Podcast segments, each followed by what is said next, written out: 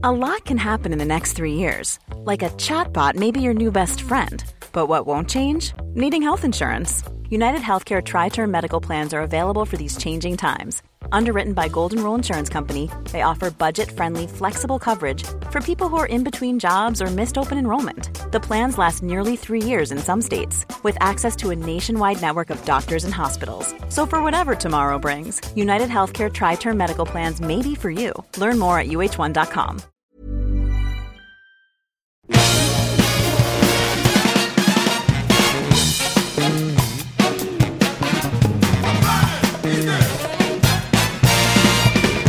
Mag, le podcast, épisode 26.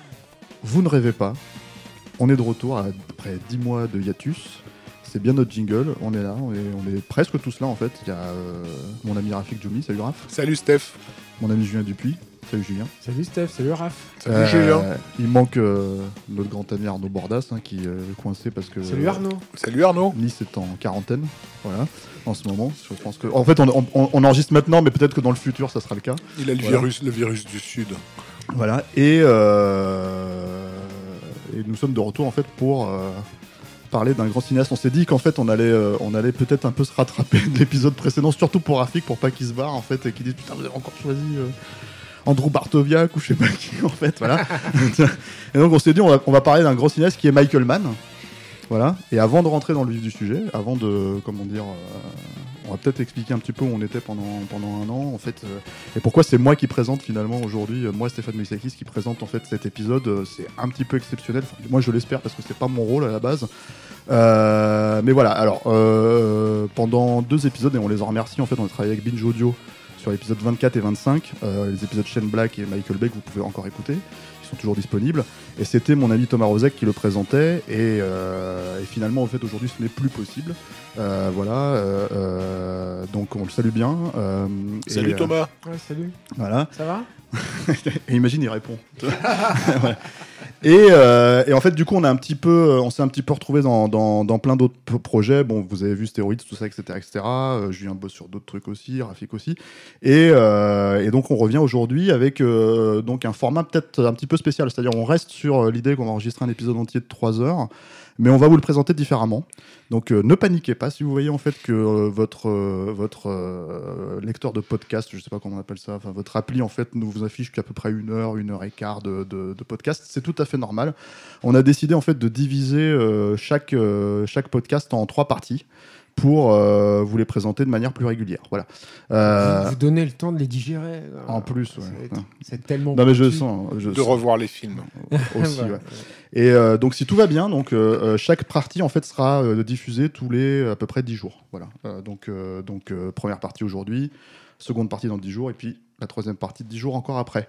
Voilà. Et euh, bah, en fait, on va se lancer directement dans le vif du sujet maintenant et on va parler de Michael Mann. C'est Rafik qui va nous présenter le bonhomme. Alors Michael Mann, Rafik. euh, Alors assez succinctement quand même, parce que la, bio- la biographie d'origine n'est pas forcément passionnante. Michael Mann est né euh, le 5 février 1943 à Chicago. Il vient, à quelle heure? euh, je crois qu'il était 7h38. C'est bien ce que je pensais. Euh, il, voilà, il, il vient d'une famille d'émigrés juifs ashkénazes.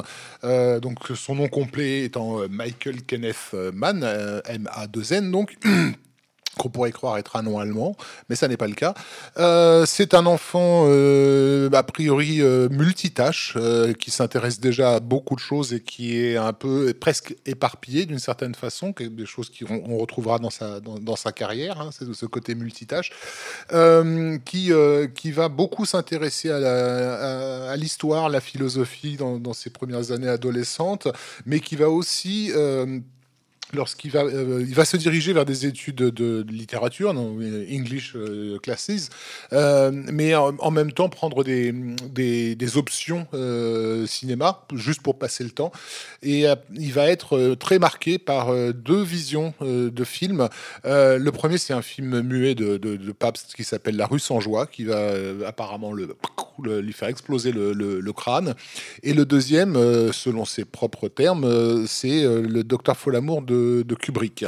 Euh, et, et donc, euh, lui qui se fait... Lui plaît, on peut peut-être juste euh, un peu développer là-dessus parce que ce qui est important, il me semble, pour le docteur Folamour, ce qui lui plaît en fait, c'est que il comprend avec ce film que l'on peut avoir une vision extrêmement personnelle, un, di- un discours euh, voire un peu atypique à Oui. l'intérieur d'une enveloppe finalement totalement accessible, Tout à et très fait. populaire. quoi. Tout à fait. Sa, sa- sa déclaration de l'interview, c'était parce puisque à l'époque, le Hollywood de l'époque, c'est une machine à fabriquer des, des- des films. hein. Sa, sa déclaration était qu'il comprenait qu'on pouvait faire des films euh, à Hollywood qui n'étaient pas forcément les sept femmes de Barbe Bleue, euh, qui était la comédie musicale la plus rose bonbon qu'on puisse imaginer, euh, Seven Brides for Seven Brothers, je crois, donc c'est titre original, euh, et, qu'on pouvait parler de soi et de quelque chose qui nous est très personnel à travers, à, travers un cinéma grand public, parce que Docteur Folamour est un grand, un grand, un, grand succès, et un film très public, quoi. Donc ça, ça va, ça va d'une certaine façon le faire dévier. Euh, de, de, de, ses, de ses études. Il va se retrouver à, en Angleterre euh, à intégrer une école de, de, cinéma qui est... euh, alors, je me rappelle plus du nom de l'école en, question, la London Film School. Donc, le- je crois qu'on est en 64-65 à ce moment-là. Donc, euh, c'est vraiment le, le swinging London de- des 60s qui, l'a- qui, qui, qui l'accueille, euh, dans lequel il va euh, bah, donc faire, faire, faire des études très, très axées cinéma européen pour le, pour le coup. Euh, euh, Ce qui est intéressant parce que voilà. ça va s'en s'en ressentir dans son cinéma Exactement. de toute façon pendant les années. Euh, qui une sensibilité politique aussi qui va le détacher un peu de- des États-Unis. L'Europe de l'époque est très clairement anti-Vietnam. et Ils n'ont pas besoin d'aller euh, défiler dans les, dans, les, dans les manifs dans la rue pour le montrer. C'est vraiment quelque chose de, de totalement accepté. Et en plus, pour faire bonne mesure, il va se retrouver en 68 à Paris à filmer bah, en gros la Révolution, quoi. donc le fameux mai, mai 68, dont il tirera des, des- des- des images qui, euh, qui vont lui permettre ensuite de de faire de composer un, un, document qui s'appelle euh, John Puri euh, qui gagnera le, le- prix du jury à Cannes en- en 1970. Euh, à Londres, c'est aussi l'époque où les, les boîtes de, de com euh, se, se lancent dans l'expérimental, dans tout le- au niveau de la publicité, où, où il y a beaucoup de, de, de mecs qui, qui émergent, hein, les Alan Parker, Adrian Lyne, tout ça, c'est à peu près à cette époque-là qu'ils vont commencer à se faire remarquer. Il va fréquenter ces, ces gars-là. Euh, ça va aussi le sensibiliser à, à la prise de vue et à l'efficacité par, la- par, par l'image. Il va euh, retourner aux États-Unis après un, un premier divorce en 71 euh, et, et se lancer en fait dans un dans un, road movie, euh, un documentaire road movie. Il va traverser les États-Unis euh, pendant plusieurs mois et donc pour, pardon, pendant pas- ah, je vais, y arriver pour, pour en tirer un film qui s'appelle euh, Seven- 17 Days Down the Line où en fait il présente différents personnages qui représentent chacun des corps de métier. En fait, Euh, ils, ils sont pas forcément identifiés en tant que personne, mais ils représentent presque Mm. leur, leur corps de métier.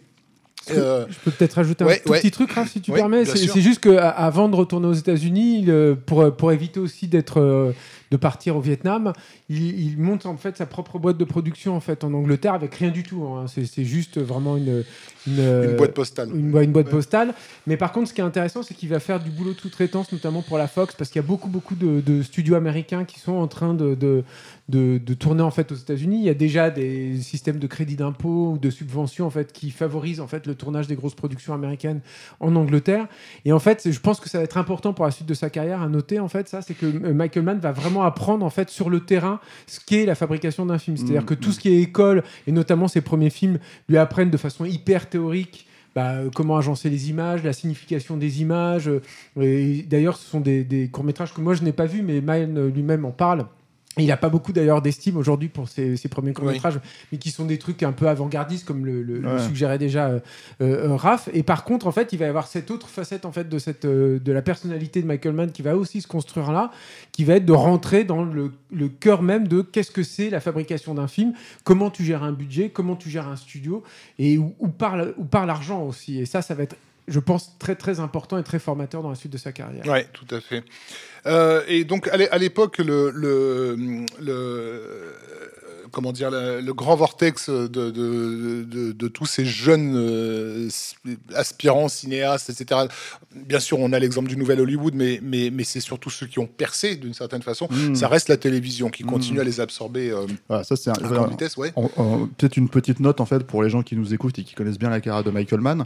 Euh, on sait effectivement qu'il a débuté dans la télévision, on sait qu'il a fait beaucoup de, de ces classes là-bas, mais c'est pas quelque chose dont on va parler forcément en fait de manière parce que nos podcasts sont faits d'une manière où en fait, on part du premier jusqu'au dernier film euh, dans un ordre chronologique. Et c'est vrai qu'on a conscience qu'il y a certains, euh, certaines séries télé qui sont faites entre certains films. Euh, et on va pas forcément en parler de cette manière-là. On va vraiment parler de- du cinéma de Michael Mann à proprement parler. Et euh, on fait cette intro sur la télé puisqu'il vient de là, effectivement. Effectivement, oui, Voilà. il va quand même y passer presque une, une décennie quand même. euh, et, et puis surtout, ça, ça, ça va compter pour, pour son affirmation en tant que, que cinéaste. Ce sera un marchepied euh, indispensable.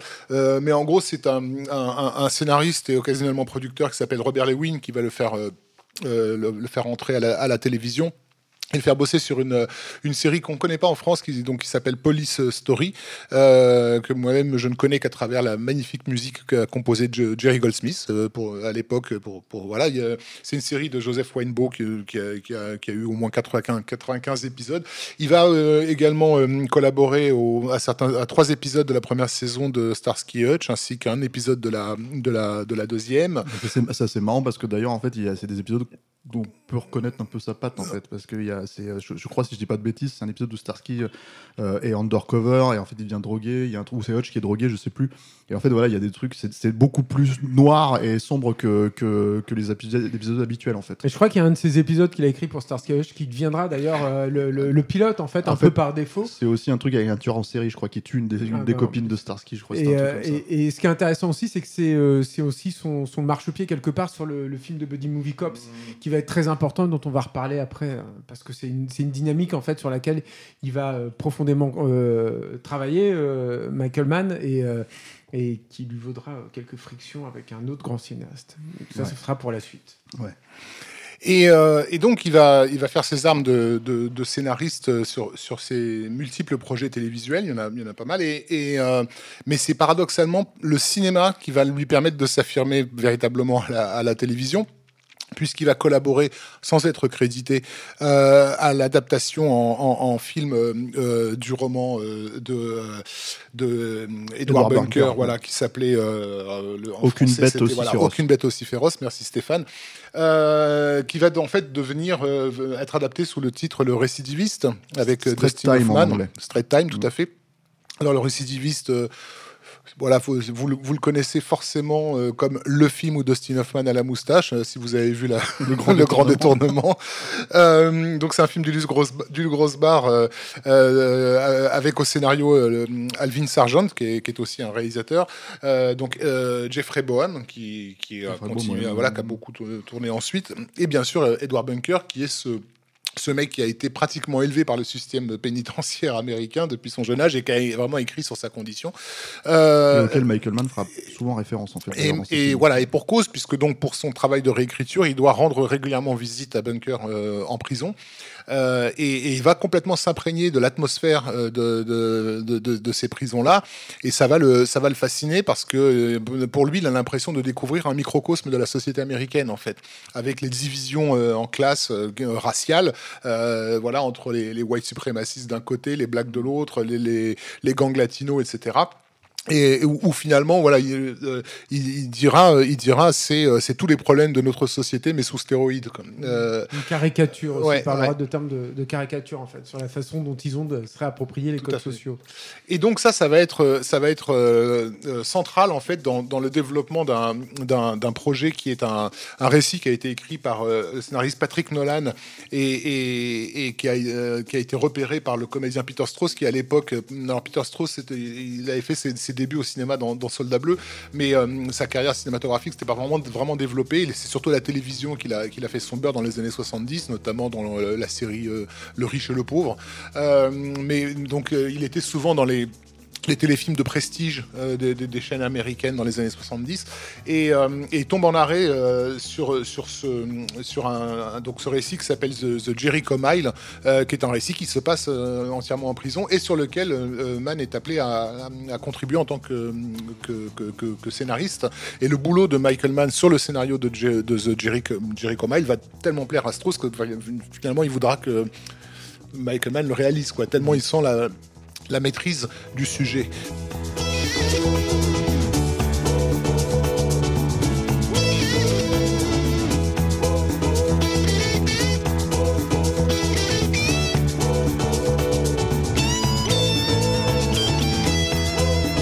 Donc The Jericho Mile va devenir euh, le téléfilm qu'on connaît en France sous le titre euh, Comme un homme libre.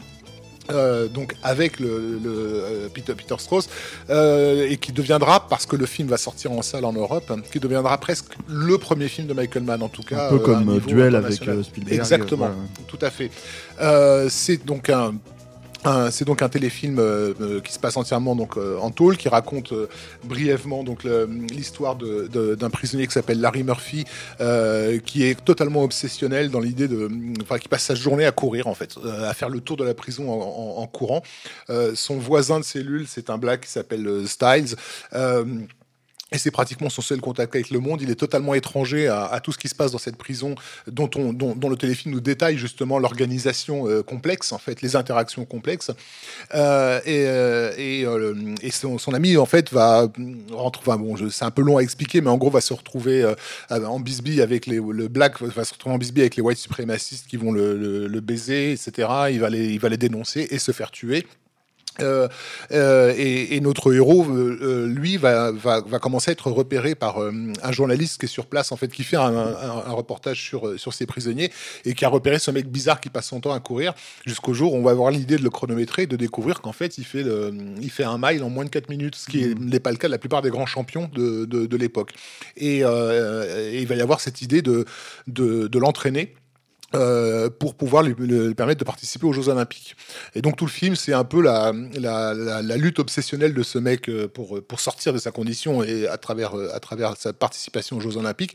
Je vous spoil un peu le film, hein, il va se faire baiser aussi. il, il sera jamais accepté en tant que, meurtrier parce qu'en fait, il refuse de, de comment dire, de comment comment ça s'appelle quand quand t'as péché et que tu reconnais ton péché euh, rédemption voilà en fait il, voilà il, il, il, continue voilà il refuse de faire amende pour euh, pour pour le crime qu'il a qu'il a mm. commis parce qu'en fait il a buté son père mais dans des conditions qu'il estime lui tout à fait euh, valides légitimes et, et, et, ça lui vaudra en fait de, de ne jamais sortir de de sa tôle et en fait il va simplement euh, battre un record à titre personnel dans cette dans cette prison euh, qui, voilà dont il sera le seul à, à, à réaliser euh, l'exploit voilà et l'ampleur. Et là tu, nous disais en antenne en fait quand on parlait un petit peu du film que on reconnaît vraiment Michael Mann. Il y a beaucoup des, éléments constitutifs on, a vraiment voilà tout à fait. D'une part donc le caractère complètement obsessionnel du, du, du héros qui a proche de l'autisme hein, euh, euh, est assez fascinant euh, dans, dans, son désir justement de, de, de ne pas s'impliquer dans les affaires des autres, mais c'est toujours les affaires des autres qui, qui, viennent, qui l'impliquent lui.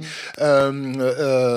ce côté décalé aussi par rapport à, son enjeu qui est complètement intériorisé en fait. Il est obsédé et obsessionnel parce qu'il y a quelque chose qu'il veut régler à l'intérieur de lui, mais le, la, la, structure sociale qui, l'emprisonne littéralement, parce que est, on est bien dans une prison, la mise en scène nous la détaille vraiment et nous montre comment tous les mécanismes se mettent en place à tous les niveaux que soit du côté des gardiens, du, du directeur des Jeux Olympiques euh, et des prisonniers eux-mêmes, pour se liguer finalement contre, contre, contre cet individu et l'écraser. Euh, euh, et c'est intéressant parce que euh, ce qui peut être vécu comme le spectateur comme une victoire personnelle du, du, héros à la fin du film, lorsqu'il bat ce, ce, record, pour, euh, pour, pour Michael Mann, il y perd son âme en fait, parce que son, euh, lui, lui, il aurait dû le faire à un niveau public. Sa, libération, elle serait passée par le fait qu'il aurait montré au monde qui, qui, qui il était. Et là, il ne l'a montré qu'à lui-même en fait. Mmh. Euh, ce qui au niveau de la condition de l'artiste est, très intéressant. C'est comme s'il subodorait que de toute façon ce qui, la, valeur qu'il a lui lui-même Michael Mann euh, ne sera jamais rendue publique en fait. Euh, il ne peut se battre que contre lui et se prouver les choses qu'à lui-même. Donc voilà. Alors c'est un film qui à sa sortie donc a, vraiment vivement impressionné. Il est sorti donc en, salle en Europe. Euh, euh, aux États-Unis, il a, il a eu un, Emmy Award, euh, donc enfin voilà, il a eu plusieurs prix prestigieux et surtout les critiques américains ont fait constater qu'il aurait pu et dû sortir en salle. Alors, sur un plan strictement esthétique, moi je pense que c'est quand même quelque chose qui est typiquement dans les, dans les, dans les cadres de, la façon de, filmer de, de l'époque. Hein. C'est correctement filmé, il n'y a aucun problème là-dessus, mais, euh, mais on, reconnaît bien le, au niveau de l'éclairage et, donc de la façon de, cadrer ce qui se faisait par ailleurs dans les séries comme Starsky Hutch, etc., qui était déjà de, très bon niveau, hein, je précise. Euh, le film, d'ailleurs, vous pouvez le voir. J'ai découvert ça euh, cet après-midi euh, intégralement sur YouTube euh, dans une copie plutôt correcte et, et avec des sous-titres Après, français. il, il existe en Blu-ray. hein. Il est sorti Voilà. de Blu-ray aux États-Unis. Ah oui, d'accord, ok. Mais bon, aux États-Unis. Il y a peut-être euh, l'utilisation de la musique aussi qui est un peu atypique pour la télévision de l'époque, non dans, dans Comme un homme libre, non sur certains- Ben, euh, je ne saurais pas si elle est si atypique que ça, mais il y a Ouais. l'inté- il y, a effectivement l'inclusion déjà de, de- de titres de, de rock, euh, etc. Par exemple, oui, ça, oui, bien sûr. ouais. C'était pas quoi. systématique, Oui. mais ça avait déjà été fait pas mal au cinéma et ça, ça contaminait déjà la, la- la- La télé. la télévision. Ouais.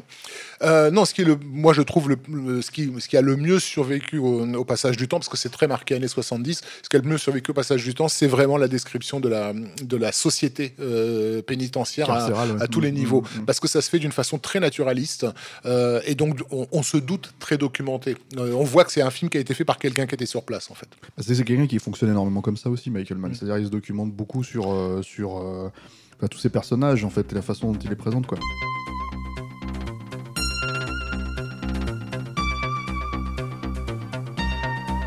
Alors, c'est moi qui m'attaque au film suivant, Mm. qui est Thief, le Et- solitaire. Et qui est un peu dans la continuité en fait. Tout ouais. à fait, et vis-à-vis du personnage notamment, puisque c'est, euh, c'est- ça présente en fait le personnage de James Caan, est un ancien tolard en fait, qui, euh, qui, euh, qui est un perceur de coffres absolument brillant, et qui euh, a une couverture en fait, c'est-à-dire qu'il a, il a une euh, société de lo- de location de voitures en fait pour, pour faire croire qu'il a une fronte comme on dit en fait, c'est-à-dire un- une, euh, ouais, une société de couverture, enfin c'est une, une- une entreprise quoi. Et la nuit, en fait, il va percer des coffres et il, monte des gros coups. Et c'est un personnage, en fait, qui, euh, qui a passé la moitié de sa vie en tôle, qui a euh, un, espèce, un espèce de père de substitution, en fait, là-bas, qui est, qui, est, interprété par Willie Nelson, et euh, qui se retrouve, en fait, euh, en bisbille avec des, employeurs un peu euh, véreux, euh, qui, euh, qui font partie apparemment des, euh, euh, syndicats de, de- de Chicago.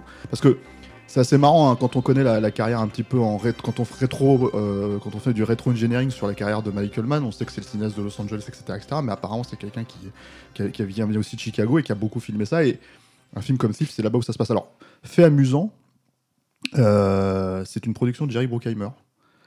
Avant euh, que, euh, comment dire, Jerry Bruckheimer ne soit vraiment donc euh, Jerry Bruckheimer avec Don Simpson en l'occurrence, et qu'ils se mettent à produire des, euh, des énormes blockbusters comme Top Gun, Le flic de Beverly Hills, tout ça. Donc c'était vraiment 2-3 ans avant, parce que c'est un film qui date de 81. Mm. Et mais bon, ça semble presque cohérent finalement, puisqu'en fait on parlait de tous les, tous les cinéastes avec lesquels euh, Michael Mann a plus ou moins évolué, euh, les Adrian Lyne, les mecs comme ça, et en fait c'est des gens qui ont tourné aussi avec, euh, avec Bruckheimer, quoi. Euh, voilà. Et euh, alors, je, suis un peu dans la même logique. En fait, c'est ça, ça qui est assez intéressant, c'est que je pense que Steve, c'est un film qui était devait, qui devait être. Moi, je l'ai vu sur le tard, en fait. Après avoir, même je crois même après avoir vu Hit en fait Euh, donc j'ai jamais vraiment vu la version qui était sortie en salle parce que c'est un des points qu'il faut savoir avec Michael Mann c'est quelqu'un qui retravaille ses montages en permanence Euh, en l'occurrence celui de Thief c'est un film qu'il a retravaillé en 95 euh, à sa sortie en laserdisc, qu'il a un petit peu réétalonné, qu'il a fini par réétalonner d'ailleurs en fait ces dernières années pour Criterion, notamment en fait quand ils ont ressorti le, le- film en 2014 en Blu-ray.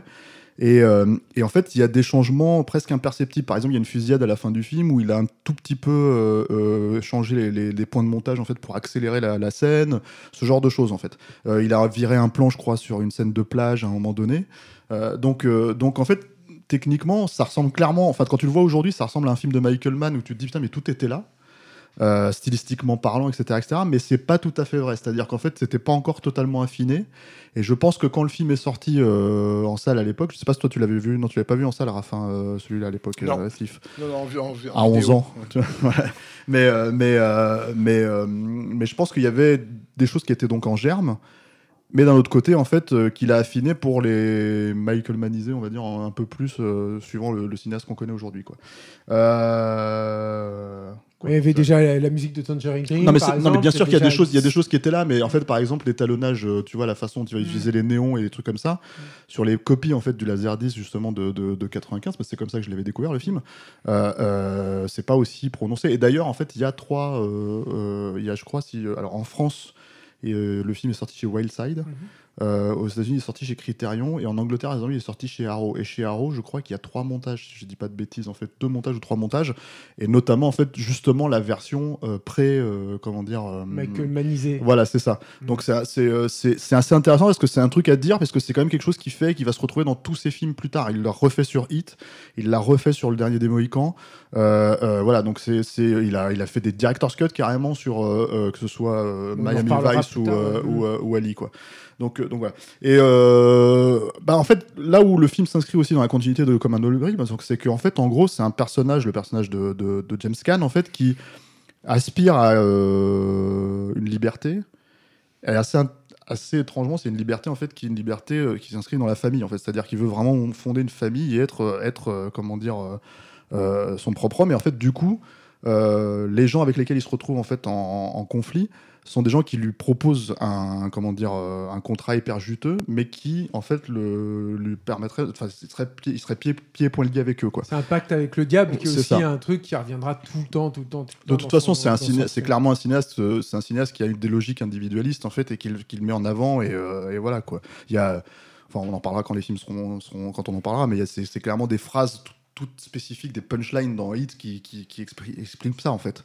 Et euh, et quelque part, en fait, ça qui est intéressant, si euh, pour ceux qui pourraient éventuellement découvrir euh, aujourd'hui, c'est que euh, le personnage de James Caan, c'est en fait c'est ce- c'est c'est peut-être ce personnage qui aurait pu être le mentor du personnage de, Robert De Niro dans Hit, dans le sens où en fait c'est un personnage qui lui donne euh, les clés de, ce qu'il faut pouvoir faire en fait pour comment dire faire ce que tu veux en tant qu'homme libre justement quoi.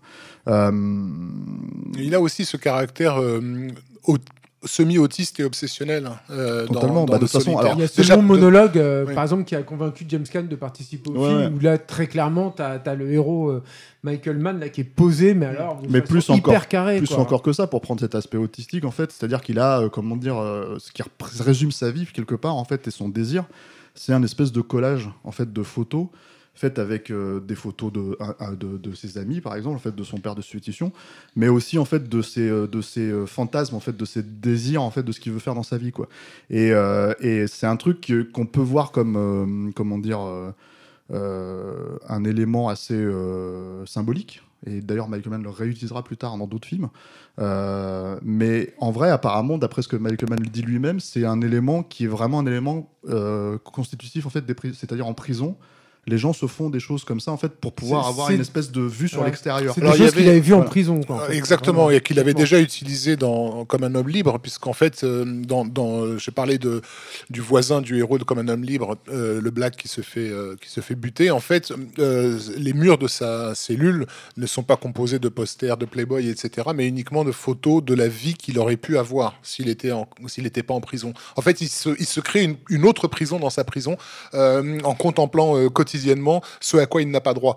Et, euh, et ça, c'est quelque chose qu'effectivement Mann avait vu euh, à, à Folsom et qui, qui l'avait choqué, en fait, cette idée. Tu retrouveras Voilà. partout, tu retrouveras Ouais. Dans Collatéral. Voilà, cette idée d'un mec en fait qui se construit une deuxième prison euh, intérieure en fait pour se punir encore plus que de la société ne le punit déjà.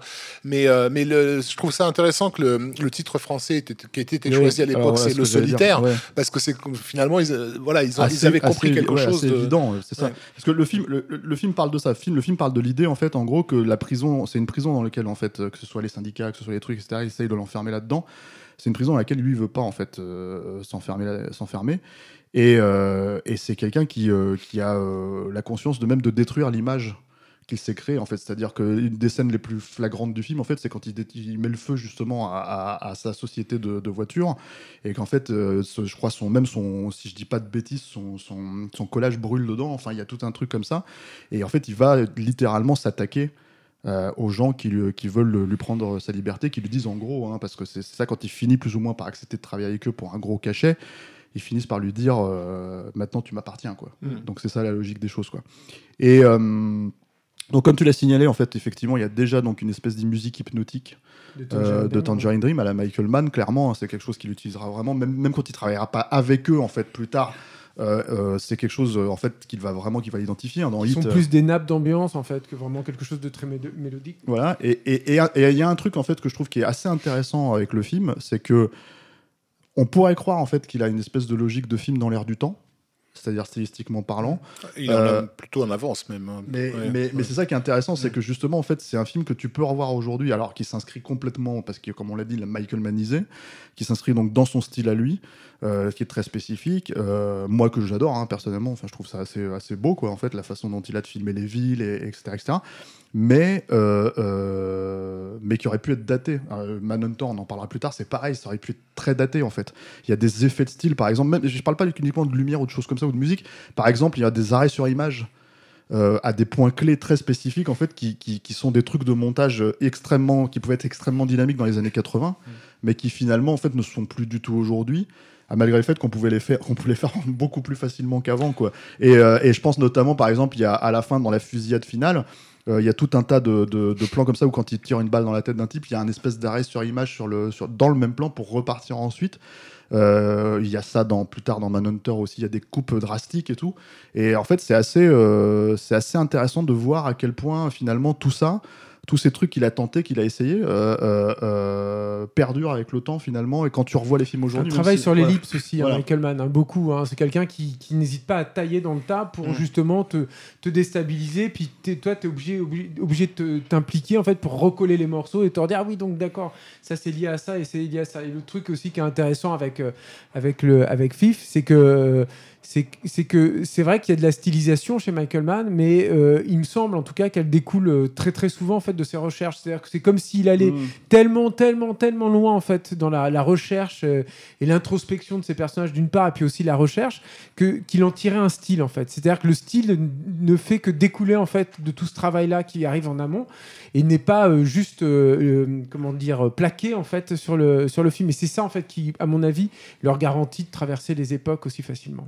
Ceci dit, euh, il avait un tout petit peu été, euh, euh, comment dire, dans la continuité d'un autre film qui lui était sorti en 78, qui est The Driver de, Walter Hill, qui mmh, raconte mmh, presque la même histoire, hein, celle d'un professionnel de sa branche qui, que la, sur qui la mafia veut, mettre la main, quoi.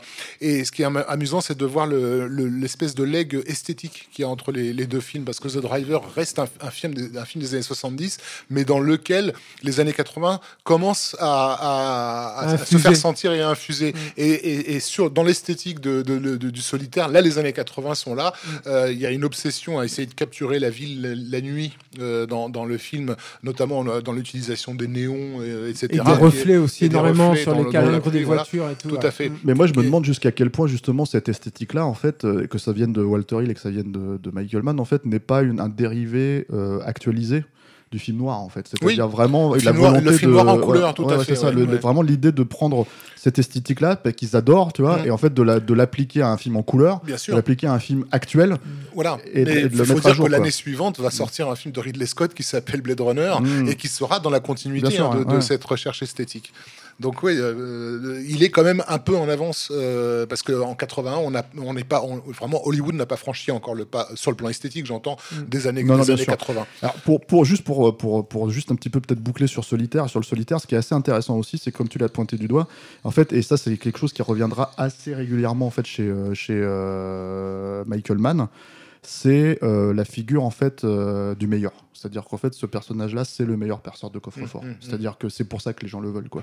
Et c'est pour ça que lui, c'est sa clé en fait pour justement ne pas se faire avoir en fait et, aller contre vents et marées, on va dire quoi. Et ça, c'est une figure assez euh, assez intéressante parce que que ce soit dans Manhunter, que ce soit dans Hit, euh, euh, et là pour le coup sur les deux personnages, ce sont les meilleurs en fait dans leur domaine.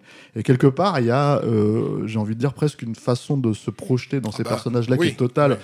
Bah ouais, bah, excusez-moi les gars. Ah, mais si, un podcast sur Michael Mann ou Non mais je, je, le précise pour les gens qui n'ont pas vu les films. Enfin voilà, euh, mais qui est déjà flagrante en fait dans euh, comment dire euh, ce premier film. C'est ça aussi qui le rend qui le rend aussi cohérent. Il parle de lui quoi. Voilà, c'est ça, c'est ça qui le rend aussi cohérent même à la revoyure en fait mm, et, et, mm. pour je pense la plupart des gens. Euh, quand ils l'ont découvert, ne savaient pas qu'ils étaient en train de voir un film de Michael Mann, on va dire. C'est-à-dire contrairement à maintenant, quoi. Dans la perception des choses. Merci les gars. Il y a une petite, il y a une petite anecdote marrante peut-être à, rappeler aussi sur le sur le solitaire, qui est que déjà Michael Mann, mais tu, l'as évoqué déjà, Steph, c'est euh, son tour en fait de, de, gens qui ont vraiment vécu en fait les, les événements qui sont dépeints. Euh, et, et, juste pour anecdote, c'est quelque chose que James Caan raconte. Je crois que c'est dans les, les bonus du Blu-ray justement de, de, de Wildside où euh, en, fait, il, s'était euh, entouré notamment de, flics, évidemment, comme on pouvait s'y attendre, mais aussi de, perceurs de coffres, en fait. Et ça, c'est plutôt beaucoup plus culotté. C'est un truc qui Mm. reviendra souvent. C'est- beaucoup moins facile, évidemment, d'avoir recours à ces- au service de ces gens-là que, que d'un- représentant des forces de l'ordre. Il avait déjà l'habitude de, de- de- de- de négocier hein, avec les, les criminels, puisque Comme un homme libre a été tourné euh, dans la prison même, Mhm. euh, au milieu des, des- des gangs. Et euh, voilà, ils avaient, euh, ils- le- la production se serait, fait, se serait fait virer si jamais il y avait eu une agression Mm. euh, à leur encontre. Mhm. Et donc, il a, il a quand même négocié avec. euh, il y a une avec- faculté à se les mettre dans la poche. Ouais, quoi, il a négocié sûr. avec les chefs de, de, de- de chaque Ouais. gang en, euh, en prenant des hommes à eux dans son, dans son équipe et en leur disant en gros, euh, si- en leur expliquant la- l'affaire quoi. On, on va être viré si euh, Mm. s'il y a du sang qui coule et ce sont ces, ces chefs de gang qui se sont chargés de faire en sorte que Mais le tournage se passe Mais bien. ce qui est amusant sur, sur le solitaire, en fait, c'est que deux vieux euh, antagonistes se sont retrouvés en fait sur le tournage. Ouais. Ils se sont rendus compte que c'était des mecs qui étaient qui s'étaient poursuivis, qui s'étaient tiré la bourre déjà, mais des années et des années auparavant, qui avaient jamais réussi à se choper l'un ou l'autre, à régler leur compte, et tout à coup ils se sont retrouvés sur le plateau de Michael Mann à se dire mais putain mais c'est toi, mais c'est toi, et ils ont commencé à essayer de régler leur compte. Et lui était au milieu, il a fait, son- il a fait un chant contre chant. Il y a déjà dans le film, alors il y a déjà aussi des, des figures qu'on va retrouver dans le cinéma de Michael Mann. Il y a par exemple il y a Denis Farina qui apparaît en homme de main un peu comment dire euh, patibulaire. Euh, Il y a des mecs comme ça. hein. Et euh, Denis Farina, Farina, pardon, on le sait, c'était un ancien flic aussi, Mhm. donc, euh, donc, ouais, qui est devenu acteur quoi. Euh, pas, alors par contre, c'est euh, pas un film qui a, qui a marché au box-office à l'époque. En fait, c'était un, succès assez mitigé. Euh, mais bon, j'ai Mais ça marchait correctement, puis Ouais. surtout ça l'a mis tout de suite en fait sur le sur le devant de la scène, c'est-à-dire que tout le monde s'est dit euh, voilà c'est c'est pour un premier film, parce qu'encore une fois euh, c'est ça reste son premier ouais. premier vrai film officiel. hein. Tout le monde s'est s'est dit, mais euh, voilà, il y a un mec là qui est arrivé, qui a une voix euh, et un regard euh, très tout à fait euh, atypique, et qu'il faut suivre, et qu'il faut produire, et qu'il faut, qu'il faut soutenir. Et, et à, l'issue en fait de la sortie de- du solitaire, Michael Mann a reçu une quantité apparemment astronomique de, Mais alors, de surtout scénarios. des polars. Et, bah, et voilà, et c'est ça le truc en fait, c'est qu'il a reçu que des polars, il a reçu que des, des trucs de casseurs, que des trucs de hold-up, etc. Et son second film, c'est un film qui, qui, qui est assez étonnant finalement, parce que alors déjà qu'il y a une, une histoire vraiment incroyable et qui en plus en fait semble sortir des canons de ce qu'on a connaître de Michael Mann aujourd'hui, Mm. tout en étant clairement aussi un film de Michael Mann d'une certaine Alors manière. certes, mais ça reste quand même une exception.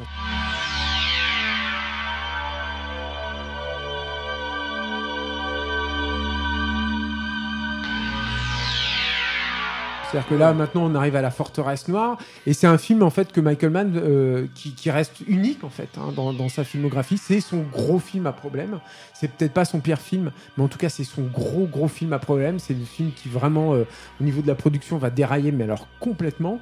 Et, euh, et- et c'est un film qui détonne quand même malgré tout en fait dans sa, dans sa filmographie, ne serait-ce que parce qu'il y a des éléments euh, purement surnaturels. C'est-à-dire que Michael Mann, il peut y avoir des moments de décalage par rapport à la réalité, mais c'est en règle générale des moments de vision, des moments des espèces de, de, de licences poétiques par rapport à la réalité qu'il est en train de Je dépeindre. pense au chien, par- enfin au loup par exemple dans Collatéral, ou ce genre de Euh, choses. ouais, ouais, c'est- des coyotes, je crois. ouais, coyotes, voilà, ouais. mais, mais alors ça, on en reviendra. D'ailleurs, on, en- on en reparlera.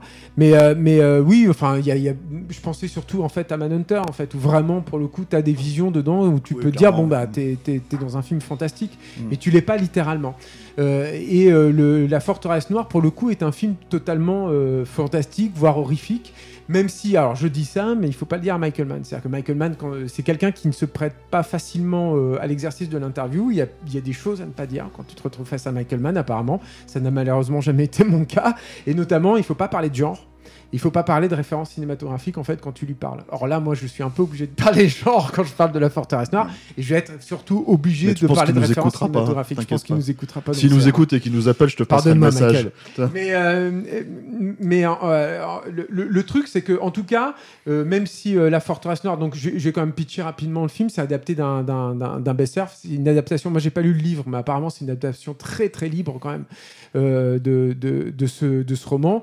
Et c'est un pur fantasme en fait, c'est-à-dire que c'est une histoire euh, fantastique euh, avec des nazis. Donc ça c'est cool. Euh, donc tu mélanges des monstres et des nazis, moi j'achète tout de suite personnellement. hein.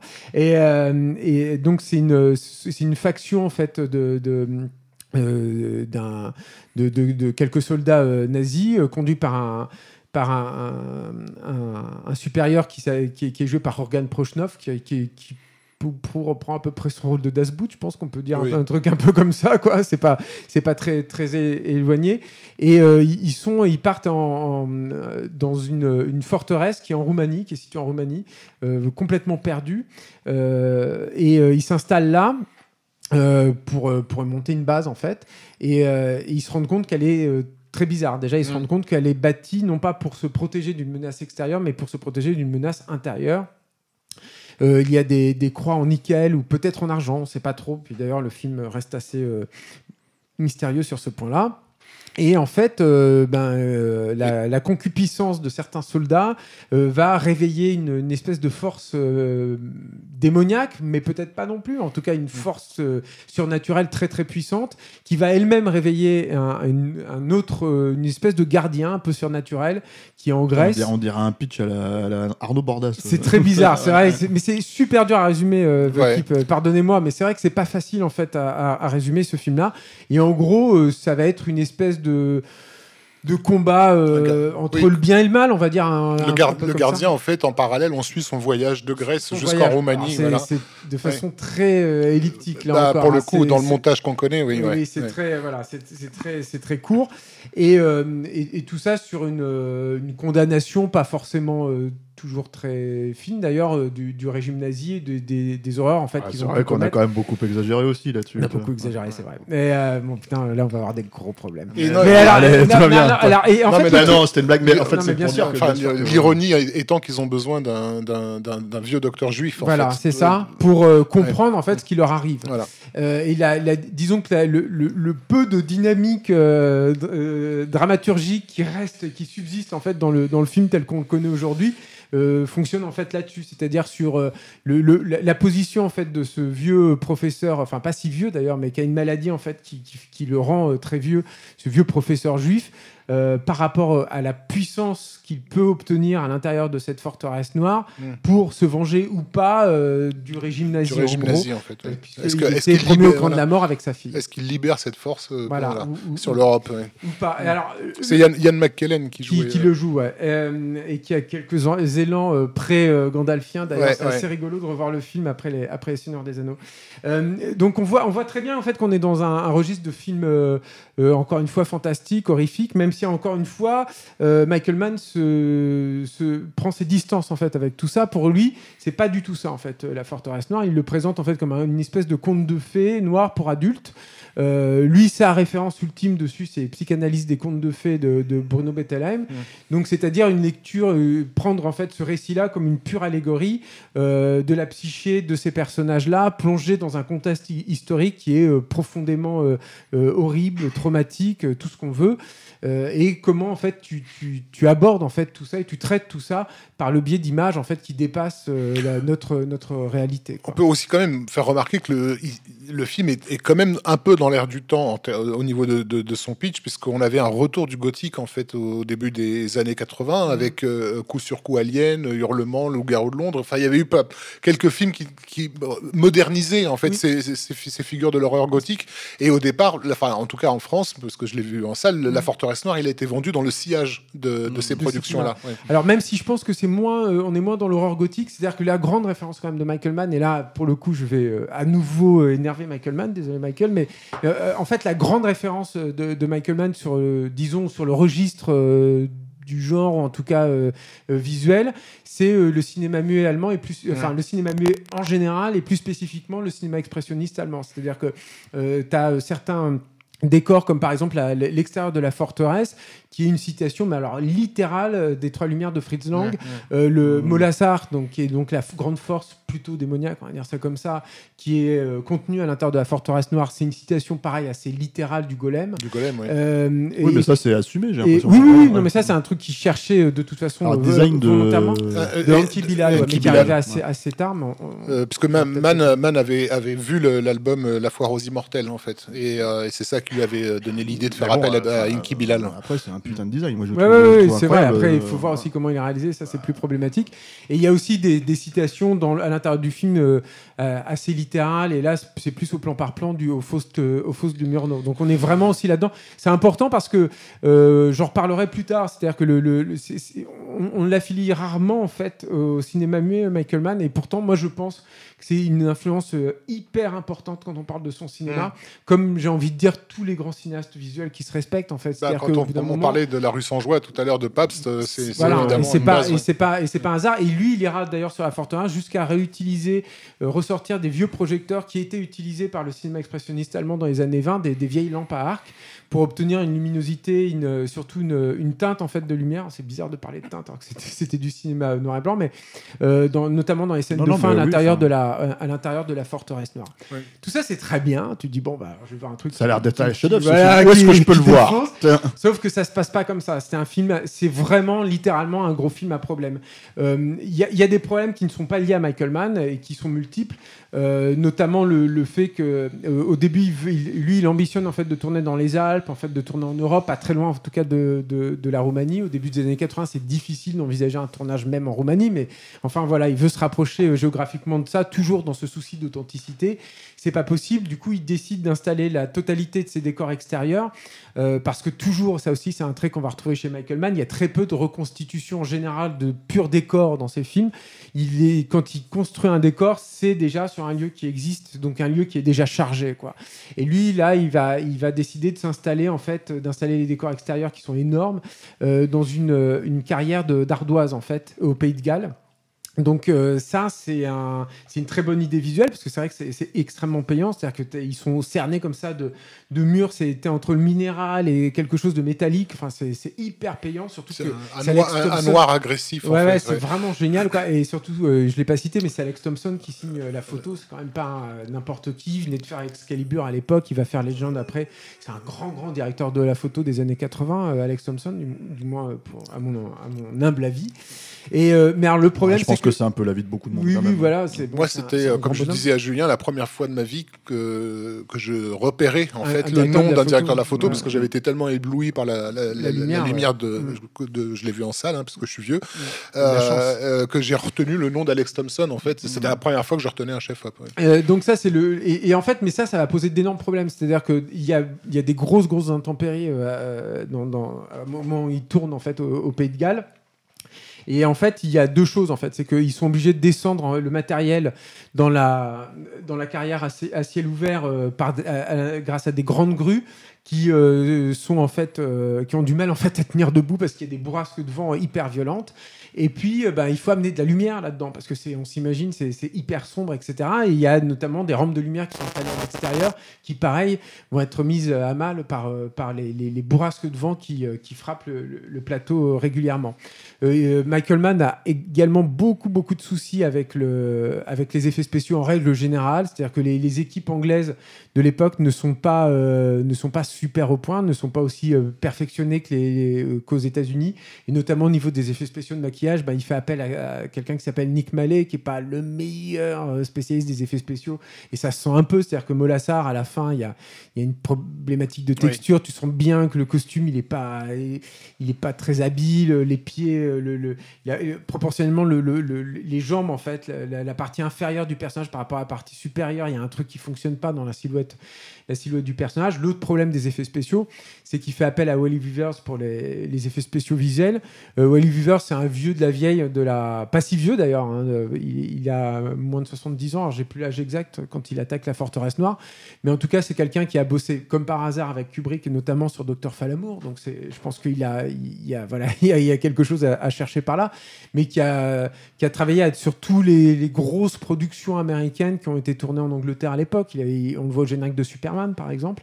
Et, euh, et, et Weavers, en fait, c'est un vieux de la vieille. C'est-à-dire, c'est pas du tout un mec euh, comme à ILM à l'époque, toute, cette génération en fait qu'on voit émerger aux États-Unis. C'est quelqu'un qui garde énormément secret toutes ses techniques et toutes ses méthodes de travail. Et euh, il fait beaucoup de promesses, ils font beaucoup de plans avec Michael Mann sans lui expliquer exactement comment il va faire. Et le, malheur du film, en fait, c'est qu'il va mourir euh, durant la production du, du- du film et il va laisser en fait énormément de plans truqués qui, seront, qui ne seront pas terminés. Donc il y a beaucoup de gens qui vont venir aider Michael Mann. Michael Mann lui-même est obligé de faire un, un certain nombre en fait d'effets spéciaux visuels, mais euh, c'est pas du tout à la hauteur. Ça se voit en fait quand tu vois le film, c'est un vrai gros gros problème les effets visuels et notamment tout ce qui est effet lumineux. Euh, la, la fin devait, enfin une des fins parce qu'il y a plusieurs fins et ça c'est, je, je vais y arriver, c'est un autre problème en fait de, de la production de, de la Forteresse Noire, mais en tout cas à la fin il y a des effets lumineux, on sent que il y a vaguement une influence de 2001 l'Odyssée de l'espace là-dedans. Et en fait c'était vraiment euh, l'ambition euh, de Michael Mann d'avoir un, un- un truc de trip comme ça. Et ben c'est pas c'est pas du tout là en fait. C'est pas du tout euh, c'est pas du tout à la hauteur. Et le dernier problème je pense que c'est vraiment Michael Mann. C'est-à-dire que Michael Mann débute le tournage le scénario n'est pas terminé. C'est la seule fois d'ailleurs de sa carrière qu'il fera vraiment ça. Et Ouais, il étonnant. hein. promettra en fait de plus jamais faire ça ensuite. Euh, le, il réécrit en permanence le, le scénario. Euh, du coup, il y a un dépassement de budget qui est un truc de fou furieux. Je crois qu'en totalité, La Forteresse Noire, c'est genre euh, 120, 130 jours de tournage, ce qui est monumental, hein, euh, en particulier pour, euh, à cette époque-là. Et, euh, Et sur un, un film de, de quelqu'un qui n'est pas une gloire hein, qui n'est pas une métier, gloire, ouais. qui n'est pas une star. C'est incroyable qu'il ait réussi à tenir jusqu'au bout d'ailleurs là-dessus. Et euh, il y a des comédiens, notamment comme Ian McKellen, qui doit avoir un- donc un maquillage un peu lourd pour euh, paraître plus âgé, euh, qui révélera plus tard qu'il pouvait arriver qu'il soit maquillé, qu'il attende cinq jours d'affilée avec son maquillage. Tous les matins, il vient, on lui pose le maquillage, il tourne pas un seul plan en fait, parce que Michael Mann est en train de réécrire en permanence, de réécrire, de réécrire, de réécrire, et il se perd en fait un peu dans ce projet-là. Il demande des retakes, il a des retakes qui durent très très longtemps. Il se perd dans la post-production, qui, comme je l'ai expliqué, pour les raisons, enfin notamment le décès de Wally Hoover, c'est de toute façon extrêmement difficile. Et, euh, et, Et puis par- il avait apparemment un cut euh, beaucoup plus long que le- voilà, et c'est ça aussi le truc, c'est que il devait contractuellement livrer un montage en fait de 120 minutes, et le premier montage en fait qu'il livre fait 210 minutes, qui est un truc en fait finalement assez attendu de- quand on connaît aujourd'hui Michael Mann, mais euh, évidemment ça ne peut pas passer euh, av- avec Paramount et avec ce, ce- ce type de budget, avec l'exploitation qui suit derrière. Donc le film est repris par Paramount, remonté n'importe comment. C'est je veux dire, c'est à un tel point que il y avait une happy end, en ouais. fait, comme dans tout conte de fées, en fait, une happy end, une vraie euh, fin positive. Et euh, le film se termine en de boudin. En fait, c'est pas c'est pas forcément une, une fin négative, mais c'est c'est une fin. euh, c'est pas fini en fait. Clairement, quoi. Il y a un truc, il y a des trucs qui manquent. Parce que les, projets, les projets de la version En 2 plus, heures avaient été catastrophiques euh, et donc ils l'ont encore raccourci. Encore ça. raccourci, c'est-à-dire que Michael Mann a essayé de, mon- de remonter, Paramount est Mm. repassé derrière pour obtenir une version de 2 heures, effectivement. Euh, merci de le, de le rappeler, Raph. Et, euh, et, et, euh, et ça, n'a pas fonctionné. Du coup, ils ont retiré encore 30 minutes. Du coup, on se retrouve avec un film d'une heure trente, qui doit être de loin, hein, je pense, le film le plus court. Euh, ouais, le plus court de sans Michael compter peut-être comme un homme libre ou ce genre de Et, choses. et du coup, tu te retrouves avec un objet qui est. euh, c'est des morceaux de film, en fait. Mm. La forteresse noire, c'est-à-dire que c'est pas, le film n'est pas mixé non plus. Il y a des grandes portions qui ne sont pas mixées. Tu as, notamment une scène de dialogue entre Gabriel Byrne et, euh, et Rogan Prochnow qui est aberrante au niveau du son. C'est un truc de dingue. Quoi. Tu sens que c'est le son direct. Tu as l'impression que ça n'a pas été du tout travaillé. Le, le- la, la voix de Prochnow est complètement en dessous. Enfin, c'est un truc de dingue. Après, euh, bon, alors il faut peut-être préciser aussi un truc, c'est que c'est un film qui est invisible aujourd'hui quasiment. hein. Ouais. C'est-à-dire qu'en ouais. gros, euh, moi, moi personnellement, raisons. moi je l'ai découvert en vidéo recadré. Donc à la grande époque du pan and scan, c'était un enfer. Donc en fait, dégueulasse, ouais. c'est un film en scope, quoi. Euh, et j'ai et j'ai fini par voir le film des années, des années après, quand il est passé sur euh, une chaîne de cinéma, Mm. qu'il a finalement montré en scope, mais bon en SD, etc., etc. Donc voilà. Et, euh, Et dans et- une copie très délavée aussi. Ouais, voilà, c'est de toute façon, c'est un que film c'est- que Michael ouais. Mann enterre. Littéralement, voilà. il ne veut pas s'en occuper. Ouais. Et du coup, il n'y a pas de sortie, il n'y a même pas de sortie DVD. Il devait y en avoir une au début des années 2000. En fait, elle n'a jamais eu lieu. Euh, il, y a- il était éventuellement question qu'il remonte le film aussi, mais finalement, non, c'était que des Parce que rumeurs. tout- tout- tous les problèmes que Julien a, a- a soulignés, ils sont bien sûr visibles. hein, dans, dans- quand tu découvres le film en salle, tu vois bien qu'il y a un, pro- qu'il y a un problème euh, euh, à ce niveau-là, que, que- que d'une scène à l'autre, on n'a pas la même euh, qualité, pas seulement euh, sur, un plan narratif, c'est un bordel sans nom, mais sur le plan esthétique aussi. Euh, Il y a un nom qu'on n'a pas cité qui est quand même important que celui du, du décorateur, hein, chef décorateur John Box, qui est une putain de légende du métier, même, qui est le, le mec de Dr Givago et Laurence d'Arabie. Enfin voilà, quand et la forteresse qu'il lui a construite, elle est, elle est, en tout cas sur grand écran, elle est stupéfiante. A- moi, je me souviens de plans justement où ce fameux noir agressif, photographié par Alex Thompson, tu avais l'impression que c'était des lames de rasoir qui tombaient dessus. Enfin, il y avait, et, et donc tu as ce plan de- de- d'intro qui te met dans une ambiance incroyable, une ambiance gothique totalement dingue. Et juste après, effectivement, dans le contre-champ, un truc, euh, une lumière, de, de- un effet spécial lumineux pourri, euh, ou un Molazar avec les, les- les épaules et les bras qui sont pas, euh, qui sont pas dans, le- dans le bon climax, quoi. Donc, Mm. euh, c'est c'est- c'est- c'est un, un film pas terminé, en fait. Et, ouais, et on le verra pas non plus parce qu'apparemment il y a aussi un problème de droit en fait autour du film et sur la musique de Ouais, Tangerine Dream. ouais. C'est-à-dire qu'il retrouve aussi Tangerine Dream. C'est Qui, qui, était, qui pêchait beaucoup aussi, je trouve, sur, le, sur ce genre d'image. Euh, Bah, moi je suis un peu partagé là-dessus. C'est-à-dire que ça, ça, ça, ça, ça- Moi, je me souviens d'un spectateur en salle qui, qui a- fait une blague en fait à cause de la musique, en se demandant, Mhm. en disant, euh, il y a une bon, discothèque, bah, il y a une ça, discothèque après, à côté. Non, parce que on, on est dans un moment d'ambiance où les soldats euh, allemands sont censés découvrir un truc euh, flippant, quoi. Et, euh, et on avait Tangerine Dream qui nous fait presque un morceau. euh, Alors de moi je pense qu'il y a deux problèmes. C'est déjà que c'est c'est le montage son aussi de- du studio, donc on Ouais. ne sait pas exactement ce que Michael Si Mann aurait mis sur ces, sur trucs-là. ouais.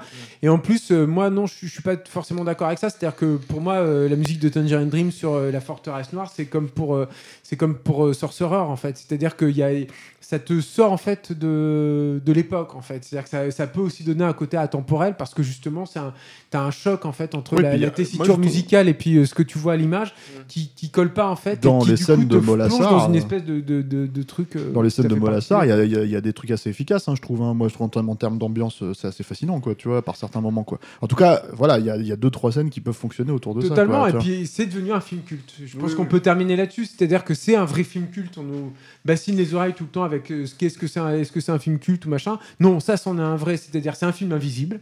C'est un film que peu de gens ont vu, c'est un film qui est dur à voir, qui est difficile à voir, mais c'est un film qui par contre continue, qui, qui traverse les époques, qu'on le veuille ou non, avec tous ces problèmes euh, qui existent encore, qui, qui est, euh, qui est cité comme une référence par beaucoup de réalisateurs.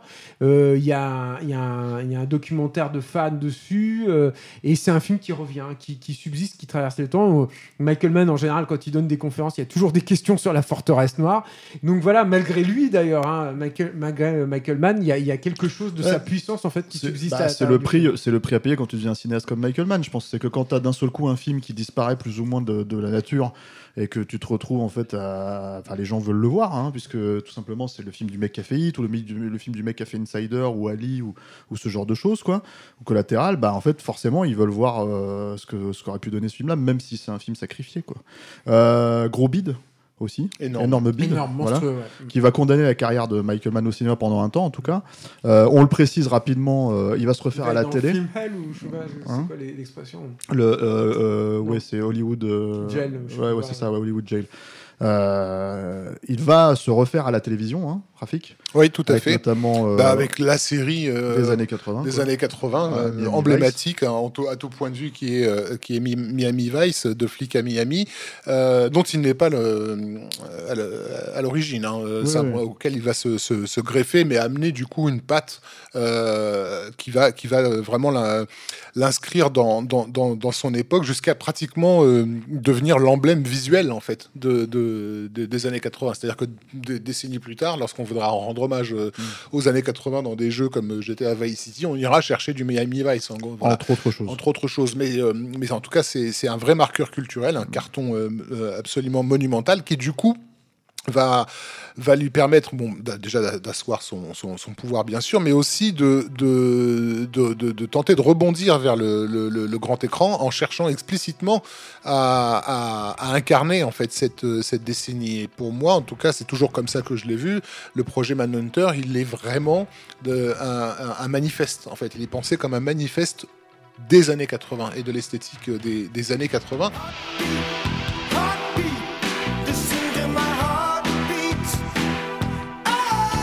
C'est une adaptation du roman de Thomas Harris, euh, Dragon Rouge, euh, dont euh, les droits à l'époque sont à Dino De Laurentiis, qui est euh, dans sa grande phase euh, euh, auteur. hein. c'est l'époque où il est en train de bosser avec, euh, avec David Lynch sur Blue Velvet. et il vient de sortir d'un énorme échec de, de- de Michael Cimino, qui est L'année du dragon. Et c'est une des raisons qui va faire que le, le titre du film va changer, puisque donc Cimino ne veut pas faire un nouveau film avec le mot dragon dedans, qui pense que le mot est, est maudit. Non, Michael Mann. Non, euh, pardon, Dino De Laurentiis. Ah, Dino Laurentiis. Dino ouais, Laurentiis, ouais. voilà. Euh, Et, c'est un projet aussi qui, euh, on, peut difficilement s'en rendre compte aujourd'hui, est aussi assez euh, risqué puisque euh, le, roman donc parle de d'un profiler, donc qui, est quelqu'un qui, qui cherche à comprendre les méthodes d'un tueur en série pour pouvoir enquêter en fait et, découvrir son identité.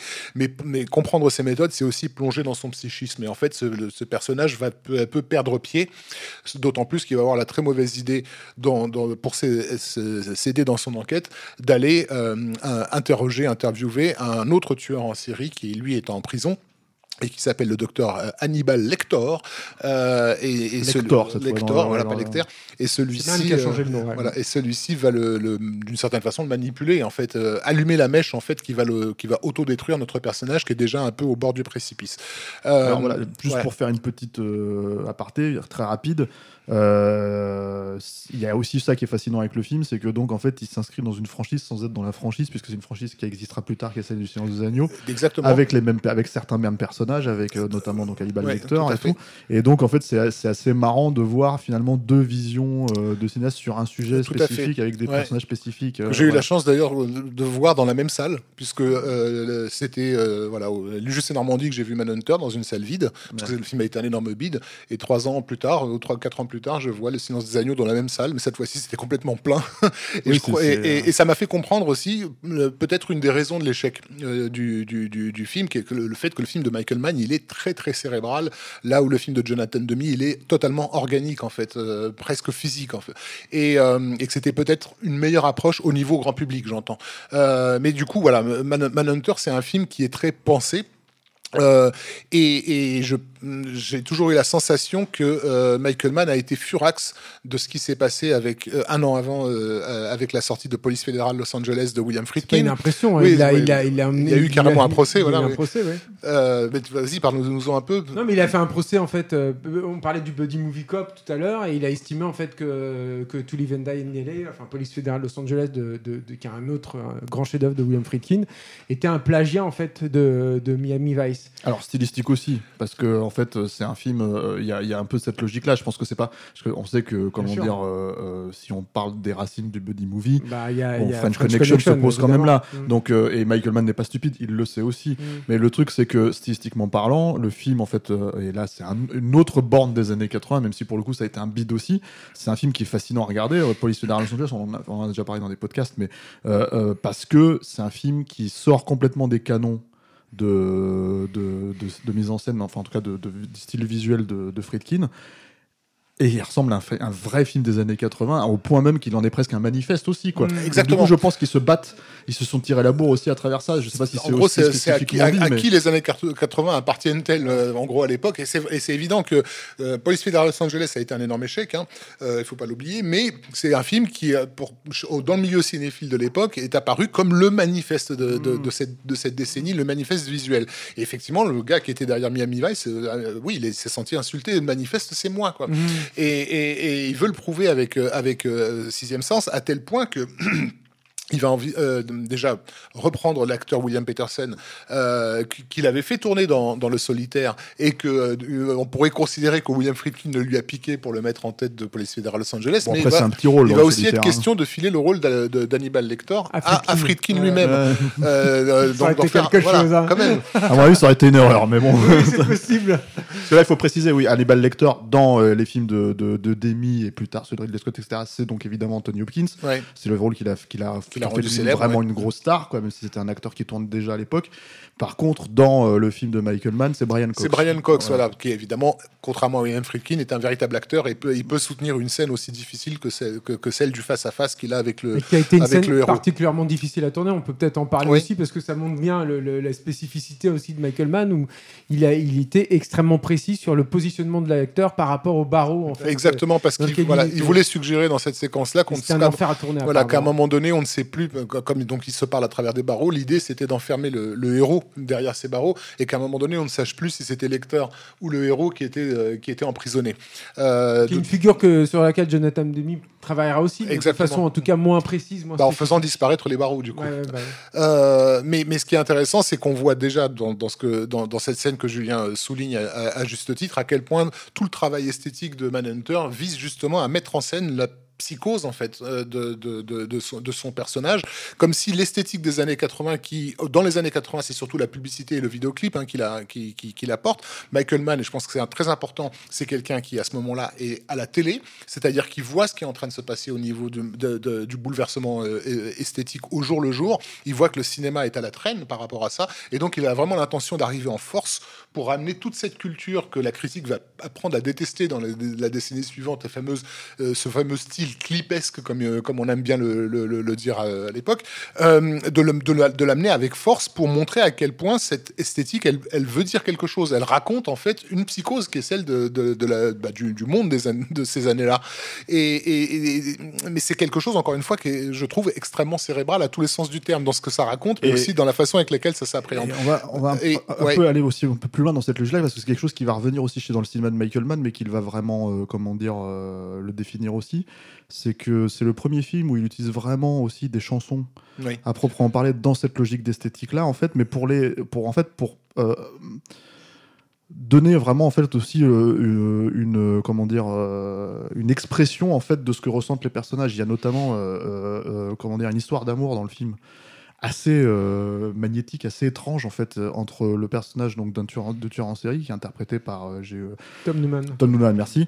et qui va se spécialiser là-dedans jusqu'à la ouais, voilà, jusqu'à la parodie quoi. mais bon, en même temps, il a un physique vraiment inquiétant quoi. Et, et le personnage de l'actrice de j'oublie Joan Allen, merci. je me le dis, je me dis merci en fait. Tu vois. je te regardais, mais voilà, merci Stéphane. et c'est une histoire d'amour assez assez étrange, assez magnétique parce que c'est une histoire d'amour en fait.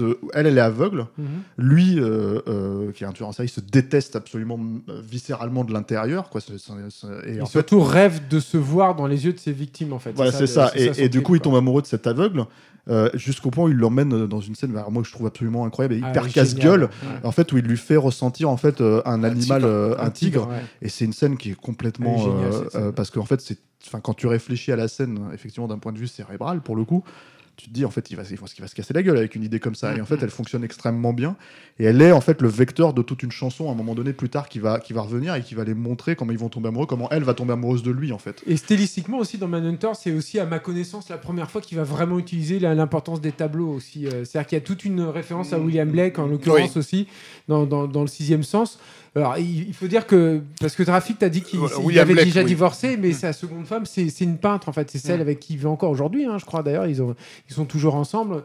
Et euh, euh, les tableaux vont occuper une importance, mais alors primordiale dans tous ces films. C'est une figure qu'on retrouvera, mais quasi systématiquement, en fait, ou à un moment ou, ou un autre dans le, dans le film, mm. tu auras euh, les personnages principaux qui passeront devant. Alors, ça peut être une fresque murale, ça peut être un grand, une grande toile dans Insider, par exemple, mais il y aura toujours, toujours, toujours ce travail en fait sur le, reflet pictural euh, de, de, la psyché en fait du personnage. D'accord, tout à fait, et aussi dans l'esthétique euh, du, du, du, du, film, puisque les lignes très épurées de, de Manhunter sont complètement dans l'esthétisme de la dans un musée quoi. Voilà, et, de, de la, mais sont complètement dans, dans la dans l'avant-garde euh, photographique et, et, et, picturale des années des années 80.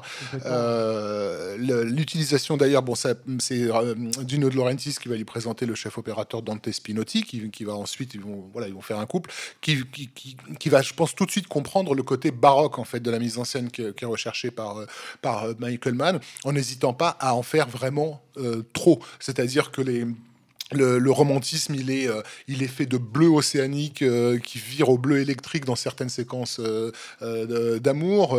on a, donc on parlait des barreaux de la prison tout à l'heure, dans ce blanc clinique absolument effrayant. Et, voilà, le, l'esprit torturé du tueur, c'est un, un ver maladif avec du pourpre qui vient se, se, mêler à ça. Enfin, on, a du, du, fluo, enfin, toutes les couleurs du spectre y passent. On peut dire qu'il y a un côté un peu peu expérimental justement dans la lumière. euh, voilà. Complètement. Aussi au niveau du, du- du montage, on a notamment toute cette séquence qui, nous, qui met en scène en fait euh, tout le processus euh, de développement photographique en fait. Qui euh, rappelle etc. beaucoup Friedkin, moi, je trouve. hein, ça, quelque ouais. part, en fait, tu, tu, tu sens qu'il y a un côté encore documentaire là-dedans. euh. Mais en même temps, la rythmique de, cette folle, scène, ouais. c'est une rythmique de vidéoclip en Oui, fait. c'est vrai, c'est c'est vraiment vrai. le gars qui est en train d'amener toutes ces techniques euh, sur, sur, sur grand écran.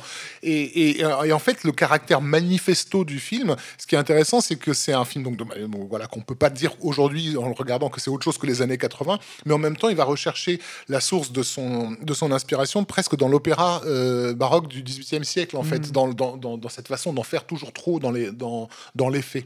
C'est un Euh, érudit, hein, Michael ouais. Hein. On l'a peut-être pas assez dit, hein, mais c'est vraiment un érudit, quoi. Ça aussi, c'est important. parce que- Et, et le public de l'époque étant donc euh, on lui a demandé, on- déjà on lui demandait de s'identifier à un personnage qui était pas sympathique, qui était, qui était au bord du précipice. Euh, la- le, le concept de profiler était totalement inconnu euh, et méconnu. euh, Oui, voilà, c'est pas un truc, la façon dont ça a été présenté dans des séries télé Ouais. bien plus tard ou ce genre de choses. C'était beaucoup plus Voilà. euh, Et- et psychologiquement ins- instable en fait le Et, une, et, une esthétique, et une esthétique qui, si aujourd'hui elle est, euh, elle est euh, Internet en a fait une esthétique glorieuse, à l'époque elle est encore très fraîche et très nouvelle et, elle choque. Euh, donc euh, en fait, ce film ne pouvait tout simplement pas marcher, euh, je pense, euh, l'année euh, l'année de sa sortie. Alors, euh, avant de passer peut-être euh, au film suivant, euh, peut-être une petite précision aussi, c'est un film qui a été remaké. Je sais qu'on a envie de l'oublier, mais c'est vrai. Pourquoi Bah, en parler Alors, on en parle, on en parle parce, que pour les gens, pour pour les gens de, qui, Dino de Laurentiis pour les gens voulait qui se faire de veulent- l'argent avec ce putain Voilà, de roman. pour les gens qui veulent éventuellement découvrir le film et du coup, en fait, voir, euh, il y a des gens qui n'ont pas forcément vu le film s'ils s'intéressent à la carrière de, de- Michael Mann et, euh, et en fait, qui a été remaké jusque presque dans des plans euh, pas, pas similaires, mais dans Bah, des, des le idées bouquin a été réadapté par, Voilà. euh, par Brett Ratner, tu peux le dire. Voilà, Euh, euh, euh. Soyons vulgaires jusqu'au bout et citons le nom. Et c'est impressionnant de voir à quel point euh, il a été capable de faire un film qui, à défaut de dire qu'il vieillit plus vite, en fait, s'oublie vraiment euh, fondamentalement, alors que le film de Michael Mann qui avait été un bide, et pourtant le, le a été un succès.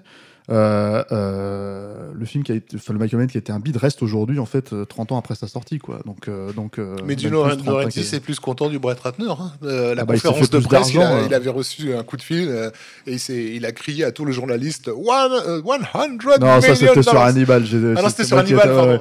Non, et- non, mais c'est c'est important par contre de préciser que dans, le, dans la logique de remake, c'était pour le réinscrire dans la franchise à la euh, Anthony Hopkins, donc Ouais. euh, dans le rôle d'Hannibal Lecter quoi. En plus Euh, jeune. En plus jeune. C'est vrai, il, c'est vrai qu'il y avait déjà du. Non, il n'y avait pas du rajeunissement Non, numérique, non, mais par non, contre, il, avait, il l'avait rajeuni. ouais. Ouais. Il euh. n'y avait pas un truc, ils l'ont pas fait perdre du poids ou un truc, enfin je sais pas, il y avait un truc. quelque euh, chose qu'on n'a pas, euh, on n'a pas cité parce qu'on voulait pas être être grossier, donc on, a- on vient de sortir Brett Ratner, donc on peut, On citer peut y aller. mais on peut y aller euh, franchement. Mais c'est vrai que de, du solitaire à, à, à, à, à Manhunter, il faut pas oublier de parler de Nicolas Winding Refn, qui euh, manifestement vu ces deux films-là lorsqu'il fait un film comme Drive. Quoi. Oui, mais puis bon, le Friedkin aussi, puisqu'apparemment il essaye de s'inscrire dans le sillage et tout quoi. Mais euh, pareil, alors, donc comme tu l'as précisé, c'est un gros bide. Euh, Michael Mann va mettre à peu près 6 ans à refaire un film au cinéma. Et euh, ce film-là, euh, c'est encore un film, moi je trouve un peu inattendu en fait Oui. dans, la- dans la carrière et presque même encore aussi à part, quoi, qui est le, dernier des Mohicans.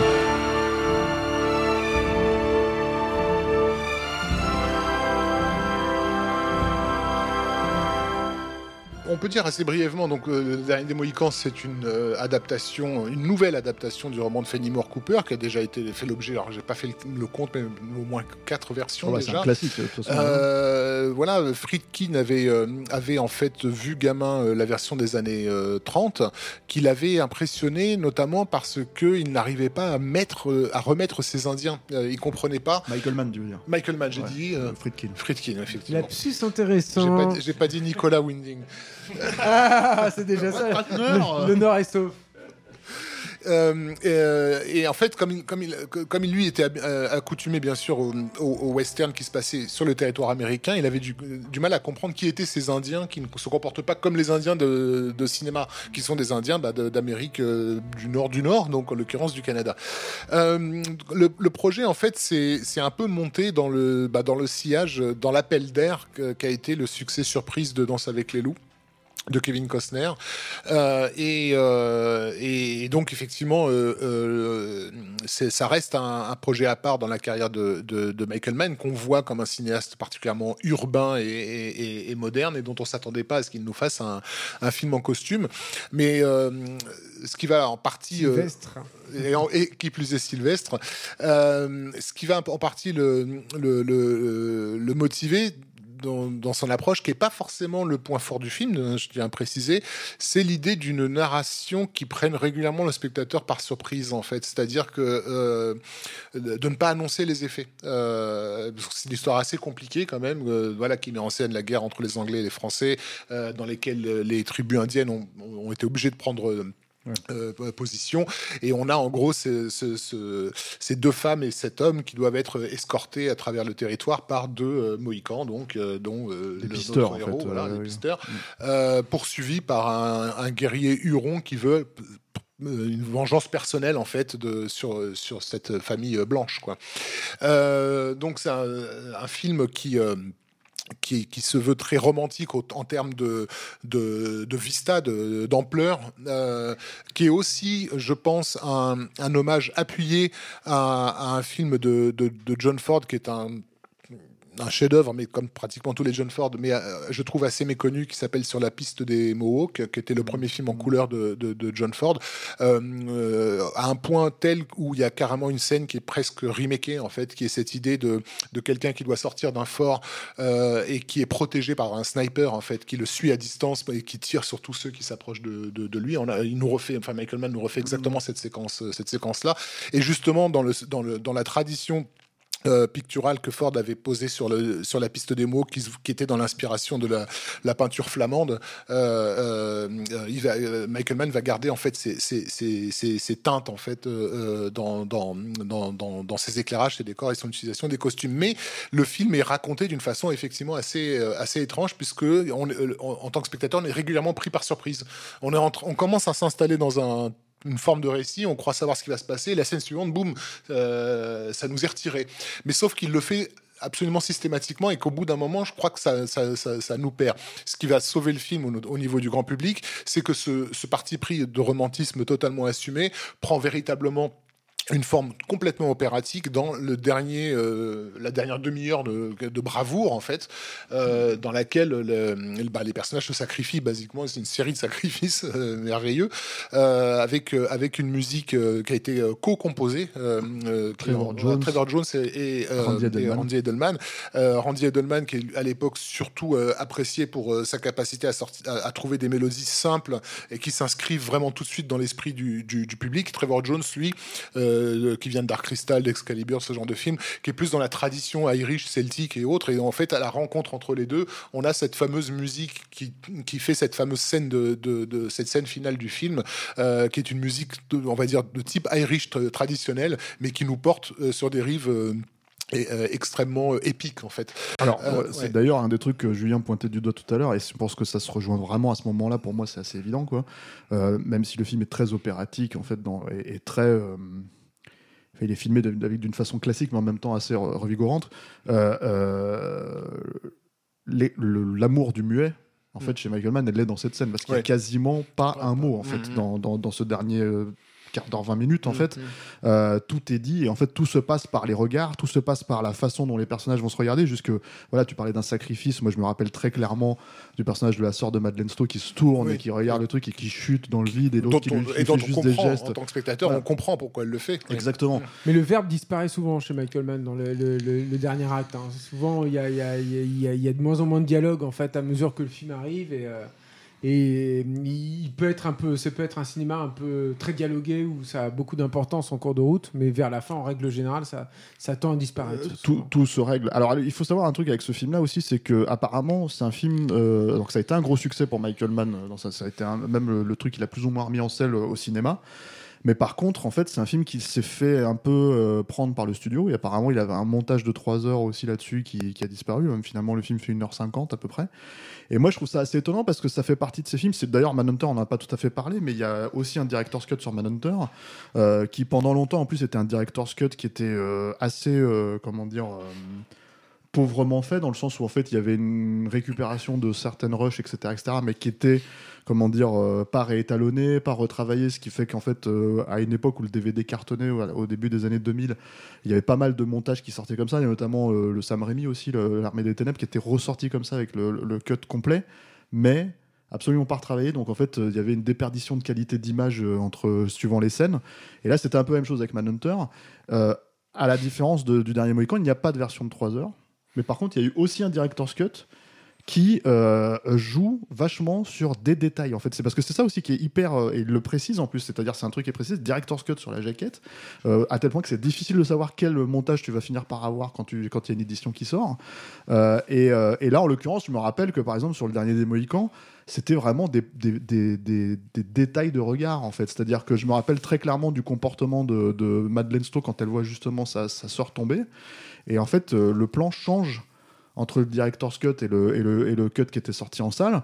Et, euh, et en fait, avec euh, euh, un- et en fait, tu ne peux pas le rater en fait quelque part ce truc parce que la réaction est tellement forte et tellement viscérale à la base quand tu regardes la scène que tu, si tu as vu le, un des montages, tu te rappelles que c'était pas ça en fait parce que le, enfin, le personnage le renvoie à ta propre horreur presque. C'est ça aussi l'in- le- l'aspect. Et moi, c'est un des trucs que j'aimerais peut-être dire sur Michael Mann et qui commence à devenir vraiment flagrant, je pense, avec euh, le dernier Mohican, mais c'était déjà un peu le cas avec, euh, avec, euh, avec Manhunter et ça va vraiment devenir le cas avec Hit et surtout Insider après. C'est un cinéaste qui fonctionne de manière extrêmement immersive. C'est-à-dire qu'en en fait, il, a, il plonge le spectateur vraiment en fait dans, c'est-à-dire au fur et à mesure il a avancé dans sa carrière, il a plongé vraiment le spectateur dans le psyché de ses personnages à tel point qu'en fait c'est quelque chose qu'on comprend complètement et que même la nature en fait euh, environnante se retrouve en fait. Donc tout on a vraiment l'impression d'être dans le décor avec euh, avec euh, avec euh, comment dire bah, avec les personnages qu'on est en train de suivre quoi. Et, et moi c'est l'impression que j'ai eu dans cette scène justement finale de- du dernier des Mohicans je me rappelle à l'époque je m'étais dit mais je suis dans cette forêt en fait Mm. avec tous ces personnages là et tous les enjeux qui sont en train de de, de, de, de les vivre. Je les vis à chacun un tour de rôle en fait. Et ça questionne le point de vue du coup en fait de chaque et, voilà. et ce point de vue, il n'est pas, il est pas innocent parce que dans le bouquin de Fenimore Cooper que Michael Mann ne respecte pas trop en tant qu'auteur, hein, il considère pas que ce soit euh, très bien écrit et il dit d'ailleurs, il, il disait que ça a été un- un- une vraie torture de- d'en tirer un script euh, à peu près cohérent. Je tu veux parlais dire aussi comme Roland Emmerich ce qu'il pense de Shakespeare c'est ça que tu veux dire? Oui, sauf qu'il a raison. euh, Ah, il, a quand même amélioré. Euh, mais mais euh, fallait qu'on fasse un point Emmerich hein. Voilà, mais, mais la vérité, c'est que le dernier des Mohicans est raconté sur un, sous, un regard féminin. Le point de vue du film est véritablement. ouais. Alors que euh, on, pourrait penser en allant voir le film qui te met en scène euh, le, le héros, l'Indien, donc que c'est que c'est un film un film d'homme. Mais en fait, non, c'est le regard de, de- de cette femme sur cette sur cette histoire. Mais d'ailleurs, elle représente aussi des enjeux, en fait, même dans, le, dans, le, dans la façon dont c'est décrit dans le film, hein, par rapport à des personnages masculins, justement. Donc, euh, et c'est toute la scène finale aussi, c'est c'est la même logique. C'est en fait euh, ce personnage d'Indien qui veut absolument la récupérer, ce genre de choses. Quoi. Non, mais... Donc voilà, et euh, tout à l'heure Julien parlait de- de- du, du fait que euh, de, à- de par euh, sa femme, il était aussi pas mal en contact avec, euh, on va dire, l'avant-scène, le monde euh, euh, un peu plus intello, etc. Et il faut noter donc la présence de, Patrice Chéreau Oui, euh, dans, le dernier des, des, des Ouais. Mohicans, dans le rôle d'un général français, qui vient tout, je pense, tout simplement de- du fait que Michael Mann devait le connaître parce qu'il devait fréquenter effectivement ce genre de théâtre. Il y a Très bien quoi. qui est acteur aussi. Hein, il faut, Oui, faut, il est acteur euh, aussi, ouais. mais enfin, il était à l'époque surtout connu en tant que directeur de, de, de théâtre. Quoi. Et réalisateur de cinéma. On est, on est bon là, en fait, on a fini sur, euh, sur le dernier Mohican Bah Ah bon? oui, euh, à part dire que c'est un film de gonzesse, qu'est-ce qu'il y avait à dire là-dessus Non, non, mais parce que c'est- important. C'est voilà, il y a ce, ce truc qu'on donc on précisait que voilà, c'est euh, euh, c'est peut-être le dernier film en fait qui a qui a vraiment en fait, euh, enfin c'est peut-être le premier film en tout cas qui a vraiment fait revenir Michael Mann sur le devant de la scène. Bah, C'est un film qui a marché euh, déjà. Voilà, non mais au- et au cinéma. Et C'est quand même son premier film qui marche vraiment. Euh, donc c'est pas c'est pas non plus euh, qu'il a identifié, je pense, auprès du grand public, c'est-à-dire euh, Oui. un peu plus. Euh, comme un directeur d'acteur. Voilà. euh, Voilà. il a quand même Daniel Day-Lewis. euh, Voilà, c'est ça. C'est-à-dire que c'est voilà. le film qui va lui permettre aussi de, de Mm. décrocher des vrais stars en fait Tout pour fait. chacun de ses projets. Quoi. Mm. Euh, donc le projet suivant c'est Hit.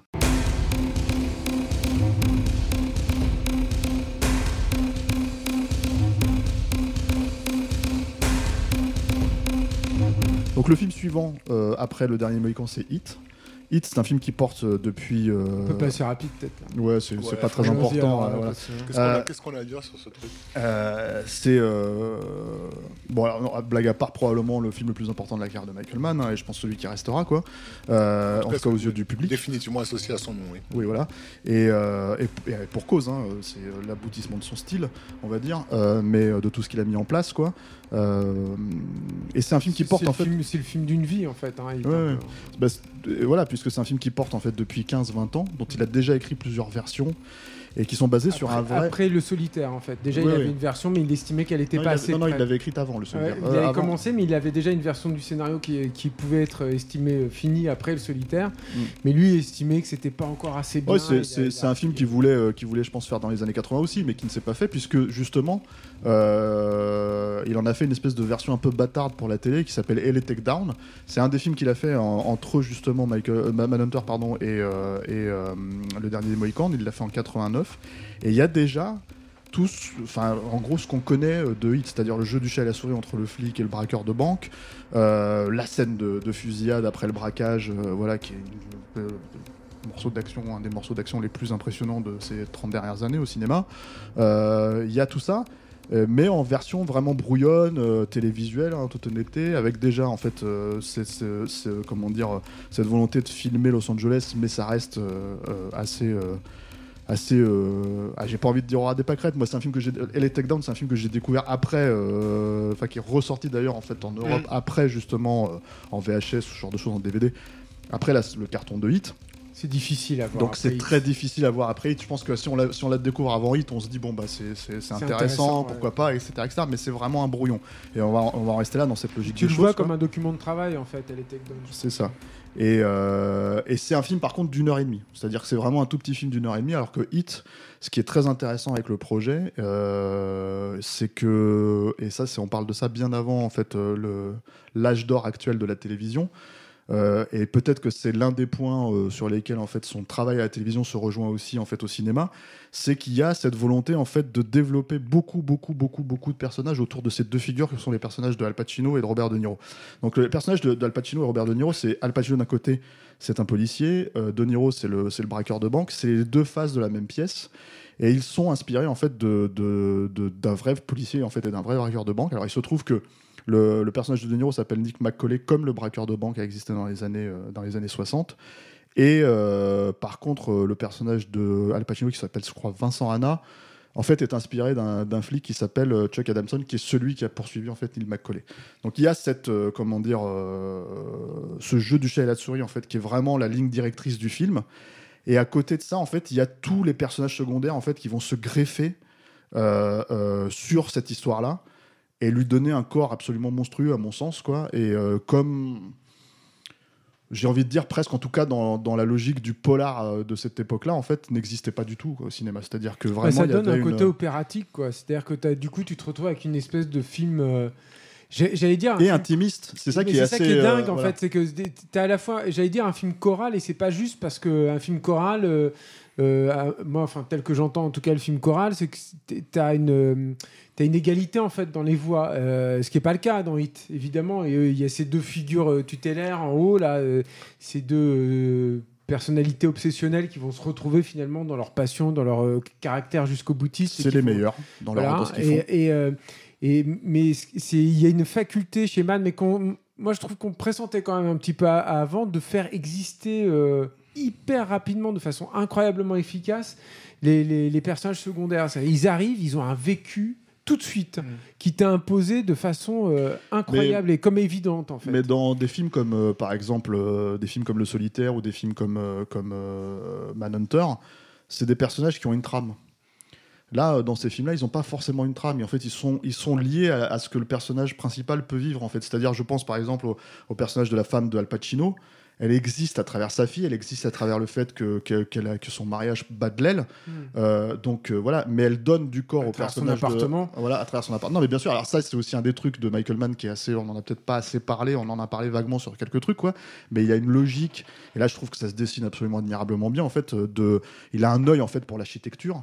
Euh, qui est absolument incroyable et, euh, et, euh, et qu'on retrouvera même dans des films suivants mais là dans Hit ça prend une pro- des proportions énormes parce qu'en fait il filme Los Angeles Souvent imité, jamais égalé, Voilà. ça, hein, pour le coup. hein, vrai. voilà. Et en fait, il filme Los Angeles avec des. des, des- Et en fait, il a, il a- Je pense que c'était des landmarks, entre guillemets, avant qu'on. Voilà. Mais en fait, pas pour le monde entier, pour Los Angeles.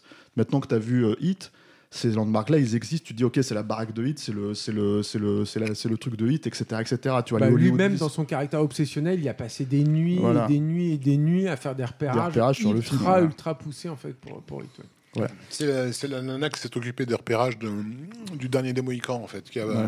qui a passé des mois à, à faire la ville dans, dans- dans tous les sens. D'ailleurs, pour une- essentiellement beaucoup de décors qui ne seront pas utilisés en. En- au, au final. Non, ce qui est intéressant dans la structure de Hit aussi, c'est que et nouveau à l'époque euh, que le cinéma s'autorise euh, ça, c'est son caractère épique en fait, Euh, plus que plus que plus que choral. Hmm. C'est-à-dire, en gros, c'est- c'est c'est du David Lean version polar, quoi. Enfin, euh, Mm. c'est-à-dire, on est, on est à un niveau euh, Laurence d'Arabie, Docteur Givago, dans ce que ça raconte. Ça- sauf qu'au lieu que ce soit une page d'histoire, euh, c'est c'est une page d'histoire du monde des gangsters euh, de, de la côte ouest euh, euh, américaine, avec donc tous les personnages que ça implique et la façon avec laquelle ils sont introduits dans, dans le récit. Finalement, quand, si tu revois des films comme Laurence d'Arabie, euh, les personnages secondaires de type Anthony Quinn, Omar Sharif, etc., ils, se- ils te sont présentés aussi en une seule scène, comme ça, généralement une introduction hyper forte.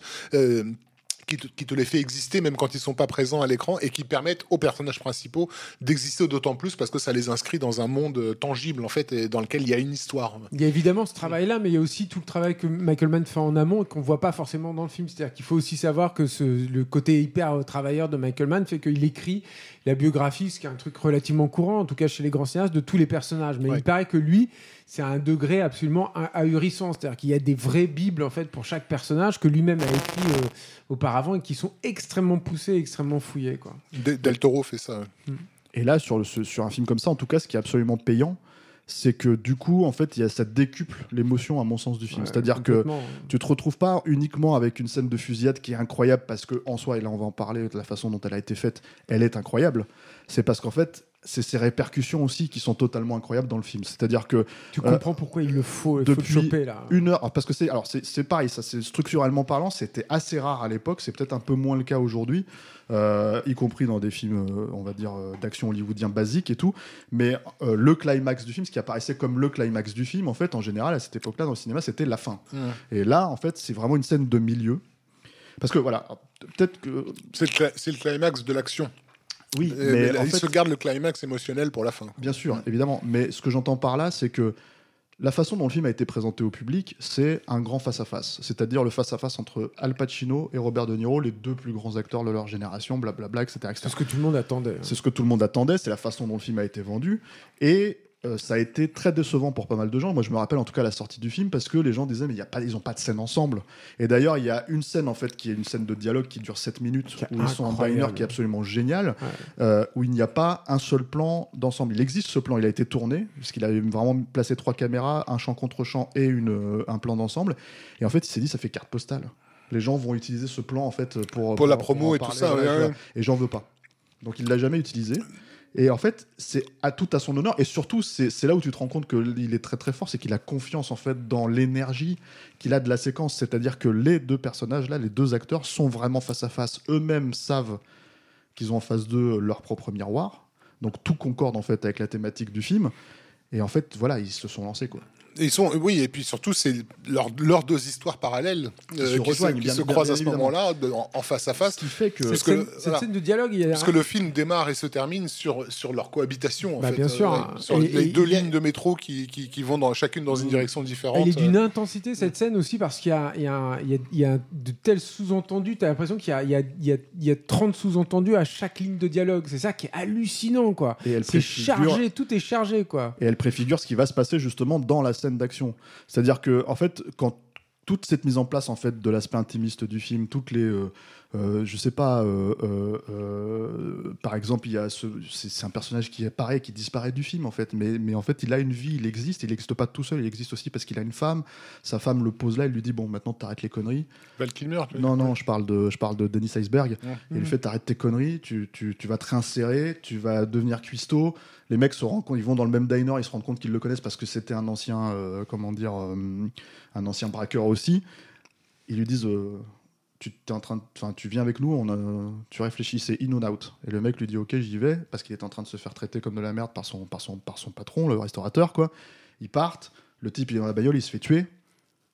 Euh, la fin, c'est pas la fin de son parcours. La fin de son parcours, c'est quand elle, elle découvre la télé et qu'en fait, elle est déçue par le truc. Et c'est- et c'est- il y a tout un pla- un placement en fait comme ça de, de, de scènes ultra intimistes qui sont ultra payantes et qui moi en fait aujourd'hui j'avoue en fait me manque vraiment au cinéma parce qu'en fait je me rends compte que le cinéma on peut raconter de manière consommée mais par contre de manière très très euh, émotionnelle euh, ce que finalement la télé fait mais prend son temps à faire et, et Oui, parfois même des très saisons- bien sur hein, des saisons entières. voilà mais elle le fait même très bien c'est des- c'est c'est pas forcément mal fait mais ce que je veux dire c'est qu'en fait Après des films comme Hit, t'en as pas beaucoup. euh, non, mais ce que j'entends façon, par là, quoi. c'est que c'est un, là où c'est un exemple aussi pour moi, un film comme Hit, c'est que finalement, en fait, quand on raconte une histoire comme ça et qu'on t'explique qu'on n'a pas le temps dans certains films de développer des personnages et que tu Ah dis, mais oui, en fait, oui, ce film-là, il fait trois heures et il y arrive parfaitement et on n'a pas besoin, d'un- il n'y a pas du gras, il n'y a rien en trop, quoi.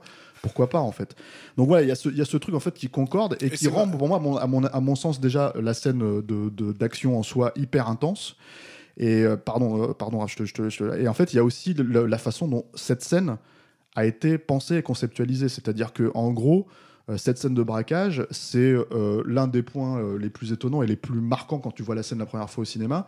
C'est que les coups de feu, c'est con, hein, ça a l'air con comme ça, parce que c'est évident, mais sont plus forts que les dialogues en fait.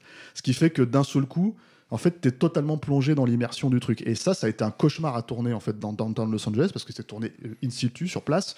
Et en fait, en gros, euh, il y a eu beaucoup beaucoup d'essais avec le preneur de son, beaucoup beaucoup d'essais avec les armuriers en fait pour euh, gérer la réverbération en fait des, coups de feu et ce genre de choses parce qu'apparemment ils ont tourné mais des, des, comment dire Enfin, ils ont shooté euh, des, des, des- des- centaines et des centaines de balles, quoi.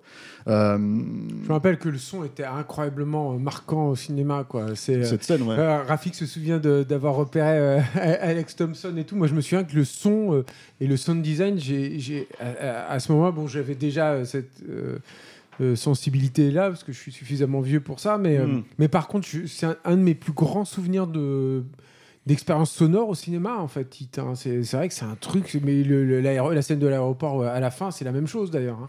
une puissance d'une violence c'est c'est- c'est terrassant quoi ça te ravage Il y a, il y a eu, euh, c'est, euh, ouais, on a le nom de Andy McNabb, euh, qui, était le- l'expert en armement du, du film, euh, qui, qui, qui- qui les a fait s'entraîner euh, pendant euh, de longues semaines Oui, alors ça, c'est un autre au, truc aussi. au- voilà, à- au port, au Voilà, port des. c'est un des trucs aussi qui est assez évident quand tu regardes le film, et c'était assez euh, nouveau, en tout cas dans les polars de cette époque-là.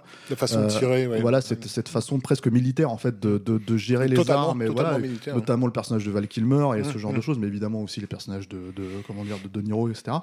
Et, euh, et de Tom Sizemore, enfin qui est- voilà. Et c'est pareil en fait, il y y a cette espèce de d'ultra, fait, alors de réalisme hyperbolique en fait, c'est-à-dire qu'il y a vraiment en fait, pour moi, Hit. euh, L'une des raisons pour lesquelles c'est peut-être le plus grand polar de ces 30 dernières années, c'est parce qu'en fait, il, euh, c'est un film qui euh, réintègre les codes du film noir, les, euh, les ramène, on va dire, à une à une portion, comment dire, actuelle, en fait. C'est-à-dire, c'est vraiment un film moderne de notre époque. Euh, et en fait, les, les- je- je- moi j'ai presque tendance à me dire, s'il regardait des films noirs quand il était peut-être gamin, qu'il avait 10, 15 ans, en fait, quand il regardait ces films-là, et je pense qu'il les voyait avec cet esprit épique, en fait, dans son, Mm. dans son esprit. Bah, Et en si- fait, il les a eu ouais, de retranscrire S'ils étaient ça, en modernes fait. à son époque, ils les prenaient pour la, pour la façon moderne. Mais effectivement, c'est l'idée d'avoir modernisé ces, ces, ces- ces figures-là à la hauteur de la technicité de, de, de son époque, parce qu'on n'a pas beaucoup utilisé ce mot jusque-là, alors que pourtant il est évident depuis le Mm. début. C'est que Mann est un technicos, quoi. C'est quelqu'un qui se préoccupe de la sensibilité de, des, films qu'il utilise, des caméras, des types de caméras qu'il utilise. Euh, il a des contrats avec euh, les sociétés Panavision, etc. Enfin, genre, il, il travaille, quoi. Il, est, dans la recherche et l'expérimentation euh, à la fois technique et technologique systématique. on va, on va en reparler bientôt oui. Ouais, mais, mais le fait même qu'on remarque effectivement à l'époque qu'il y a un truc au niveau de- des effets sonores, c'est aussi parce qu'il a bossé avec ses techniciens pour, obtenir cet effet-là. La photo de Dante Spinotti, elle est, elle, est, elle est stupéfiante dans toute la scène de braquage du premier fourgon au début, etc. Et elle va d'ailleurs de toute façon imposer un, Ouais. un standard esthétique qui sera indépassable dans, dans ce genre-là euh, sur des décennies à venir. Une fois de plus, je ne vais pas faire l'affront de reciter GTA, mais en gros, basiquement, il n'y a Bien pas. sûr, hein. Sans hit, GTA n'existe pas. Euh, donc, euh, Non, mais même, même, en fait, il y a plein de réalisateurs. hein, euh, je veux dire, du, du- euh, il y a Olivier Marshall qui le, qui le cite euh, de, de façon assez euh, évidente dans Et 36 quai des. Orfèvres. Ça, après, c'est voilà, mais euh, euh, dans 36 quai des Orfèvres et, et pas mal d'autres Mais films ce qui, est, d'ailleurs. voilà, ce qui est intéressant aussi, c'est que cette, cette énorme euh, euh, exigence et cette façon aussi de raconter un récit, pas forcément de la façon la plus simple, parce que c'est quand même, comme vous l'avez dit, tu, tu l'as dit, un film euh, hyperbolique, etc.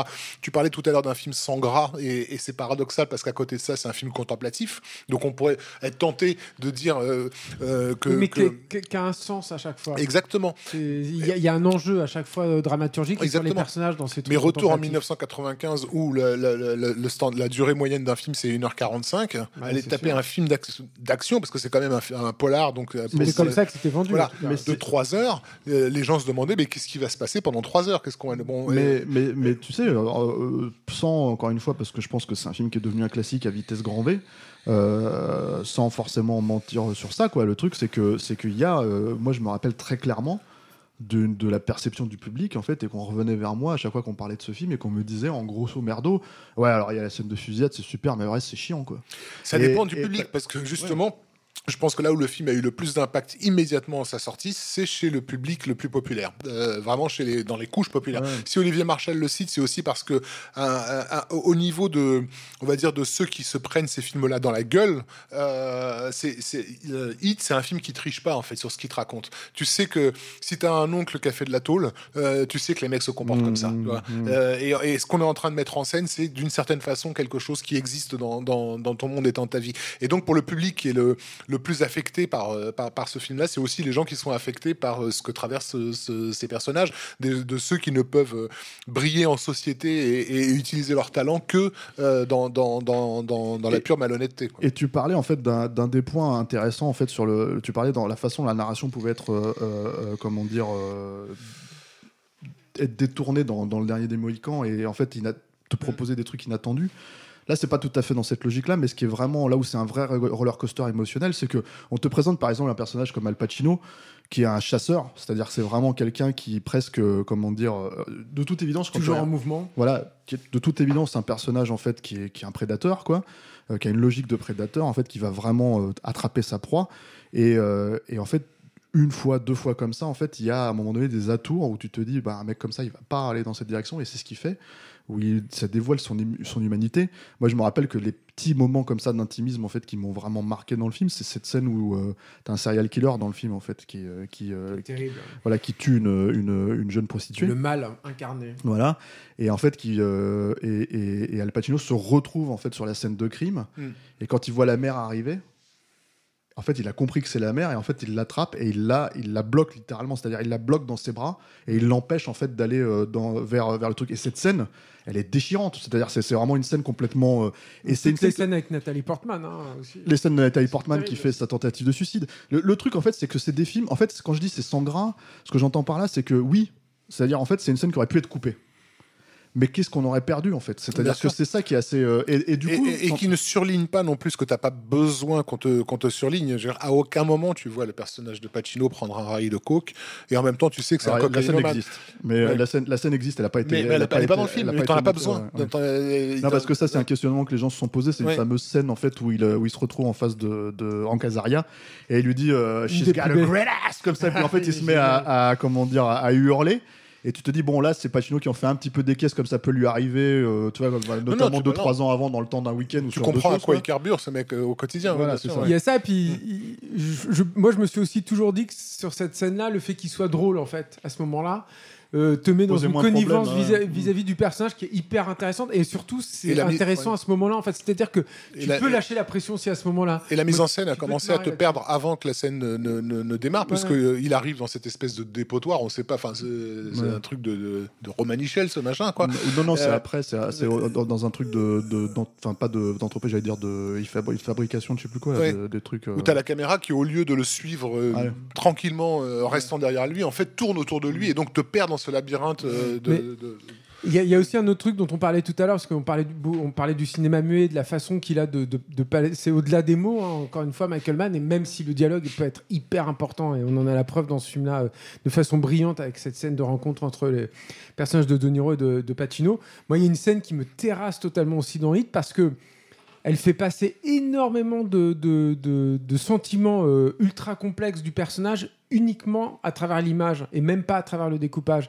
C'est la scène de dilemme en fait de De, De Niro dans la voiture quand avec le personnage de Amy Branham ils vont vers l'aéroport et où on sait que il a, il a, il à la croisée des routes en fait, la croisée des chemins en fait ce personnage. Il sait que il peut aller là, mais il va à sa perte mais en même temps, il aura accompli la mission qu'il ressent euh, au profond de lui. En fait, il va se griller, ou alors il peut avoir une vie tranquille, la vie dont il a rêvé avec le, avec cette femme qu'il aime, quoi. Et c'est une scène, en Les- fait, les où n'importe qui te l'aurait fait, enfin n'importe qui, en tout cas euh, n'importe quel, euh, disons, réalisateur lambda, te l'aurait fait avec une scène de dialogue ou un, même ou tout simplement un découpage où le mec se serait peut-être regardé dans le miroir ou dans le rétro ou un truc comme ça. Et Man, il fait pas ça en fait. Il fait juste le mec, il est en train de conduire, mais il y a un jeu de lumière et de, de, de, de- sur l'architecture en fait de, de, l'autoroute. en passe fait. à travers le tunnel. il et, passe à ouais. travers le tunnel qui te fait, mais alors tout comprendre. Et c'est, elle est incroyable cette scène pour moi. C'est de, toute façon, il y a énormément de choses comme ça où, euh, euh, par exemple, c'est comme le- le- le- la destinée du personnage d'Eddie Trero. C'est-à-dire qu'en fait, euh, on comprend que le personnage l'est trahi. En, mode full, full spoiler, Ouais, hein, ouais, mais bon, je pense clair. que si vous écoutez ça, vous avez vu Hit, quoi. Au moins Hit. Et en fait, on- ce personnage-là, il y a quand même une humanité dans la façon dont il, le- il va quand même le traiter finalement de Niro et c'est ça qui est hyper euh, comment dire touchant c'est que Il n'y a que le tueur hein, pour, le, qui- pour lequel il a aucune euh, Sympathie, oui. sympathie. hein, tout ça. Ouais, ouais, et, mais alors, et il y a un autre point alors qui est intéressant, je trouve, avec ce film, mais qui va pour moi vraiment exploser avec Insider. Enfin, c'est là où, en fait, pour moi, euh, personnellement, Hit, c'est mon préféré de Michael Mann, mais je pense que son meilleur film, c'est vraiment Insider. Et en fait, c'est déjà en fait des petits moments comme ça, en fait, où il va briser sa forme, en fait. C'est-à-dire que, Mm. en fait, il va vraiment rentrer dans un espèce de, de truc immersif où sa caméra, elle va vraiment épouser euh, les personnages et en fait l'action.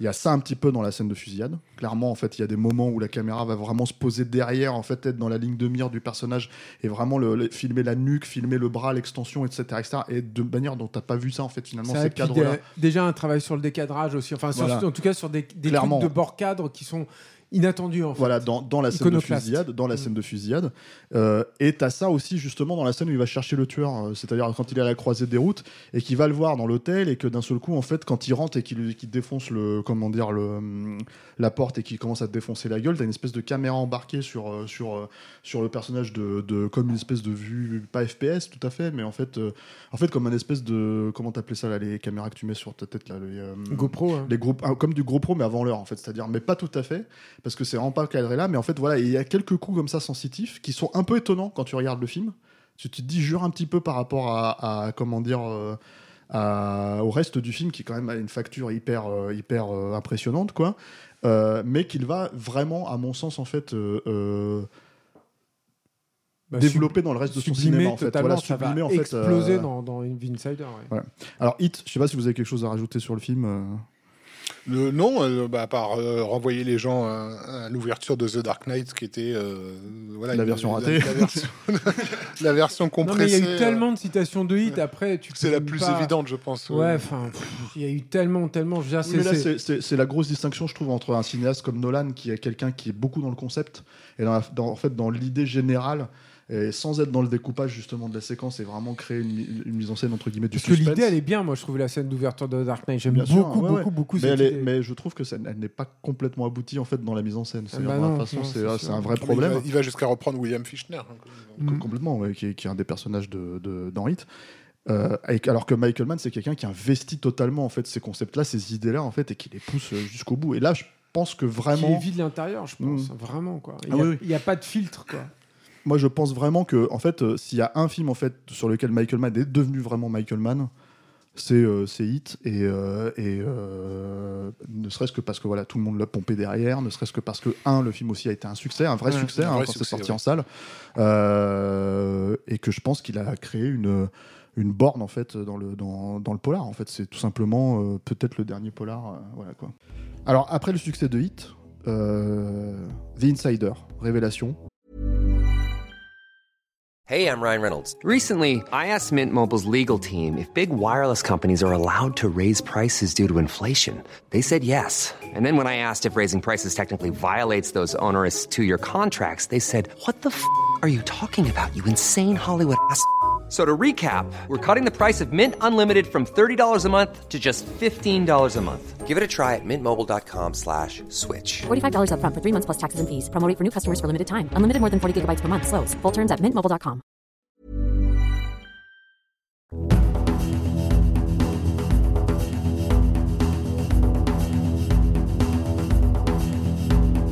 Ce qui pourrait s'apparenter quand même à un gros film euh, à dossier, puisque c'est un peu. euh, voilà, c'est un, movie un- of the week. Voilà, un gros sujet. Euh, mais que en fait Michael Mann va complètement euh, transcender quoi. Alors euh, gros film à Oscar aussi en fait dans la logique en fait hollywoodienne, mais encore une fois rien à voir avec avec ce qui se fait généralement dans les films à Oscar quoi. Exactement. Toi, tu disais que tu nous disais que à ton à ton avis que Hit était ton film préféré, mais que tu considérais The Insider comme son Plus grand film. comme son plus grand film. Euh, moi, c'est l'inverse en fait. Ah bon ouais.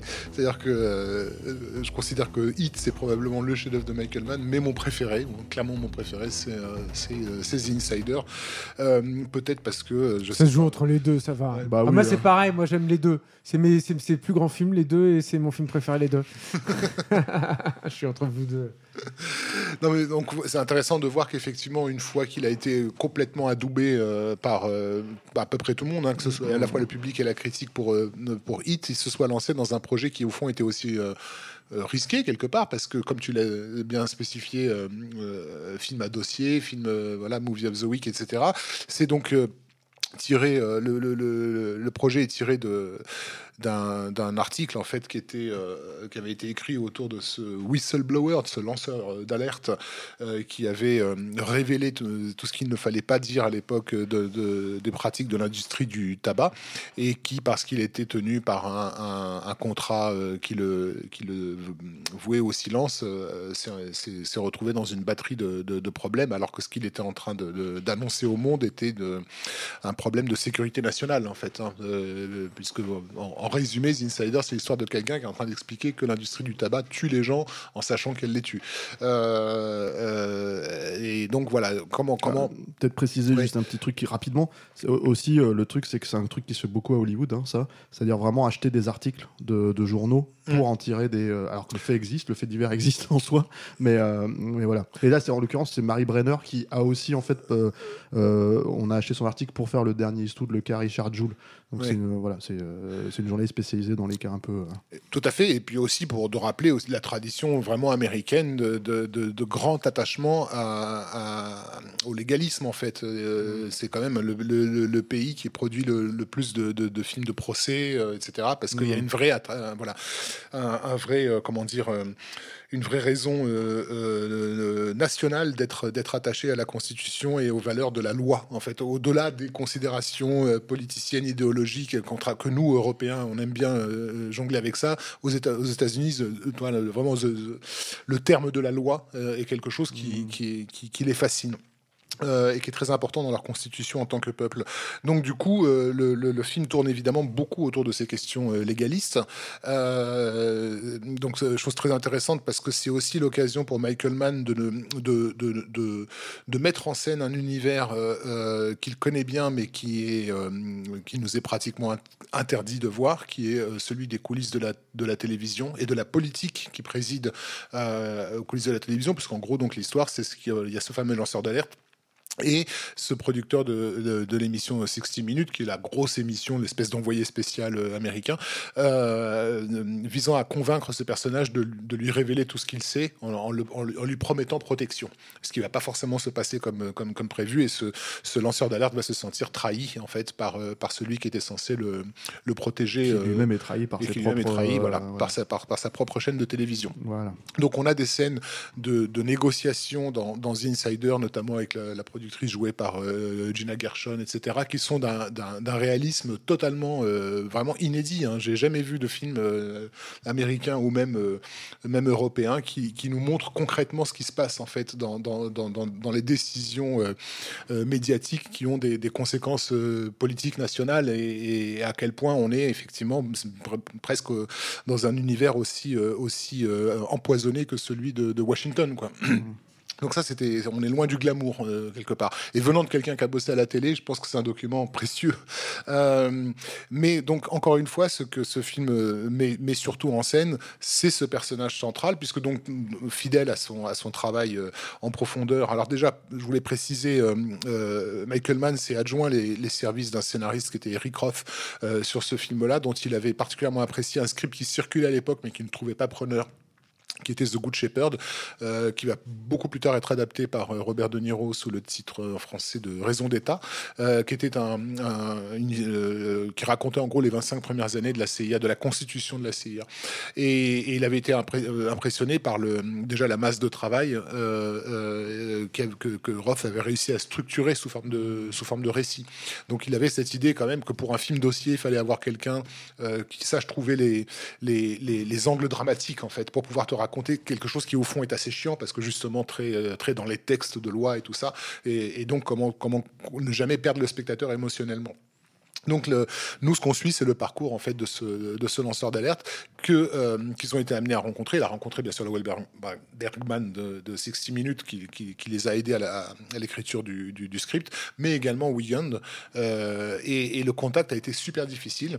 Euh, et et c'est là où Michael Mann s'est rendu compte que ce, ce, ce, ce gars n'avait rien pour lui en fait. Il n'était pas aimable en fait. Il était tout le temps sur la, sur la défensive. Et en plus, il était encore tenu par ce fameux cette fameuse clause de, de non déclaration. Je sais pas comment. Non-disclosure agreement, Et donc vraiment, il était sur, sur une- la, la pure défensive. Et, euh, et ça lui a donné une clé parce qu'en fait, ce qui met en scène dans ce film-là, c'est effectivement un, un, un, un, un rat de laboratoire à qui on a donné une, une série de d'électrochocs et qui a les poils qui se hérissent en fait, quoi, euh, qui est conditionné à, à être piégé. Euh, donc on retrouve une fois de plus le concept de, de, de quelqu'un qui est complètement prisonnier du monde et, des, et de, et de l'institution et qui n'a plus d'autre choix au fond que de s'en remettre à lui-même, qui est peut-être la personne à qui il fait le moins confiance au monde. Euh, Pour s'extirper de cette condition. En pour fait, voilà. voilà. Et donc c'est absolument déchirant comme euh, comme euh, que ça- ça- on- le- ce film aurait aussi pu s'appeler Le Solitaire. Mmh, Euh, j'ai- On a rarement vu personnage plus isolé que que que, que ce lanceur Mais en d'alerte. fait, il est d'ailleurs présenté littéralement comme ça, c'est-à-dire que dans la scène d'ouverture du personnage, euh, et c'est hyper sensitif en fait comme truc, c'est que et tu, toi, si t'as vécu, on va dire, euh, un- t'as travaillé, on va dire, dans une boîte ou un truc comme ça, tu vois le truc, c'est que t'as un, euh, il est littéralement dans son bureau à part pendant que les autres en fait de son de sa boîte sont en train de fêter euh, Ouais. un départ à la retraite ou je sais plus ce que c'est exactement en fait et lui et, l'isolement est clairement montré en fait dans le mouvement de caméra et dans la façon dont, dont le personnage est présenté quoi Tout à fait, toute la mise en scène du film participe de toute façon de cette construction psychologique. hein. Euh, alors, ce qui est donc, ce qui rend le film fascinant, c'est d'avoir réussi à créer une, une- des tensions dramatiques époustouflantes sur des scènes qui, sur le papier, en tout cas, tu te dis juste, elles vont être d'une platitude euh, sans nom. Je pense notamment donc à la convocation de Wigan par son patron, joué par Michael Chambon, euh, qui en gros est en train de lui faire comprendre à demi-mot que c'est un homme mort si jamais il ouvre sa gueule. Mais à aucun moment il ne va le dire, bien sûr, ces mots-là.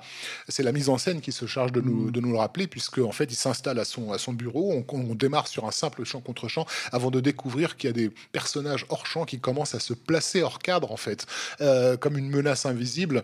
Et on voit des mains, des pieds, des bras, euh, voilà, qui, sont en train de l'entourer. Et, en fait, c'est des gangsters qui sont en train de le, de, de le coincer dans une ruelle, quoi. Sauf qu'on est dans un bureau luxueux où tout le monde se sourit et se parle de façon affable. Mais en réalité, c'est vraiment des questions de vie ou de mort qui sont, qui sont systématiquement mises en scène là-dedans. Il y a des des confrontations de comédiens mémorables et, je pense notamment même à des seconds rôles. Il y a une séquence un peu plus loin où euh, euh, il a l'autorisation de faire une déposition en dehors de l'État où il a signé le contrat. Enfin, tout un truc légal compliqué.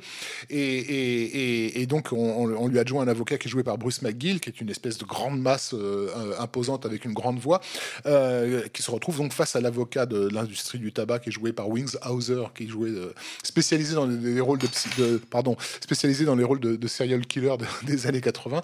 Euh, et Wingshauser fait comprendre en gros que si le client ouvre la gueule, il est mort quoi. Et, euh, et là, euh, Bruce McGill le, le- le- le- se met face à lui quoi pour lui dire que son client parlera quoi qu'il advienne. Et la puissance qui se dégage de cet échange entre deux comédiens secondaires hein, dans, dans, dans, dans le récit est absolument terrorisante. Moi, je me souviens que d'avoir carrément passé la scène plusieurs fois parce que je comprenais pas pourquoi l'éclat de voix de Bruce McGill était à ce point flippant. C'est c'est un ours qu'il est en train de, de, de- un grizzly qui filme dans dans, dans, cette séquence là. Et au milieu de ça, on a donc ce personnage interprété par Russell Crowe qui alors qui était pas forcément le, le, le, le, premier choix. Il a, et en plus, lui, il avait un peu peur de jouer un personnage plus âgé qui ne l'était euh, euh, réellement. Il comprenait pas pourquoi on l'avait euh, choisi lui. D'après Michael Mann, c'est parce que il, a, il, a, il a vu, en fait, comme il avait rencontré le, vrai Wigan, il a vu chez Russell Crowe un moment, sur une scène, comme dans, dans les répétitions, il a joué une scène sans dialogue, en fait. C'est-à-dire au moment où il s'aperçoit que l'interview qu'il a faite n'est pas. N'est pas diffusée. Ouais. Et il devait jouer cette scène-là, en fait, et juste avoir un regard, le regard de quelqu'un de déçu. Et il l'a joué d'une façon telle que qu'il a, il a cru voir le vrai personnage qu'il Ouais. avait rencontré avant. Donc c'est ça qui lui a valu d'être d'être engagé. Et Russell Crowe à l'époque doit préciser juste que c'était un- une vraie star montante, hein, c'est-à-dire euh, qui était pour le coup, euh, il a, alors bon, il avait fait euh, Bah, Gladiator n'était pas si loin. Gladiator, Gladiator est sorti six mois après. C'est ce qu'il a vraiment consacré comme une vraie grosse star. Mais avant, il a été dans, dans, dans Les Confidential. Et en fait, il est apparu dans quelques productions euh, où Ouais. on remarque, où il a été clairement remarqué, même si les films n'ont pas marché, comme Morrowind de Sam Raimi, par Tout exemple. à fait. Mais, euh, mais le rôle avait au départ été considéré pour euh, Val Kilmer, ce qui Mm. n'était pas forcément euh, la, la bonne idée, mais la bonne époque pour le, pour le faire bosser sur des, sur des projets compliqués. Il aurait un peu filé entre les doigts. Donc tant mieux finalement si c'est tombé sur, sur, sur Russell Crowe. Mais donc voilà, ce qui est extraordinaire sur, sur 60 Minutes, pardon. sur, sur The Insider, Révélation, euh, c'est qu'on a vraiment l'exemple type de, je trouve, hein, un cas d'école de ce que de ce que la mise en scène représente en fait dans, euh, au cinéma. Et comment un sujet qui aurait pu être barbant, mais du début à la fin, devient un- un- une succession d'enjeux où tu étouffes. Tu as l'impression que des fois que tu vas mourir tellement il y a, la- d'une il y a de folle la intensité, tension. ouais. Il y, a, il y a- il y a- un autre film en fait qui est un peu similaire dans cette logique-là parce que ça aurait, ça aurait dû être un film chiant en fait comme il y en a eu. Hein. Ce truc-là, c'est Le Lorenzo de, de, De George Miller, oui. parce qu'en fait, c'est lui- deux films où tu te Qui lui est pour- un film de guerre, pour le Voilà, coup. ouais. pourquoi on irait voir ça en fait? Mm. Pourquoi est-ce qu'on on, a- on sait qu'il y a des films comme ça qui sont qui sont faits et qui sont généralement assez chiants quoi? Et en fait, c'est tout l'inverse qui se produit. C'est-à-dire, tu te rends compte que le type en fait a- aborde le, le réalisateur aborde le film suivant ce que lui sait faire en fait. euh, euh, Exactement. Et, et- c'est pas, il n'est pas en train de nous. En fait, la vérité, c'est que le film ne, te dit pas, je vais te, te raconter l'histoire de ce scandale euh, de l'industrie du tabac, parce que Mmh. qui est vendu sur le papier, mais je vais te faire vivre ce que les gens ont vécu. Ceux qui ont traversé cet événement l'ont vécu comme ça. Et jusqu'à un point euh, assez, euh, assez frappant. Moi, je me rappelle que tu parlais, tu vois, tu, parce que là, tu parles de scènes qui sont vraiment, encore une fois, des scènes qui sont constitutives en fait du film, c'est-à-dire Mm. ce que ça, de ce que le film raconte. Mais tu as les à côté, encore une fois, l'intimisme en fait du film. Et moi, je me rappelle que euh, dans, je pense, dans l'idée de rendre ce personnage euh, pas sympathique parce que c'est pas vrai, mais en tout cas, euh, comment dire, attachant, avoir de l'empathie pour lui. Il y a la façon en fait dont sa famille est, est- est représentée et il y a notamment la petite fille qui est, qui est asthmatique et je me suis souvenu qu'en fait je me souviens que dans cette scène la première fois que j'ai vu cette scène je me disais ah non, en fait c'est ça être asthmatique. C'est à dire vraiment il y a ce truc où je me suis dit donc en fait ce que tu ressens à l'intérieur quand tu es en train de perdre ton souffle etc etc cette proximité en fait dans la façon de le filmer vraiment de se mettre derrière le, le- le- presque l'oreille en fait du personnage pour pour pour capter en fait euh, l'e- l'essence en fait le moment où elle est en train de de, de, de, de plus arriver à respirer. Je me suis dit c'est étouffant en fait. Il y a vraiment un côté étouffant comme ça et c'est encore une fois euh, une scène qui aurait pu être coupée c'est-à-dire c'est vraiment une scène qui aurait pu ne pas euh, voilà mais je pense qu'elle participe euh, dans l'idée de rendre le personnage empa- empathique en fait d'avoir de l'empathie pour le personnage et surtout De le rendre humain aussi. de le rendre humain et surtout dans le cadre où finalement euh, peut-être que c'est un personnage qui est pas sympathique en soi c'est-à-dire le, le- le vrai mais quand tu racontes quand tu racontes pardon ce genre de récit euh, cette idée de l'homme seul contre tous aussi, c'est quand même une figure attachante à la base parce que tu vois, tu te retrouves dans un truc où c'est quelqu'un qui, qui, qui, et ça on le sait tous en fait, on, on l'a tous quelque part en nous en fait, la notion qu'on peut se faire briser par le système. Et Ah, euh, lui, lui c'est même pas se faire briser, c'est se faire atomiser jusqu'à la dernière Oui, molécule. Quoi. Il, est- il- encore une fois, il donne l'impression, de, pratiquement dès le début, d'être complètement écrasé par le monde entier. Ouais, c'est, et et- et- et l'idée de te dire, le ressort, euh, comment dire, le, the fate of the world, quoi. En gros, repose sur les épaules de ce type qui est le plus faible de, de, de tous, quoi, et qui ne m'est même pas sympathique. Euh, donc c'est, du coup, ça, moi, je pense que quand on regarde le film attentivement, et je pense euh, quand on a une attention émotionnelle au film, on finit par se dire que ce type est d'un courage absolument stupéfiant, parce qu'il a, Ouais, il a, il, il a traversé tout, tout clair. ça, quoi. Euh, Il y, a, y a aussi quand même cette idée que justement, je pense que le succès de Hit a, a complètement décomplexé complexer Michael Mann sur le- le- l'expérimentation euh, euh, par rapport à, à- à sa mise en scène. C'est le plus donc- gros bond stylistique, je pense, de toute Ouais. sa carrière, de toute Ouais. façon, entre It et, Insider. hein. Jusqu'à lui permettre de s'autoriser des choses complètement aberrantes. Et Mm. je pense notamment à la fameuse séquence au restaurant japonais, donc où ils se Mm. rencontrent tous les deux et où en gros ils, signent le deal, c'est-à-dire quand ils se serrent la main euh, symboliquement. Mais c'est aussi le moment quelque part de la, tra- de la trahison, puisque c'est là où ça va se, se jouer. Et au lieu de, de, de donner au spectateur le- le- l'impression que tout est, tout, tout est en place, il va au contraire choisir de le déstabiliser complètement, puisque cette scène, donc c'est un chant contre chant dans lequel il va régulièrement briser la règle des 180 jusqu'à la rendre absolument visible. C'est-à-dire que nous, évidemment, on connaît bien, on est attentif à ce genre de petites erreurs de montage éventuelles et tout. Mais là, il insiste tellement dessus qu'il donne vraiment l'impression, il veut que le spectateur le moins au courant soit au courant qu'il y a quelque chose qui cloche. Euh, Il y a vraiment, cette voilà. scène, C'est vrai que c'est. Il y a, euh, qu'est-ce qui se passe dans cette scène qui me met aussi mal à l'aise alors que je devrais, je suis dans un cadre tranquille. Enfin, il n'y a pas plus symétrique et plus propre qu'un décor japonais. Donc il l'a pas choisi non plus, je pense par hasard. hein. Il voulait quelque chose de très ordonné pour justement te montrer le chaos qui est en train de se, de, de se Mais- jouer dans, dans ce contrat. Mais de toute façon, alors ce- ce- c'était- cet aspect expérimental, il est dès le début du film. C'est-à-dire que vraiment, en fait, la toute première scène du film, c'est euh, le personnage de Dont on te montre que c'est un personnage qui quand même a, a des couilles, quoi, tu vois. Puisque si je dis pas de bêtises, il va interviewer euh, euh, le, le chef du Hezbollah, en fait, un truc comme ça. je crois Oui, la ça. séquence d'ouverture, elle, Voilà. effectivement, elle, elle, elle- elle te montre une certaine, un certain visage du courage, on va dire, en te mettant dans, dans, dans, Dans sa ta- peau, en, quoi. en gros, tu arrives dans le climax d'un- film de guerre Mm. type euh, de- d'espionnage, quoi. Où, Et il- c'est la scène d'ouverture. voilà, Et- où le héros est, amené, est emmené. euh, voilà. j'ai presque envie de dire, pas une caméra embarquée parce que c'est pas exactement le terme, mais c'est le sentiment que t'as, c'est-à-dire que t'as vraiment, en fait, je sais pas quelle est la focale qu'il utilise, une espèce de focale un peu spéciale euh, sur le visage, en fait, pour parce qu'en en fait, il est masqué Il est ma- pour pas qu'on le, comment pour- dire, pour Pour pas qu'il repère l'endroit où- l'endroit où, on- où on l'emmène, quoi. Mm. Mais en fait, la caméra colle littéralement à son visage. quoi. Mm. C'est-à-dire que tu as ce truc en fait euh, hyper sensitif où tu dis ok, donc en fait avoir un truc sur la gueule, c'est ça aussi. Tu vois, C'est être dans cette situation de ce personnage-là, c'est ce que tu ressens quoi.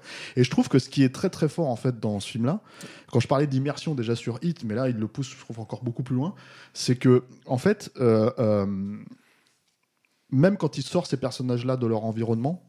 Parce que ça, c'est son environnement au personnage de. C'est, euh, il a l'habitude en fait. On va dire le personnage. On te le présente d'entrée de jeu en fait. Le personnage de, de Pacino. Pacino, il, est- il fonctionne comme ça et il a même les couilles en fait d'envoyer limite chier le- son intervenant en fait euh, à ce moment-là dans, dans la séquence. Et à côté de ça, quand tu le vois quand ils sont en train de, justement de, de gérer toute la politique du truc et qu'il est chez lui au bord de la mer en train de regarder le truc et qu'en fait d'un seul coup, ce qui est endroit qui est complètement paradisiaque en fait devient presque oppressant autour de lui parce que en gros si tu veux quoi qu'il arrive ou qu'il aille en fait euh, dans le monde il sera poursuivi par cette histoire là tu vois et qu'en fait il, va devoir en découdre euh, il va devoir se mettre dans le truc.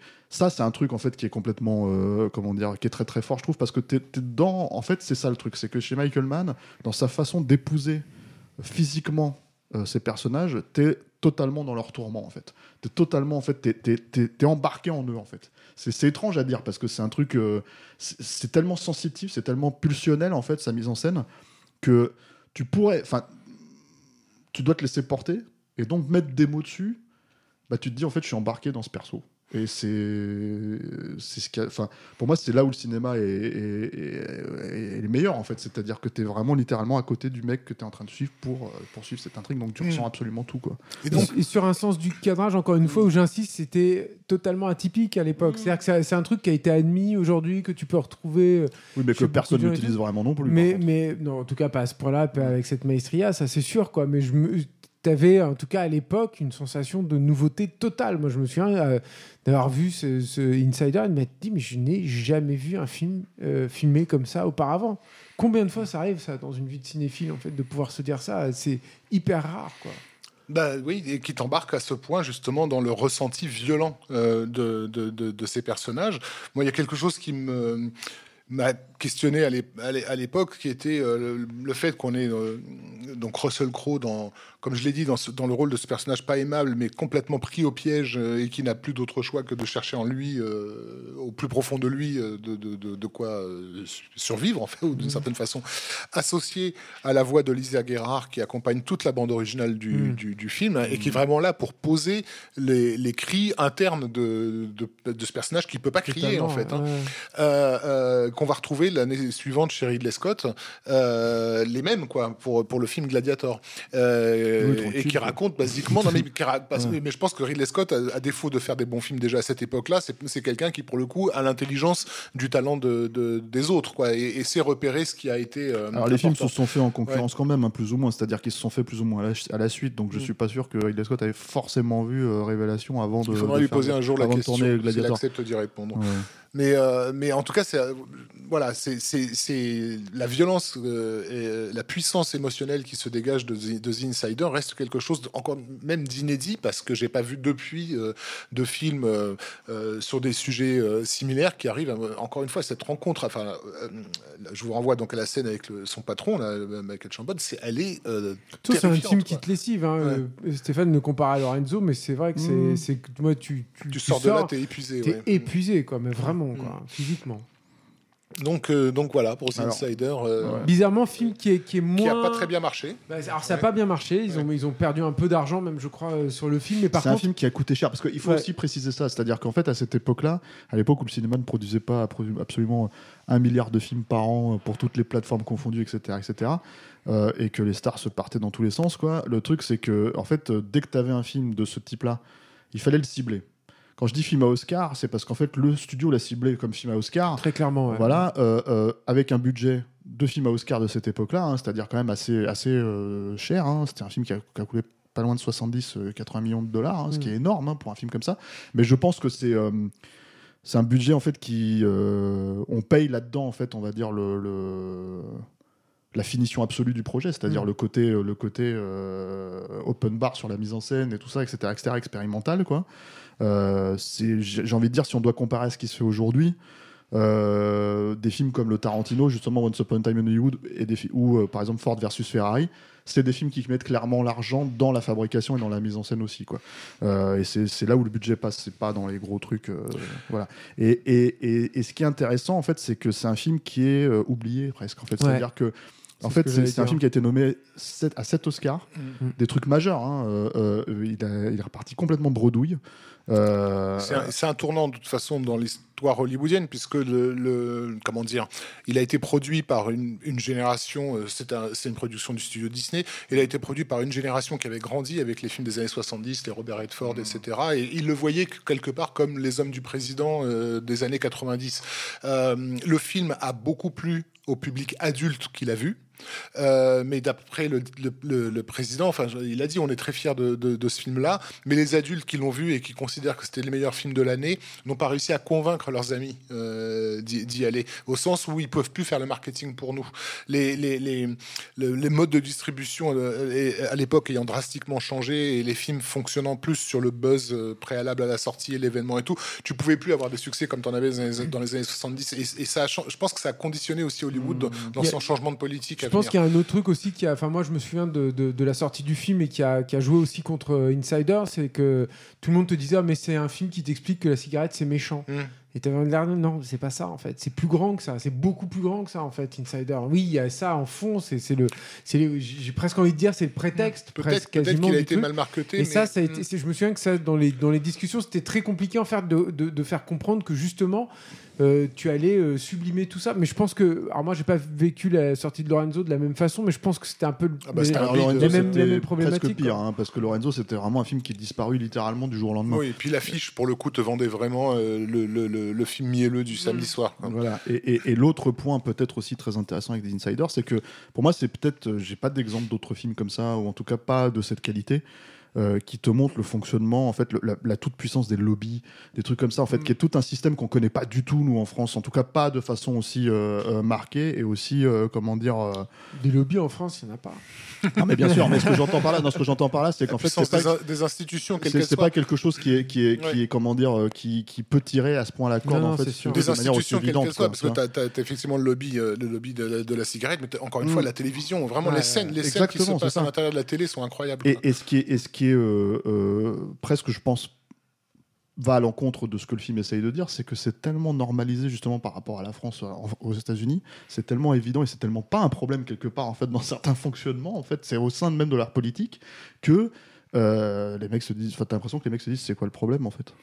Tu vois, c'est presque ça en fait. C'est les gangsters et alors? Non mais voilà, non mais c'est presque ça qui fait disparaître, je pense aussi le film dans l'opinion publique. C'est, je pense que c'est un de ces trucs où, en fait, même si c'est pointé du, du doigt, même si c'est et c'est fait de manière, moi je trouve finalement assez subtile hein, euh, dans le film quoi. Euh, que du coup, je pense que c'est ça qui fait que en gros, c'est un film qui qui pour moi, enfin ouais, quand je dis c'est son meilleur, c'est que c'est celui il a atteint un niveau pour moi de, de, de tout ce qu'il est capable de faire de manière stratosphérique. C'est pas c'est pas forcément aussi emblématique que Hit Mm. ou même Collatéral qui sera un film qui, qui reprend ces grandes figures stylistiques quoi mais mais c'est un film en fait un vrai film de réalisateur c'est-à-dire je prends un sujet je me l'accapare complètement Ouais. et je le transcende quoi. Et pour reprendre les propos de, de Julien euh, précédemment, euh, c'est un film pour le coup véritablement expressionniste. C'est-à-dire qui, euh, dans, sa mise en scène, euh, vise à exprimer les sentiments et les émotions profondes de- de- Mm. de- de- de- des personnages qui, qui le traversent. quoi. Mais dis- disons que la situation de Michael Mann euh, au sortir de, de The Insider, elle est ambivalente. C'est-à-dire que euh, il, il a encore le succès. Je pense qu'il surfe encore sur le succès euh, de Ah, il est Michael Mann en Et tout il reste, ouais, voilà, Michael Mann, il est, il est vraiment sur, encore une fois, là, il est très clairement identifié. C'est un des grands, en fait, en, en activité, mais ça reste un peu, un peu fragile et un tout petit peu précaire. Et il va se retrouver sur un, sur un sujet dont il n'est pas à l'initiative, mais qui va se s'approprier en fait totalement, euh, qui est donc euh, Ali.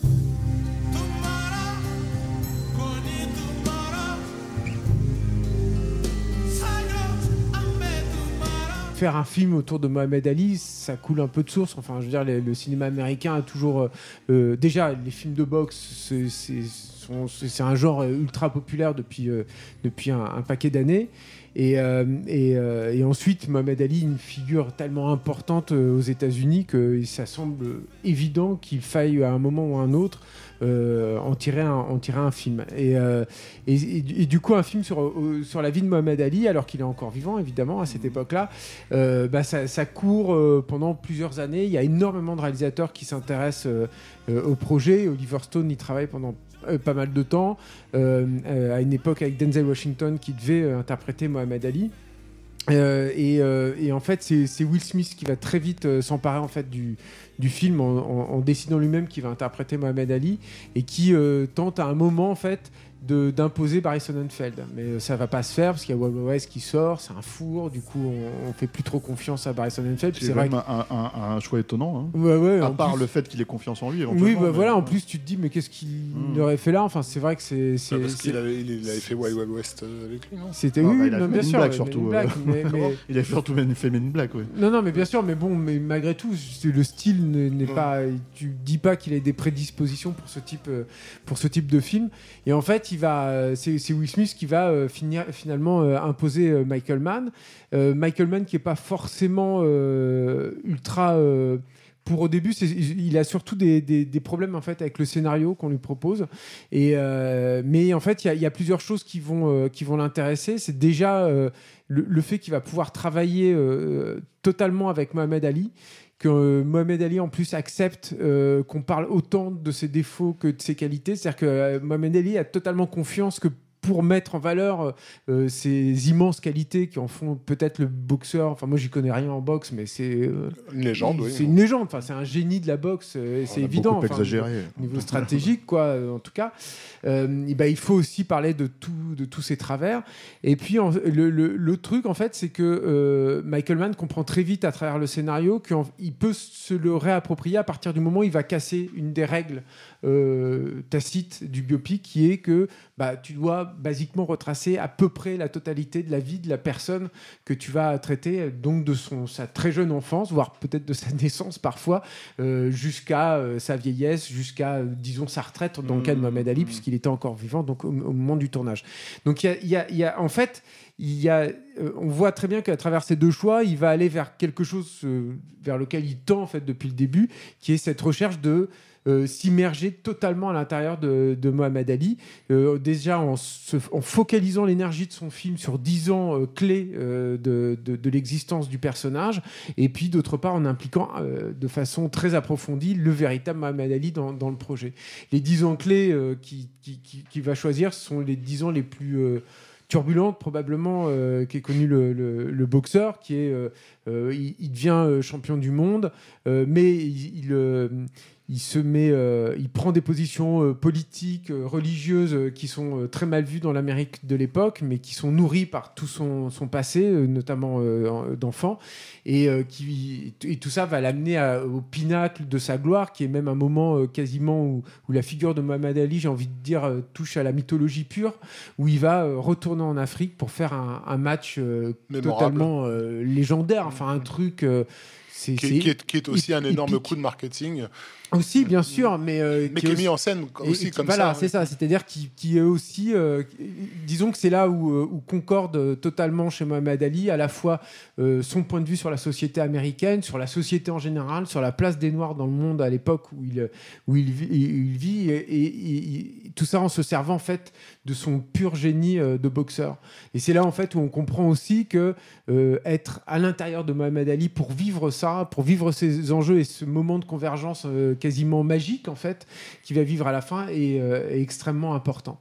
Euh, et, et moi je trouve que c'est un des trucs qui est le plus intéressant en fait de, de Ali, c'est-à-dire que dans tous les films qu'on a vus précédemment, de, quasiment tous les films, ben, évidemment pas le solitaire et euh, peut-être un peu moins aussi Manhunter, mais en tout cas c'est un film profondément euh, subjectif, euh, Ali, et, et où il n'y a pas du tout ce système de binôme. C'est-à-dire qu'il n'y a pas de, de deux personnages en fait qui Mm. vont se renvoyer la balle, comme c'était évidemment le cas dans Hit, comme c'était aussi quand même le cas dans Insider. Quoi. Je veux dire, Oui, mais qui ce n'est pas, c'était pas le cas forcément automatiquement. De, ou de regarder de, l'extérieur, de- euh, comme, comme souvent le biopic le fait. En fait, Ouais, voilà. basiquement, un biopic, c'est, tu as quelque part, même si elle n'est pas euh, explicite, tu as toujours la voix du narrateur qui est, qui est- C'est qui ça, est quelque ouais. part. Là où elle y est tu pas. lis un, un Ouais. résumé de, de- Le- d'un, dictionnaire ou enfin L'ouverture, page euh, Wikipédia ouais, quoi. L'ouverture du film te plonge en fait, euh, elle est parfaite, hein, mais euh, ce plan d'ouverture où tu le vois en train de courir, enfin tu le vois, Toute, tu toute le la sens, séquence qui est très longue en fait. tu le sens en train de courir, Voilà, que tu es littéralement en train de courir et en train de d'épuiser ton corps, euh, etc. Et t'es arrêté. mais aussi de vider ta tête. Ouais, C'était- ouais. Elle est géniale. En fait, c'est une longue séquence musicale autour d'un morceau de Sam Cooke qui interprète. Mm.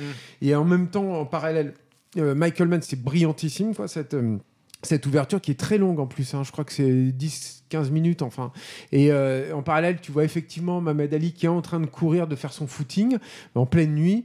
Euh, tu vois euh, donc euh, Sam Cooke qui, donne un, concert live. Donc t'es tout de suite, tu, comprends tout de suite comment ça fonctionne en fait.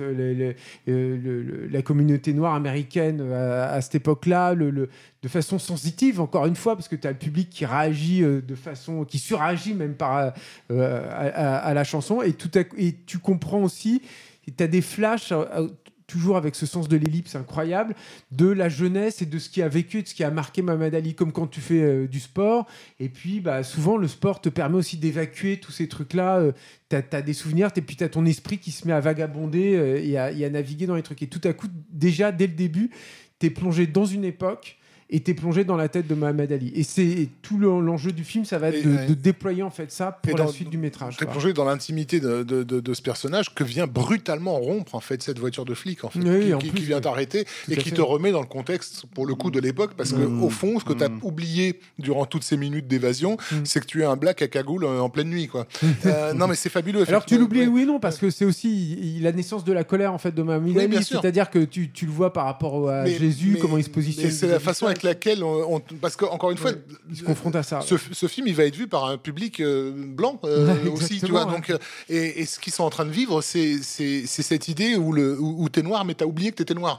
Euh, et, et, et, et tout d'un coup, la- la- l'époque, la société te le rappelle avec avec violence, quoi. Parce que encore une fois, l'entrée des flics dans le champ, il se passe rien de mal hein, dans, dans la scène. Il il l'emmerde pas, il l'insulte pas, il le traite pas de sale nègre, etc. Enfin, tout tout se passe entre guillemets bien, mais tu, tu repars avec cette, euh, ce sentiment, il fait comme tu Cette dit. boule au ventre en fait. Cette boule au ventre, voilà, qui ouais. explique que ça- aussi, aussi le parcours du personnage finalement. En fait, c'est le fonctionnement et les Ouais, raisons ouais, pour lesquelles ouais. il va partir dans une autre direction. Il va changer de nom, enfin, il va changer, on va retrouver son nom, etc., etc. C'est, c'est un truc. euh, Mais après, il y a ce truc et, et c'est marrant parce que tu parlais de, de de de la logique du narrateur dans un film comme ça, dans un biopic, tu vois, qui est quand même un genre en fait très spécifique effectivement et qui, qui est assez euh, dont les Américains sont assez friands en fait, ils Trop en font pas codé. mal quoi. Voilà. Mm.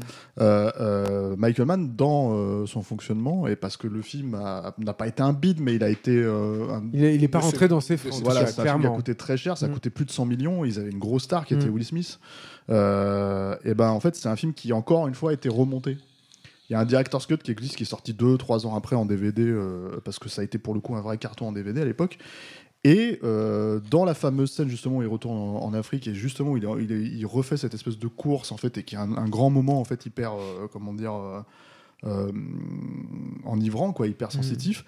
Bah, dans son director's cut, il a rajouté une voix off en fait, et tu te dis mais c'est hyper redondant, c'est mmh. très bizarre en fait qu'ils mettent la voix de, de, de Will Smith dans le rôle de Mohamed Ali à ce moment-là en fait, et, et ça coupe littéralement l'immersion en fait, mmh. l'impression d'être euh, Mohamed Ali à ce moment-là dans, euh, dans la scène quoi. Et, et c'est étrange en fait comment il peut avoir cette façon de, de parce qu'il est en recherche de se remettre en question ouais. en permanence mmh. en fait sur ces films là alors euh, un film comme Insider il l'a absolument pas retouché. Mmh. un film comme Hit il l'a un tout petit peu retouché. Il y a quelques petits vraiment des tout petits détails en fait des trucs où tu sens que le perfectionniste derrière ça le ça le ça le rend dingue. Et du coup il y a quelques petits trucs voilà.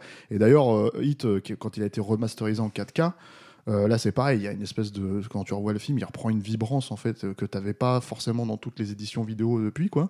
Et, euh, et presque pas en salle, quoi. Mm. C'est-à-dire que vraiment, il y, y, a ce truc. Donc, donc, il a cette approche, en fait, euh, où il essaye vraiment de, de, de, se remettre en question. Et, euh, et, encore aussi sur ce film-là, quoi. C'est ça qui était assez étonnant, euh, de reprendre les règles du biopic entre guillemets, parce que ça c'est peut-être un truc dont, dont, qui pourrait être intéressant justement de, de, de préciser, parce qu'il va le faire un petit peu dans les films suivants aussi c'est que il n'est pas vraiment là où on l'attend, y compris sur des sujets. Euh, et en tout cas des genres, puisque justement il n'aime pas euh, cette notion de genre, mm. euh, sur lesquels en fait finalement il pourrait se baser sur, comment dire, sur les canevas classiques en fait pour prendre ses risques. Oui, il prend des risques en cassant même ces canevas là. Le truc c'est que Ali il arrive comme sur les écrans comme là pour le coup signé Michael Mann, il a déjà une, une identité euh, auteur euh, quand même assez identifiée. Le film est vendu sur le, le réalisme de ces de ces scènes de combat euh, qui sont véritables. Hein, enfin, je veux dire, et euh, Will Smith il s'est entraîné un an, c'est pas rien pour une star comme ça. Il s'est pris des vrais coups mm. dans la gueule et ça se voit en fait hein, quand tu vois le film. Il y a beaucoup de vrais combattants. Enfin, je veux et dire, avec encore une fois de dingue, hein, cette espèce de logique de caméra embarquée, ouais. c'est-à-dire à l'intérieur du ring, euh, avec les coups portés, euh, comme, comme finalement en fait peu de films de boxe le film parce que euh, l'ont filmé, c'est-à-dire que si tu prends les, les, gros films de boxe, on va dire, comment dire, as, évidemment, alors as l'aspect hyper opératique de, de de Scorsese sur Raging Bull. Qui est le titre qui est cité à l'époque de, de, la sortie de, de, Ali, non pas par euh, Michael Mann ou la production, mais par la critique avant que le film ne, ne sorte. C'est-à-dire que les gens l'attendent au tournant justement pour faire la, le comparatif Raging Bull euh, ouais, Ali. Voilà. On n'est pas. Alors que lui, ça serait complètement faux par rapport à bah oui, bien Bull, sûr. justement. Hein. Voilà. Complètement. Et, et, et, à côté de ça, éventuellement, bon, des films comme Rocky, où là, pour le coup, en fait, on est euh, euh, plus dans. Euh, euh, le, le, rapport euh, comment dire euh, humain en fait si tu veux mmh. mais qui va être poussé au fur et à mesure c'est à dire que bon après voilà quand plus plus par exemple Rocky devient un film d'action plus euh, ça va être filmé comme ça mais mais et puis de manière très stylisée quoi mais euh, mais sur et quasi réaliste. Hein. Mmh. La plupart des boxeurs te disent que c'est pas du tout réaliste en fait ce qui se passe dans Rocky, quoi. Euh, mais parce que c'est dramatique, c'est écrit de manière dramatique en fait. Et là, dans, dans Ali, c'est encore une fois, on est dans, le, dans la scène Alors, de fusillade de Hitch, je trouve, on est dans un truc comme ça où on est dans le et bam, ce qui est, tu vois. Et ce qui est très intéressant en fait chez, chez Michael Mann, parce que justement on n'en a pas parlé de ça euh, dans, dans, la scène de fusillade, c'est que oui, évidemment, il y a un côté ultra viscéral en fait dans les scènes de combat de Ali, c'est indéniable, mais il y a un côté définitivement cérébral aussi. C'est-à-dire que moi qui n'y connais rien en boxe, quand je vois Ali, j'ai l'impression que je connais la boxe. C'est-à-dire que je comprends pourquoi le mec c'est un stratège hallucinant. Et on t'explique jamais ça. Mais tu le vois et tu le sens et tu le comprends hein, de façon euh, quasi euh, intuitive. Tu comprends pourquoi le mec en fait c'est pas tant que c'est le plus puissant c'est pas tant que c'est le plus musculeux, que c'est le mec qui va te filer l'uppercut, vraiment, qui va te rétamer, mais juste, c'est un stratège de génie, il sait où se placer, il sait quand énerver, en fait, son adversaire, il sait quand jouer avec lui, il sait quand euh, baisser sa garde pour prendre des coups et fatiguer le, le mec qu'il a en face, et il sait quand, à son tour, pouvoir frapper pour pouvoir vaincre.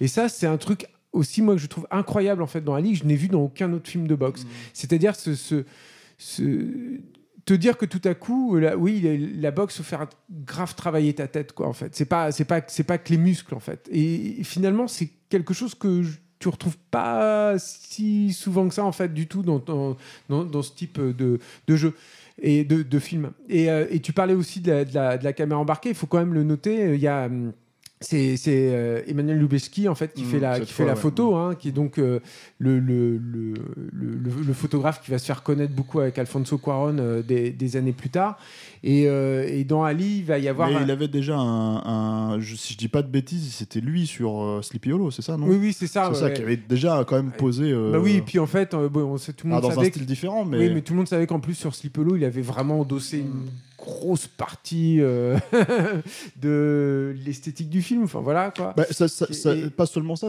non seulement ça, mais en plus ça se sent dans certaines scènes qui sont pas du tout des scènes à la Mm. Burton, pour le coup, qui sont des scènes d'action. oui, oui, bah avec voilà. des caméras, avec des caméras au ras du sol et des trucs comme ça qui sont pas du tout habituels dans ce En fait, il y, a un- il y a un truc qui est intéressant à noter chez, chez Michael Mann et aussi chez euh, Emmanuel Lubezki. Alors moi, je les ai jamais vus en parler euh, spécifiquement sur Ali, mais Michael Mann, il se trouve que pendant très longtemps, parmi ses nombreux projets avortés, il y avait un biopic sur Kappa en fait. Et euh, le, Sur le- Capra. Kappa, Kappa, Kappa, le, ah. le- le photographe. Ah, et, euh, et, euh, et, euh, Daniel Lubezki est un gros gros fan aussi de Kappa et Kappa disait toujours euh, si ça n'a pas l'air vrai c'est que t'es pas assez près ou si la photo est pas assez bonne je sais plus je, je- je déforme un peu ses propos je suis désolé mais vous, vous la retrouvez facilement sur, sur le net et en fait euh, il y, a, y a- il y a de ça en fait chez les deux hommes qu'on retrouvera d'ailleurs dans les Fils de l'homme aussi hein, de- des- des années plus tard où, euh, où il faut que tu sois là où ça se passe en fait. Il faut que ta caméra elle est là où, où- où ça se passe. Sinon ton spectateur il n'aura pas l'impression d'être là. Alors évidemment hein, il y a quand même des longues focales, notamment dans les scènes de boxe et tout, mais il y a quand même cette volonté de proximité qui va les pousser à une expérimentation qui est totalement inédite euh, à l'époque qui est euh, de, de- en fait d'utiliser deux, deux caméras numériques euh, accolées côte à côte, donc d'obtenir deux images qui vont être fusionnées en fait numériquement pour avoir une résolution euh, disons satisfaisante pour être projetée sur grand écran. Bon, ça reste euh, tout à fait visible à l'époque. On a cru, le hein, balbutiement ouais, de, du truc, mais mais en même temps il y a déjà dans le choc, il y a une façon aussi dont Michael Mann a- commence déjà à introduire un peu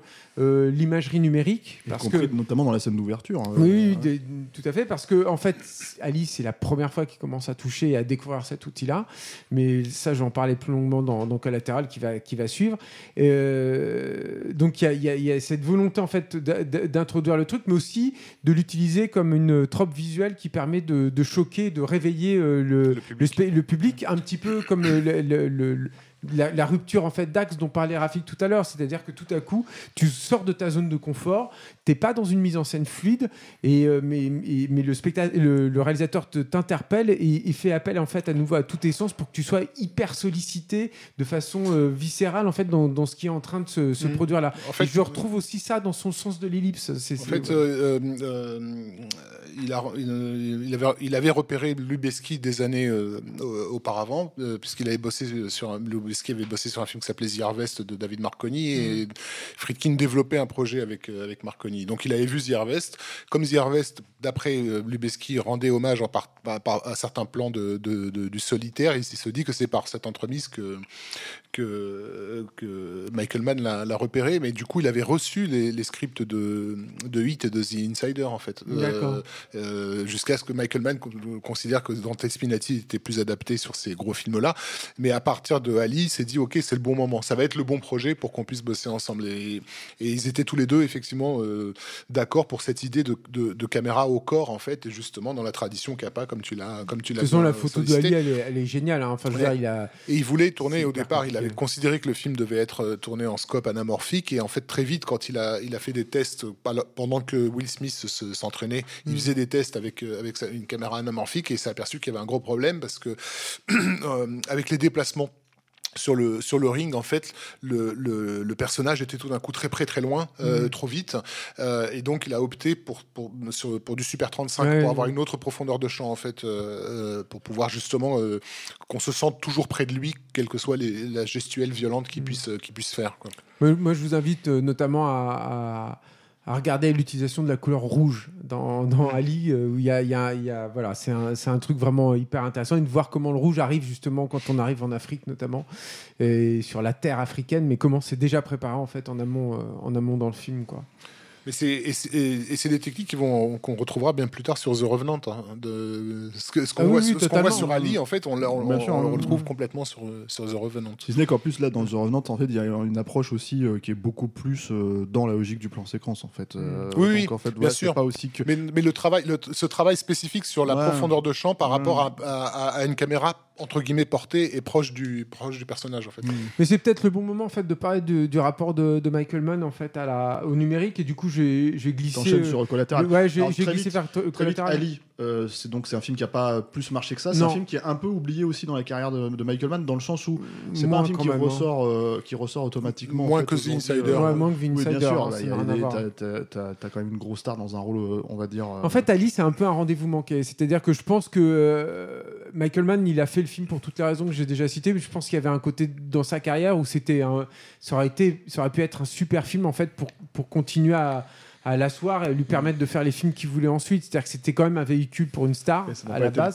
Euh, c'était un truc qui était qui devait donner en fait l'Oscar à, à Will Smith et je trouve humblement que je- il l'aurait grave mérité. Je veux dire, si Sur un sujet vendeur. mais sur un sujet en plus hyper vendeur et, et parce que- totalement adapté en plus à la politique des Oscars. hein, euh, Et, euh, et, et- et puis euh, c'était un- c'était aussi un film qui aurait pu apporter un très gros succès. C'est-à-dire que euh, Mohamed Ali c'est quand même une figure euh, mythique et qui parle à toutes les générations encore aujourd'hui. C'est quand même euh, le porte-étendard d'une certaine vision de l'égalité. euh, Et- Et, puis c'est une star tellement connue qu'on pouvait sortir voilà. un documentaire sur son nom en salle et être voilà. un succès. Et être un succès, exactement. Ouais. Non, non, Enfin, non, mais, je parlais de sur When We. Were Kings. Ouais, J'entends par ah là. euh, quand tu sortais ce film-là, qui est un, pareil, encore un film oscarisé, Non, mais oscarisé, ouais. mais qui était nommé aussi. Tu, rec- tu reconnais l'importance de la vedette au, au- au titre du film que tu donnes. Quoi. Si tu fais une biographie sur- Marilyn Monroe, tu peux l'appeler Marilyn et les gens sauront.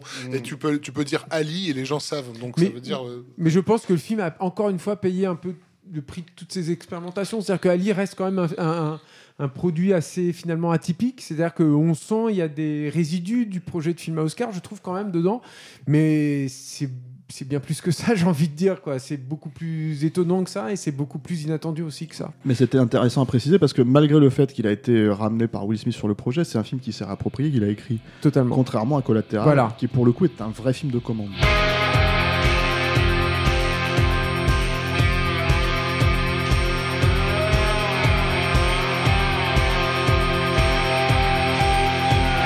C'est un scénario qu'il a réécrit, Oui. et il y a une grosse distinction entre écrire et réécrire pour le coup. Alors oui et non parce que euh, enfin c'est quand même un film qui s'est énormément réapproprié aussi collatéral. Déjà ne serait-ce que parce que le scénario original il se passait à New York et Mm. que lui il va décider de le situer à Los Angeles. C'est rien que ça en fait ça change tout en fait parce que collatéral Surtout c'est avec une logique de taxi en fait. c'est un, film, c'est un film de, c'est un film sur une ville en fait. hein. Euh, vraiment, euh, tu pourrais presque le résumer à ça, quoi, et le limiter à ça. Bon, c'est, un, un peu plus gros que ça, mais Collateral, c'est effectivement, comme tu le disais, c'est, c'est aussi un film de pur studio. C'est un film DreamWorks. Euh, et DreamWorks le, le trimballe un peu euh, à gauche, à droite. Euh, Janusz Kaminski, par exemple, le directeur photo de, de Spielberg, euh, pense le faire à un moment. Euh, Il y a euh, la réalisatrice de Deep Impact, dont j'ai oublié le nom, on se demande pourquoi, le Mimi pacificateur. Mimi Leder. aussi, qui, doit, qui est attaché aussi au, au projet à un moment. Franck Darabon. Et euh, en fait, Franck Davarbont était venu euh, en tant que pour réécrire en fait le projet initialement euh, avant, mais je crois pas qu'il était attaché euh, à la réalisation du film. Peut-être que peut-être que ça a été le cas, mais enfin en tout cas, Non, c'était au mo- au moment, bien avant, effectivement, quand ils pensaient en faire une production HBO. ah ouais, peut-être. Mais enfin en tout cas, la, la, la- c'est un projet qui traîne comme ça depuis euh, depuis pas mal de temps. C'est un, un peu un high concept, c'est-à-dire un film avec un pitch comme ça euh, extrêmement fort. Où tu dis ah tiens. Ça, c'est une histoire, j'ai immédiatement envie de la voir avant même que les personnages soient développés euh, et que le, même le décor soit planté. euh, tu as, une dynamique en fait qui semble prometteuse en fait sur le, sur le papier et c'est ça, je pense, qui a, qui a été, euh, qui a été euh, vendeur. Et, et, et Michael Mann arrive sur le film étrangement en fait grâce à Russell Crowe. C'est-à-dire que Russell Crowe devait euh, jouer, je crois, le tueur, si mes souvenirs sont bons, ou le conducteur de taxi. J'ai un tout petit doute là-dessus, mais enfin en tout cas un des deux personnages principaux. Et c'est Russell Crowe qui ramène en fait euh, Michael Mann sur le projet, qui l'intéresse au, projet, mais Russell Crowe doit partir au bout d'un moment parce que le projet met donc très très longtemps euh, à se monter.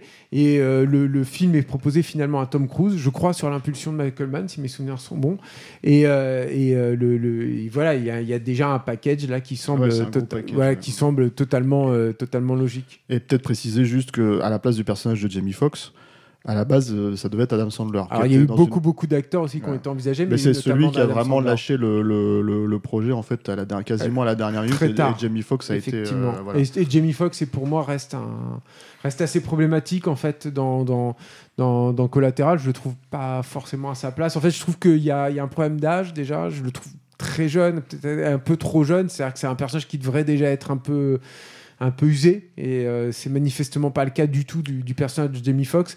Et puis moi j'ai un autre problème, je trouve que c'est euh, alors ça me fait un peu mal au cœur de le dire sur un podcast de mais je trouve que c'est là où on voit une des limites de Michael Mann, c'est que je trouve qu'il a il a du mal en fait à faire des, des, des vrais losers en fait. C'est-à-dire qu'il fait toujours des personnages quand même assez euh, assez beaux, assez nobles, et assez magnifiques et là il, il aurait dû le casser plus en fait. Je trouve Jamie Foxx et c'est pas trop le cas, il est un peu il est un peu trop Je- cool, il est un peu trop ça tranquille. Je pense Et je que- trouve que on le retrouvera dans Black Hat en fait ce, ce problème-là en fait ultérieurement. Alors moi, je trouve que c'est moins grave dans Black Cat, en fait, euh, étrangement, même si le film est moins intéressant, peut-être. Mais ce que je trouve, en fait, qui est, c'est- finalement, en fait, je, je- je me suis beaucoup posé la question pourquoi Jamie Foxx, qui est un acteur que j'aime bien, par ailleurs, Mhm. en fait, euh, qui est plutôt un et bon qui était quoi. super dans Ali hein, d'ailleurs. hein. Euh, euh, voilà, et qui est super aussi, moi je trouve, dans euh, euh, plus tard dans Miami Vice, quoi. Mm.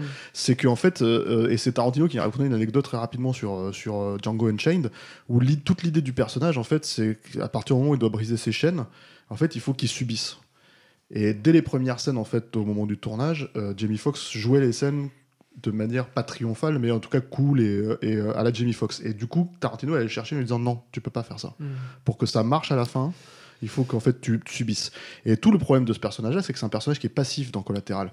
Et or, il dev- et en fait, souvent Jamie Foxx dans le film n'accepte pas de jouer cette passivité-là, en Mm. fait, euh, presque cul- de manière culpabilisatrice en fait, c'est-à-dire de culpabiliser sur l'idée de, se- de- d'être passif vis-à-vis d'un personnage aussi charismatique et effrayant que le personnage en fait de Tom Cruise qui est, qui qui est, qui est une, euh, un professionnel quoi, Mm. c'est-à-dire un type qui arrive, qui est hyper menaçant et qui va euh, comment dire euh, qui est excellent. qui a film, une alors. nuit pour tuer toutes ces personnes-là et en fait se faire balader par le, par le truc. Donc je pense qu'il est là vraiment le, le- le souci, à mon sens, Mm.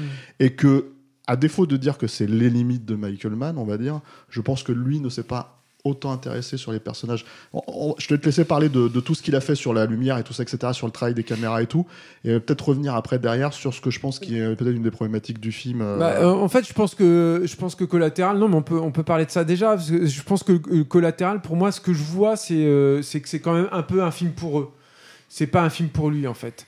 Je, je- moi, j'ai un peu l'impression avec un projet de mise en scène. ça. C'est-à-dire Ah, ah, que- voilà, non, voilà. mais ça, ça change tout. Je suis d'accord. Mais, mais, mais c'est quand même ça. C'est-à-dire que, alors, je pense qu'il est quand même impliqué dedans. Il faut quand même savoir que Michael Mann, son grand-père, il avait, il se trouve qu'il avait une société de taxi qui lui appartenait.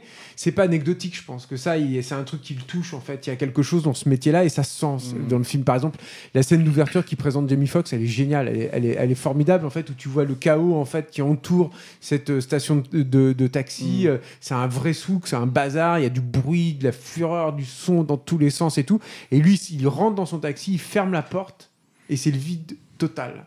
Euh, et, et- et là, il est dans son univers, il est dans son monde, il va se reconcentrer, il va, il va, il nettoie son tableau de bord, tout ça, et, ça, y est, il maîtrise son truc et il va aller jusqu'au bout. Encore une fois, il est, c'est, c'est aussi euh, un perfectionniste dans ce qu'il fait et il a, on retrouve ce truc du collage. Enfin, c'est pas un collage là, en l'occurrence, mais, mais on retrouve, euh, c'est, un, C'est une photo, une- c'est photo, ouais carte postale. sur- qui, qui, qui regarde et tout, et il a euh, toujours à cœur, alors c'est marrant parce que c'est avant, euh, c'est avant les smartphones et tout, mais enfin il a toujours à cœur de savoir exactement combien de temps tu vas mettre Mm. pour aller d'un point A à un point B à, à- à Los Angeles, et il se targue de connaître mieux que tout le monde euh, tous les, les, les, les, les, les, les les itinéraires trajets les- les optimisés, ouais. Mais alors le truc, Ouais. moi, c'est que le problème que j'ai justement avec toutes ces, toutes ces choses dont tu parles, en fait, c'est que euh, dans sa manière de se réapproprier euh, finalement son cinéma, Mm. enfin ce, ce scénario à travers son cinéma, il y a en fait presque des figures imposées. C'est-à-dire, c'est comme, euh, je vais prendre un exemple peut-être un peu euh, grossier, mais, ils, se sont achetés Michael Mann, hein, je pense. C'est ça le truc. Oui, mais, mais c'est dommage que Michael Mann ait accepté de se laisser acheter sur ces points-là. C'est-à-dire, ce que j'entends par là, c'est que c'est un peu comme John Woo quand on dit, eh ben, mets-nous des colombes, mets-nous des flingues, des doubles flingues, des trucs, etc. etc. Bah là, en fait, t'as, t'as le personnage de, de- encore une fois, qui est effectivement brillant, hein. il est superbe dans le rôle de Tom Cruise, qui est habillé exactement comme De Niro dans Hit, euh, avec, euh, comment dire, cette carte postale comme dans le solitaire, avec ces grands moments d'introspection euh, où tu sens que c'est pas écrit par le scénariste de Pirates des Caraïbes. Hein, tu vois, faut, être clair là pour le coup parce que c'est le scénariste de Pirates des Caraïbes à la base, tu vois. Ces grands moments d'introspection en fait sur le sens de la vie, tu vois, qui sont des, pas quelque chose qui est intime. En fait, c'est l'impression qu'on plaque de l'intimisme sur un scénario qui n'en a pas en fait du tout.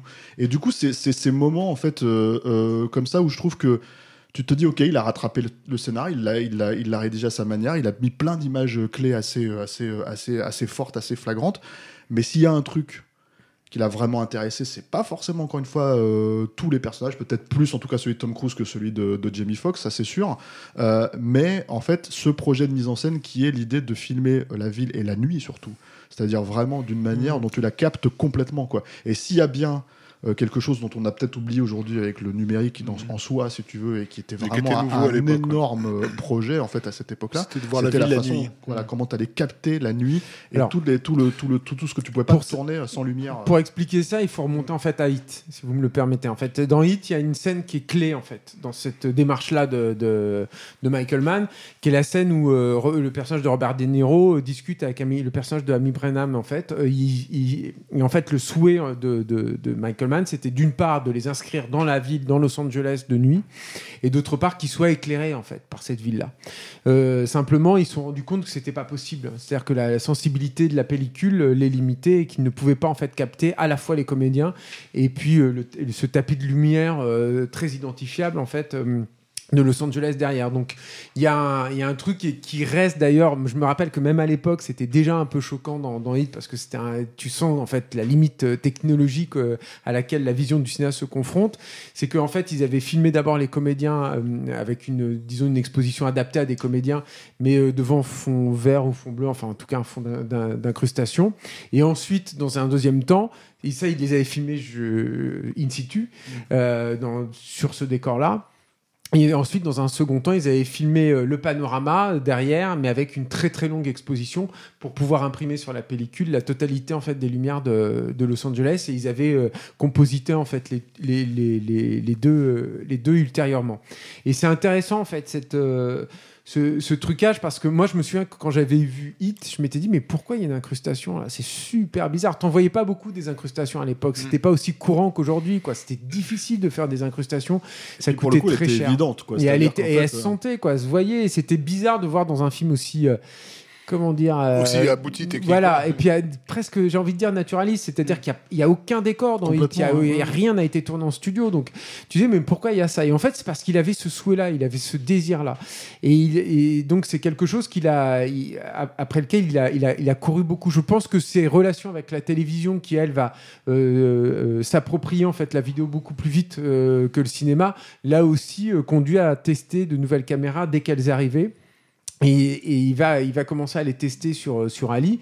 Et, euh, et ce qui va lui plaire en fait à Michael Mann, c'est qu'il se rend compte tout à coup que quand il, il filme euh, Will Smith euh, sur un toit avec la ville derrière, tout à coup il a plus besoin de projecteur. C'est-à-dire que il comprend intuitivement que il, il- il est euh, dans un autre langage, que toute la façon d'éclairer ce qui se fait depuis un, siècle en fait, d'éclairer le cinéma, euh, c'est-à-dire avec la K-light, avec le, contre-jour, etc., n'a plus lieu d'être. Qu'il suffit d'avoir un, un tout petit réflecteur euh, sous Will Smith en l'occurrence pour que tu aies suffisamment de lumière pour le, pour le capter là et que du coup tu as une beauté qui est inhérente à cette nouvelle image et à cette nouvelle tessiture. Et ça, c'est quelque chose qui va pousser encore plus loin, dans, évidemment, dans Collateral, qui est, euh, alors qui n'est pas entièrement filmé en numérique. hein. Il y a des, des portions qui sont filmées en, en, en 35 mm en pellicule parce que. euh, à l'époque, notamment faire des, des ralentis, c'était euh, quasi impossible en fait avec les, les caméras numériques euh, d'alors. Puis c'était pour des scènes en intérieur. Enfin bref, il y avait, il y avait beaucoup de, de problèmes.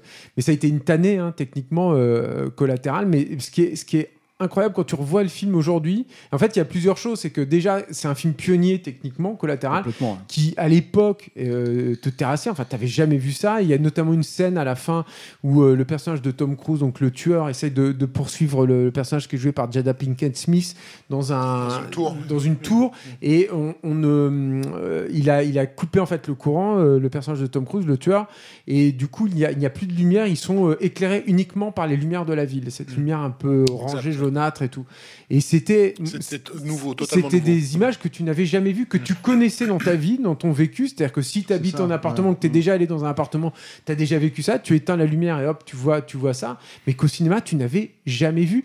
Et alors, ce qui est, moi, je trouve hallucinant dans, dans Collateral, c'est à quel point il le pousse, il le comprend, il l'exploite. C'est-à-dire que il y a euh, toujours dans la même scène, il y a une, une scène en plus euh, avec la géographie de l'action qui est, qui est super, où Jamie Foxx le voit en fait ça et perçoit en fait ces changements lumineux Et, et, et, et le fait qu'il y ait, qu'il y ait ces, deux personnages en fait qui sont en train de se poursuivre dans, dans cet étage en fait d'immeuble, alors que lui est au sol et qu'il le voit de, de très loin. Et ça, c'est des choses que tu ne pouvais absolument pas capter auparavant avec la pellicule et avec un tournage classique. Ou alors, il aurait fallu que tu le fasses euh, Avec, avec- des effets spéciaux. avec des effets spéciaux ou avec du oui des effets spéciaux c'est-à-dire par exemple le, le Night for Day enfin la nuit américaine quoi Euh, ou alors euh, en filmant avec des, des longues focales qui auraient tout écrasé, qui n'auraient pas du tout donné la même sensation, parce qu'avec une longue focale, tu aurais été plus près de l'action, donc tu étais moins proche du personnage de Jamie Foxx, etc. Il y a un truc aussi qui est hyper intéressant et que j'aime bien rappeler en ce moment, parce que on est à une, une époque, par exemple, sur mon DeLorean, tout le monde est, euh, est ébloui en fait par le travail sur les, le système de rétroprojection avec des, des panneaux LED, et c'est vrai que c'est très étonnant, mais il faut rappeler que ça vient de Michael Mann, c'est-à-dire que grâce à la sensibilité des, des caméras et des collatérales, vous imaginez un peu le truc, quoi, il a eu l'idée d'utiliser comme ça des panneaux lumineux sur les côtés du taxi pour refléter et accentuer un peu les lumières de la ville Ça, sur les personnages de, de Les Tom néons, Cruise et, de, et, de, et de Jamie Foxx. Et qui pas est- que. Hein, ce et- qui est très fin en fait hein, quand tu le vois hein, c'est pas c'est pas grossier et tout mais à l'époque c'était du jamais vu. Il obtient ainsi une- des changements euh, lumineux qui sont extrêmement euh, subtils et précis en même temps. Et c'est là encore une fois où tu vois que Michael Mann c'est ses personnages. Enfin c'est euh, c'est le solitaire de James Caan qui va chercher la mèche hyper longue là pour pouvoir percer le coffre. Mmh. c'est euh, Le perfectionniste, quoi. c'est c'est le gars qui va euh, se construire ses propres outils pour essayer de de pousser un peu toujours toujours plus loin et, En refusant de s'inscrire aussi dans, dans, dans, un, dans, dans l'héritage aussi, de, de- comme, comme- comme tu faisais remarquer à la première émission euh, qu'il acceptait difficilement euh, de faire des références à, euh, à d'autres films, à, des à pré- d'autres gens, à ouais. des prédécesseurs. Le, le projet euh, collatéral, il, il- il semble naître en fait d'une séquence de Taxi Driver, qui est une scène où, où Mm. Robert De Niro embarque en fait un mec qui veut tuer sa femme. qui est joué par Martin qui est joué par Scorsese. Martin Scorsese lui-même. Et l'auteur donc du script original, euh, Stuart euh, Beatty, euh, avait imaginé que ça serait super cool si le tueur de Collatéral était interprété par par de Niro. Comme si Travis Bickle était passé de l'autre côté, quoi. Mm. Tu faisais remarquer que Tom Cruise était habillé de la même façon que De Niro dans, dans Hit, et il y avait peut-être une certaine attente à ce que, euh, voilà, euh, et, et la dernière, le, le film à avoir vraiment mis en scène le taxi euh, en son cœur, c'était Taxi Driver. C'était aussi la vision Parce que tu oublies très vite le cinquième élément. euh, absolument fondamentale. Mais euh, le, le- le film qui a, qui a essayé de capturer justement ce- ce- cette ambiance confinée de l'intérieur du taxi, dans la ville, la nuit, C'est etc. marrant ce dialogue avec Scorsese, Ouais. tu vois, j'avais jamais Et, réalisé. et- et- et le fait qu'il refuse euh, quel- quelque part déjà qu'il refuse la proposition de De Niro pour Mm. lui préférer euh, To- Tom Cruise, mais aussi qu'il euh, qu'il refuse de s'inscrire dans l'héritage euh, esthétique de, de- de Taxi Driver qui est très que- je sais pas quel terme euh, j'allais dire baroque, baroque, oui c'est hein. ça hein, Ouais, voilà ouais, carrément. hein. Bah oui, pour, oui, pour la- carrément, pour hein. finalement tendre une fois de plus extrêmement latin finalement et c'est pas ça. et, hein, parce hein. qu'il tire encore une fois vers l'expressionnisme comme tu l'as Totalement, tu l'as fait ouais. tu l'avais justement fait remarquer Après, on parle d'un réalisateur cérébral, encore une fois. là. Mm. Et en l'occurrence, euh, la problématique, en fait, de, je trouve, encore une fois, pour moi, moi j'aime bien Collatéral. C'est pas un mauvais film, loin non, de là. non, hein. c'est hein. plutôt un bon film. Mm. Mais pour moi, j'ai toujours, j'ai toujours eu ce sentiment, en fait, que quand un réalisateur est capable de faire, enfin, pour prendre une image sportive, en fait, est capable de faire un 400 mètres, en fait, c'est dommage qu'il court un 100 mètres. C'est l'impression que j'avais, en fait, en regardant le film. Et je trouve qu'en fait, il y a ce- ce- cette manière de rapporter des pièces de hit dans le film qui, qui, qui est un petit peu, je trouve, euh, comment dire, euh, euh, dommage, en fait. Parce que, justement, un mec comme Michael Mann, j'ai tendance, moi, à le voir vraiment en fait casser euh, les codes des films dans lesquels il est censé s'inscrire quoi pour, se- pour se mettre dedans pour se fondre dedans et je pense que euh, peut-être que pour Stuart Betty c'était intéressant d'aller chercher Robert De Niro mais je pense que pour euh, Michael Mann c'était pas du tout intéressant à plus forte raison parce que le film se termine là où Hit s'ouvre Mm. c'est-à-dire vraiment dans le train le Mm. même train euh, de Los Angeles en fait le même métro euh, dans lequel arrive le personnage de Robert De Niro au tout début de Hit bah, le personnage de, de, de, de Tom Cruise finit là-dedans en fait. Mm. Et euh, dans cette espèce de- d'oubli de comment dire euh, de la ville quoi, c'est-à-dire comme un comme un- une personne qui peut rester là en fait dans un métro Et en fait, on le retrouvera pas avant le lendemain ou le surlendemain, en fait, euh, parce que c'est une ville tellement tentaculaire, tellement gigantesque, et c'est ce qu'il dit, hein, c'est le, c'est le discours qu'ils ont dans le film, en fait, à un moment donné. Donc voilà. Et je trouve que tous ces effets rapportés, il n'y a pas que ça, il y a la fusillade aussi dans la boîte de nuit, qui, qui pas un renvoi évidemment à la scène de hit, mais qui quand même, tu vois, fonctionne sur certaines notions comme ça. La scène, euh, la scène de, de- de négociation de Jimmy Fox avec les mecs euh, autour de la table, euh, qui renvoie aussi à des scènes de- dans, dans The Insider. euh, Mais bon, bref. Voilà, c'est- c'est- c'est- En fait, je trouve qu'il y a un espèce de côté, euh, effectivement, euh, pot pourri de ce qu'il est capable de faire euh, sur un, je trouve, un scénar assez bateau hein, euh, de, Stuart Betty, quoi. Euh, voire jusqu'à un point où il y a carrément des Deus Ex Machina, hein, le truc de le, truc de Jada Pinkett dans ce personnage-là quand il la poursuit à la fin. C'est un Deus Ex Machina total parce qu'en fait, c'est une cliente qu'il a au tout début qui l'amène à un, à un point B avec laquelle il discute et ça devient l'espèce de love interest à la fin de manière complètement fabriquée parce que en fait Tom Cruise qui est le client suivant euh, cherche à la tuer. Enfin bon c'est des, trucs de scénar euh, c'est hyper grossier quoi. Et, ça c'est quand même étonnant la part de Michael Mann même si euh, on peut lui reprocher peut-être un ou deux points de, contention de mise en scène enfin de, de, de, scénario ici ou là c'est pas à ce point-là, quoi. C'est pas des raccourcis comme ça. Donc c'est là, c'est là où moi je trouve que le film est, est- est- c'est plutôt un bon film, mais avec, euh, je trouve, pour le coup, en fait, euh, j'ai pas envie de dire les limites de Michael Mann comme tu disais, mais plus le, mon intérêt il est là. Moi, c'est juste sur un personnage. hein, Ouais, moi j'allais dire, moi je pense que c'est c'est plus en fait, en gros, si tu veux, mon intérêt il se situe là, et euh, pour le reste, on- on- je me base sur ce que j'ai, quoi. Tu vois Il y a une, juste pour terminer là-dessus, un petit point euh, marrant parce qu'on parlait beaucoup de euh, entre Ali et puis là on a et Taxi Driver, on a beaucoup parlé de Scorsese. Il y a quand même un truc qui est, qui est- qui est assez amusant, c'est que juste avant de s'engager sur Collateral, il bossait sur The Aviator, Oui. qui était Ouais. censé être son, son nouveau film. Et en fait, il se trouve que lui il va partir sur Collateral alors que The Aviator va être récupéré par Martin Ah, Scorsese. Donc voilà, c'est pour terminer cette, qui était, qui cette est un- voilà. discussion entre ces deux qui en plus était là pour le coup le, le biopic d'un- obsessionnel euh, no- no- Mais je pense no- que c'était trop quoi. évident pour moi. Ouais, justement trop évident. Je suis ouais. pas sûr que ça aurait été un grand film. Voilà. Alors, euh, peut-être presque encore plus évident, justement, c'est euh, Miami Vice, quoi.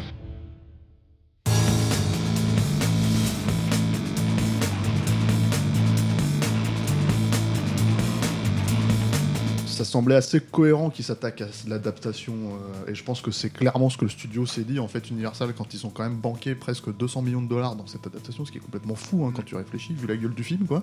Euh, et euh, alors, il y a eu beaucoup de problèmes aussi hein, sur, le, sur le tournage et tout, on va en parler.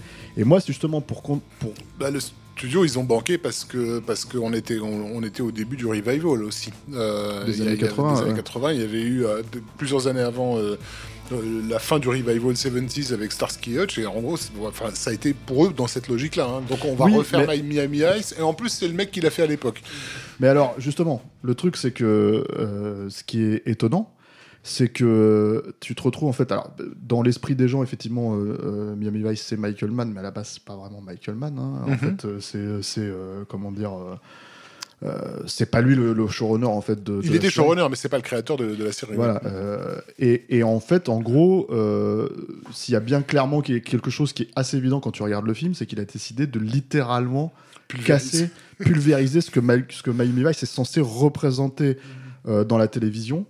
Euh, euh, et dans ce que et dans la culture en fait dans le zeitgeist euh, de, de la pop culture de cette époque là quoi Euh, alors euh, c'est un peu difficile de résumer euh, Vice je sais que c'est un film qui est vraiment pas aimé euh, c'est un film qui a été un bide aussi quand c'est sorti. Euh, C'est un film qui a eu beaucoup beaucoup de problèmes, dont, dont alors des ouragans, euh, des choses comme ça quand ils ont tourné euh, sur place, Euh, mais aussi euh, Farrell. Colin Farrell qui a fait euh, euh, officiellement un arrêt cardiaque et officieusement un- une overdose. En fait. Une overdose de quoi. voilà, c'est ça.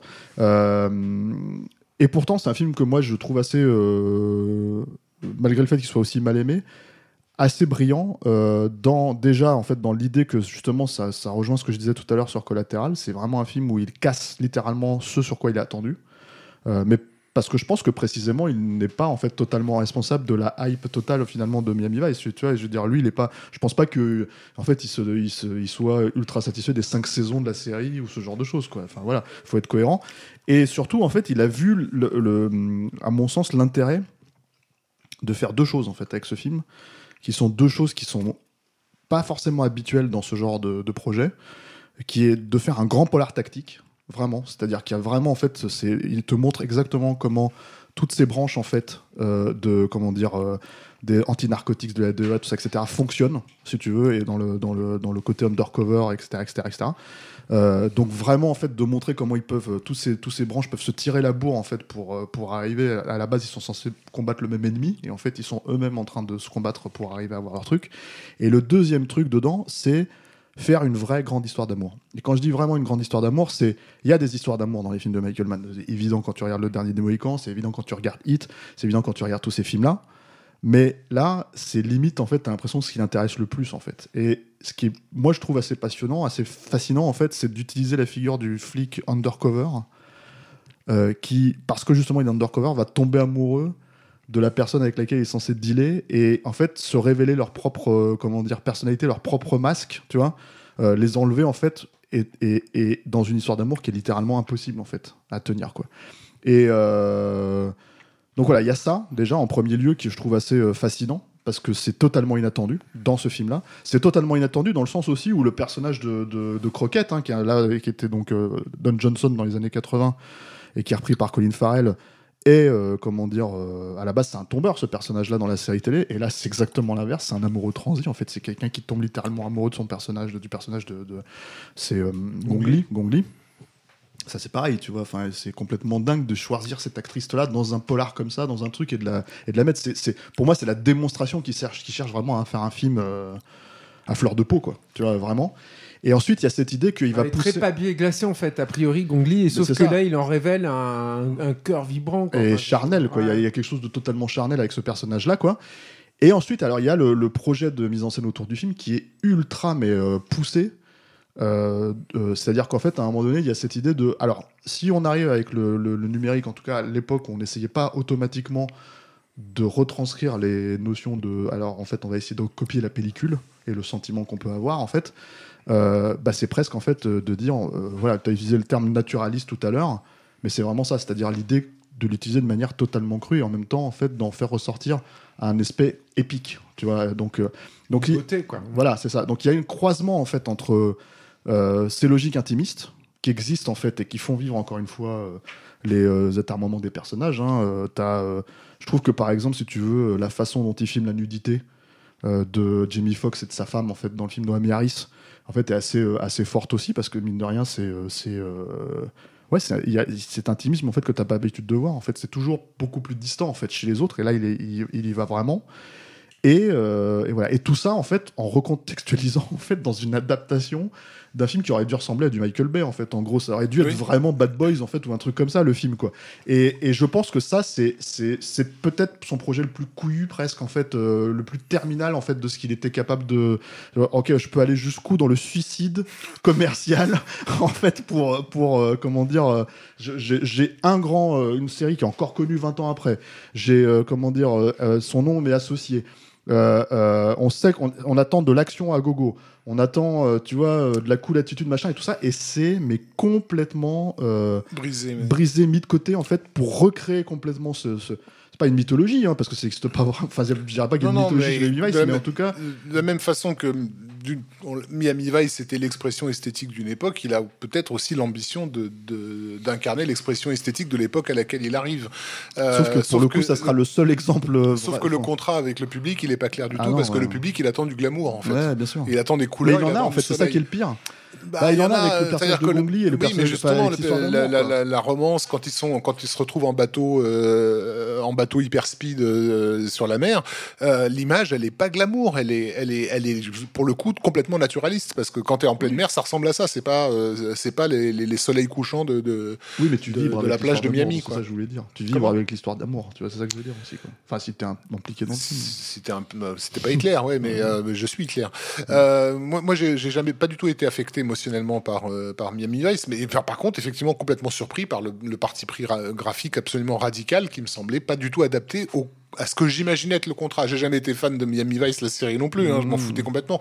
Mais je me disais, qu'est-ce qu'il qu'est-ce est en train de faire? Dès les scènes d'ouverture, on est dans une, une austérité euh, euh, visuelle et narrative qui est quand même euh, qui, qui se pose là. Les personnages sont sévères, euh, voire flippants, voire Même dans leur présentation à tous les deux. Quoi. Ce plan, moi, il m'a m'a marqué. T'as pas vie, envie d'aller boire un coup avec les mecs, hein, franchement. euh, alors que c'était quand même. sûr, euh, hein. oui, bah oui, mais Croquette et l'autre, c'était censé être des potes. Quoi. Oui, mais c'est des beaufs. non, mais c'est ça le problème. En fait, ce que j'adore, en fait, justement, avec ce truc, c'est, tu vois, il y a, ce truc assez, assez fascinant, je trouve, avec Michael Mann, c'est que c'est quelque chose qui disparaît complètement. de- Ça n'existe pas dans son cinéma. C'est-à-dire que c'est quelqu'un qui a créé des figures où tu les reconnais. Euh, je vais faire une petite aparté amusante. hein. Euh, si vous cherchez sur Internet, il y a un mec euh, qui s'appelle Sosie de Robert De Niro dans Hit. Et en fait, c'est un mec qui a créé un espèce d'happening où il joue en fait un fan euh, de De Niro dans Hit et, et- et il joue en fait un, un beau Faras avec accent du sud et compagnie, pastis et compagnie, tu vois, sauf qu'il est habillé comme euh, voilà. Et c'est assez drôle, moi je trouve ça assez marrant. Euh, et je me suis dit, ce qui est drôle là-dedans, c'est qu'en fait, il a, il a réinterprété un personnage qui est pas censé du tout, qui est hyper classe, qui est hyper euh, cinématographique, qui est hyper ciné- cinégénique et tout, et il l'a transformé en beau Faras. Et, et pourquoi je parle de ça? Parce qu'en fait, fondamentalement, quand tu regardes le personnage de Colin Farrell, il a tous les attributs d'un beauf. En fait, il a le- la coupe de cheveux euh, dégueulasse, il a tous ces trucs-là, il a le mulet, quoi, tu vois. Et il a tous ces trucs que même Don Johnson n'a pas, tu vois. Sauf qu'en fait, il est tellement euh, touchant, je trouve, au final, dans la progression du film, que en fait, il l'est pas du tout. Donc, il a peut-être les attributs, mais pas du tout la personnalité à la fin, tu vois. Et pourtant, euh, c'est euh, un personnage qui, qui- explique en fait d'où vient son père, comment ça fonctionne, etc., etc., et comment il a été élevé dans un, dans un milieu de prolo et tout, tu vois. Et, euh, euh, et c'est ça en fait que je trouve, comment dire, assez fascinant, c'est qu'il peut pas, il arrive pas à faire ça en fait. Il, crée vraiment des personnages qui sont des, individualistes forcenés, vraiment des gars en fait qui, qui, se, se, qui se battent en fait avec leur environnement. Et, c'est ça en fait le prix, euh, je trouve. Enfin, pour moi c'est le, truc, c'est peut-être ça qui me plaît pas dans Collatéral, c'est qu'il a essayé de se fondre justement dans son environnement, c'est-à-dire le système hollywoodien, etc., etc., et donner un certain. si, si pensait vraiment se fondre dans le système Non, mais je parle de Collatéral. Ah, je parlais oui, pardon. de avec Collatéral. Ah oui, c'est ça qui me plaisait pas dans Collatéral. Et ce que Alors je retrouve avec Vice, c'est clairement justement. l'inverse, oui. Ouais, c'est ça. C'est, voilà, c'est, on- comme l'a dit Julien, on me file un chèque de 200 millions de dollars. euh, tiens, qu'est-ce, qu'est-ce que je vais pouvoir faire comme film qui soit totalement à l'opposé de ce qu'ils attendent quoi. Et alors euh, il reste des trucs quand même qui, qui, qui fonctionnent. Il faut pas non plus. euh, Ah, mais moi j'adore le euh, film, hein, donc euh, je, dis ça. Mais, euh, mais justement, sur le plan action, par contre, euh, il y a un gain, euh, un gain notable en termes de, de, de présence au corps, en fait, des, des, des, des confrontations et même des non-confrontations, ne serait-ce que lorsqu'ils approchent de la cabane, euh, pour, pour faire leur coup et tout. Ouais, une- tension de, de, de, de, de- de malade. Euh, Il y a une, cette anecdote comme quoi il a. Il avait promis à Colin Farrell qu'il lui ferait euh, participer à de vraies, euh, à de vraies opérations, euh, etc. Et, et Farrell s'est prêté au jeu, mais en flippant sa race, en fait, euh, pour réaliser, mais un peu tard, quand en réalité c'était mis en scène. C'est-à-dire qu'il lui faisait croire que c'était une véritable opération, juste pour qu'il se, se chie dessus et qu'il puisse sentir ce que c'est que, bah, que, que, que, que, que faire une prise, une prise de drogue, quoi. Euh, et aussi, euh, au niveau du mixage son, euh, on était heureux parce que depuis Police fédérale Los Angeles, on n'avait pas eu des, des coups de feu aussi. Aussi marquants et, et impactants. on a parlé de hit hein, quand même. hein. Euh, sur, sur Hit, il y avait effectivement une séquence, mais là, c'était chaque coup de feu dans Ouais, le film. en non, fait. c'est- Chaque coup de feu dans Miami Vice vu en salle, je sais pas sur quelle fréquence il joue, mais tu avais l'impression de te ramasser un truc dans le bide. C'était très, très, très étonnant comme. euh, Et alors, comme- encore une fois, donc là, c'est un film qui est un bide, vraiment. Et en fait, c'est assez étonnant. Michael Mann est assez étonnant avec ça parce qu'en fait, du coup, tu as l'impression que merde, il se remet en question. Il se dit putain, comment ça se fait que ça s'est bidé? Et en fait, il sort un director's cut, euh, genre 6-8 mois après, en- je me rappelle, en, en DVD et en Blu-ray. Mais je pense pas que ce soit lié au bid en fait.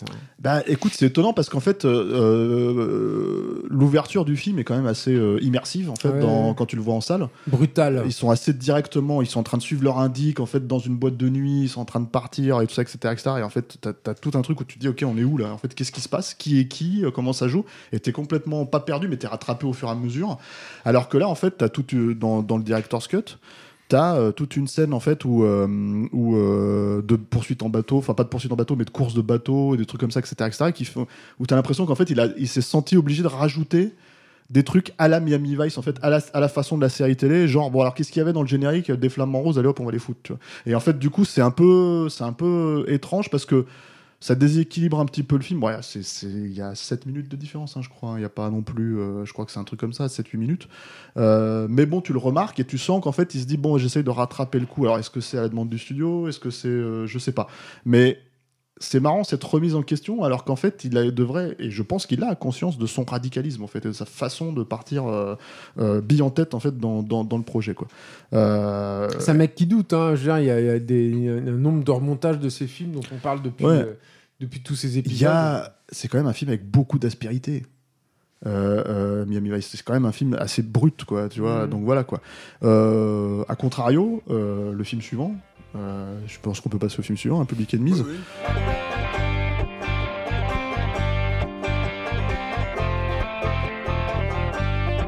C'est un film qui est assez étonnant, je trouve, assez étrange. Euh, parce que, alors pour moi, s'il y a un film qui est vraiment raté en fait dans la carrière de, de- de Michael Mann, c'est Public Enemies. Et pourtant, euh, vu le sujet, vu euh, euh, le fait qu'on est de- à ce moment-là, en fait, quand le film est sorti, c'est-à-dire en 2009, trois ans après Miami Vice, euh, on pouvait être habitué, on va dire, à ce que Michael Mann cherche à faire. Bah, j'ai l'impression qu'il passe complètement à côté. Alors, c'est Public Enemies, c'est donc c'est euh, le, le- la vie de Dillinger en fait, et, euh, euh, et notamment ses braquages de banque en fait dans les années 30. Et le fait qu'il était poursuivi par un agent du FBI, en fait, qui était interprété par Christian Bell là, dans le film. Alors là, c'est- c'est pareil, une affiche, hein, le film, c'est-à-dire que tu as Johnny Depp d'un côté dans le rôle de Dillinger, euh, Christian Bell qui sortait de Dark Knight et tout ça dans, dans, dans le rôle de Purvis, Marion Cotillard. Marion Cotillard dans le rôle de, de, de la compagne euh, Billy Fréchette, Mm. je crois. Voilà. Enfin, voilà. Et tout un casting de, de gueule aussi à côté. Il y a Stephen Lang qu'on retrouvera tout un petit peu après dans Avatar, etc. etc. Et en fait, c'est un film qui, moi, m'intéressait sur un point spécifique qui était la reconstitution historique. C'est-à-dire que. je pense que c'est ce qui l'intéressait. C'est là-dessus qu'il avait fait beaucoup, beaucoup de recherches. Oui, mais euh, sauf qu'en fait, étonnamment, la reconstitution, reconstitution historique à travers le prisme du numérique. Mm. C'est-à-dire, c'est comment il a utilisé justement cette euh, couche supplémentaire, encore une fois, de, de naturalisme et de, de, de- ok, c'est le nouveau, euh, comment dire, langage, on va dire, de, de- entre guillemets, je vais, je vais utiliser des termes un peu de cinéma vérité, on va dire, tu vois, Mm. pour jouer sur cette reconstitution et te dire, ah, t'es à cette époque-là, t'es dans les années 30. Et ça ne marche pas du tout. Non, et c'est étonnant parce qu'en plus, il avait fait des, des- encore une fois des recherches euh, très poussées là-dessus. C'est-à-dire que sur, euh, notamment sur le- le- les éclairages à la torche, quoi. Bon, c'est pareil. Aujourd'hui, euh, ça peut sembler un peu facile en fait d'éclairer avec très peu de lumière euh, comme ça, mais à l'époque, c'était un vrai défi. Ça avait été un gros défi sur le 13e guerrier, par exemple. Ouais. Et et lui, il avait essayé de voir comment ça peut, comment tu peux fonctionner, comment une ville, elle est qui, qui est éclairée comme elles étaient éclairées à l'époque, en fait, que- quelle tessiture en fait d'éclairage du coup tu avais. Et, et c'est vrai que tu n'en as pas le bénéfice en fait dans le film. Tu as l'impression que c'est finalement dans ce langage qu'il avait commencé déjà à établir.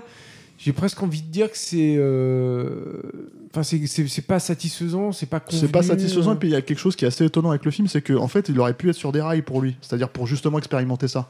C'est-à-dire qu'il y a des scènes de braquage, comme dans Hit, Mm. il y a, euh, comment dire, euh, un antagonisme, en fait, comme dans Hit, entre ces deux personnages-là qui sont finalement plus ou moins similaires. Si ce n'est que, euh, voilà, je pense qu'il y a un problème émotionnel, en fait, dans le film. On- déjà, on ne, reco- on ne ressent quasiment jamais la, de- la dangerosité, en fait, du personnage de, de, de Dillinger, en fait, parce que, voilà. Mais de la même manière qu'on ne ressent pas du tout aussi euh, le- sa- son, sa- son énorme popularité. C'est-à-dire que c'est, il faut remettre ça dans le contexte, en fait. Euh, Dillinger, euh, euh, c'était euh, une des un des premiers braqueurs stars en fait de, de- Ouais. de- des États-Unis en fait. Mm. C'était un peut-être pas le Robin des Bois en fait euh, dans l'esprit des gens, Non, mais, non, euh, mais dans une période post-dépression en fait. C'était une euh, rockstar, oui. voilà, c'est ça. Et, et en fait, c'est un truc qui, qui ressort dans une ou deux scènes. Mm. Quand il va au cinéma et qu'en fait, on, on- on demande au, au- au public de l'identifier si jamais il est dans la salle. Ou alors, euh, ou alors ce moment où les, où les gens l'attendent en fait quand il est en voiture et qu'il s'est fait arrêter et que et que et qu'ils sont en train de- mais, mais finalement, c'est quelque chose de très très succinct. Et il y a très peu en fait, je trouve, d'éléments. C'est-à-dire que même dans les scènes, euh, comment dire. Alors, tu peux, c'est vrai que voilà, tu peux pas enlever ça à Michael Mann aujourd'hui, la nuit, euh, dans euh, les films euh, tournés en numérique, c'est des nuits orangées en fait qui utilisent le, comment dire la source lumineuse en fait pour la représenter. Donc du coup, lui il part pas dans cette esthétique-là parce que justement, comme tu le disais, il a cherché à, re- à- à- à recréer ce truc-là. Mais comme tu as l'impression en fait que pour le coup, t'as jamais l'impression d'être dans les villes dans lesquelles ça se passe, t'as jamais l'impression d'être dans le Chicago de l'époque, même dans les petites villes, les small towns USA, en fait, t'as, pas cette impression-là, quoi. T'as une, t'as une véritable impression de décor euh, factice en- dans le film. Ce que je trouve étonnant aussi, c'est à quel point il, Peut-être que, je sais pas, hein, c'est une supposition. C'est un mec qui déteste euh, aller dans à l'évidence, c'est-à-dire euh, à ce qu'on attendrait d'un- projet, euh, qui recherche le challenge dans ce projet, mais que du coup, à force de- de- de- d'éviter les évidences, tu peux aussi éviter euh, un- un- un truc cool qui, qui, qui pouvait t'accueillir parce que Dillinger c'est c'est pas n'importe quoi par rapport à l'histoire du cinéma quand même.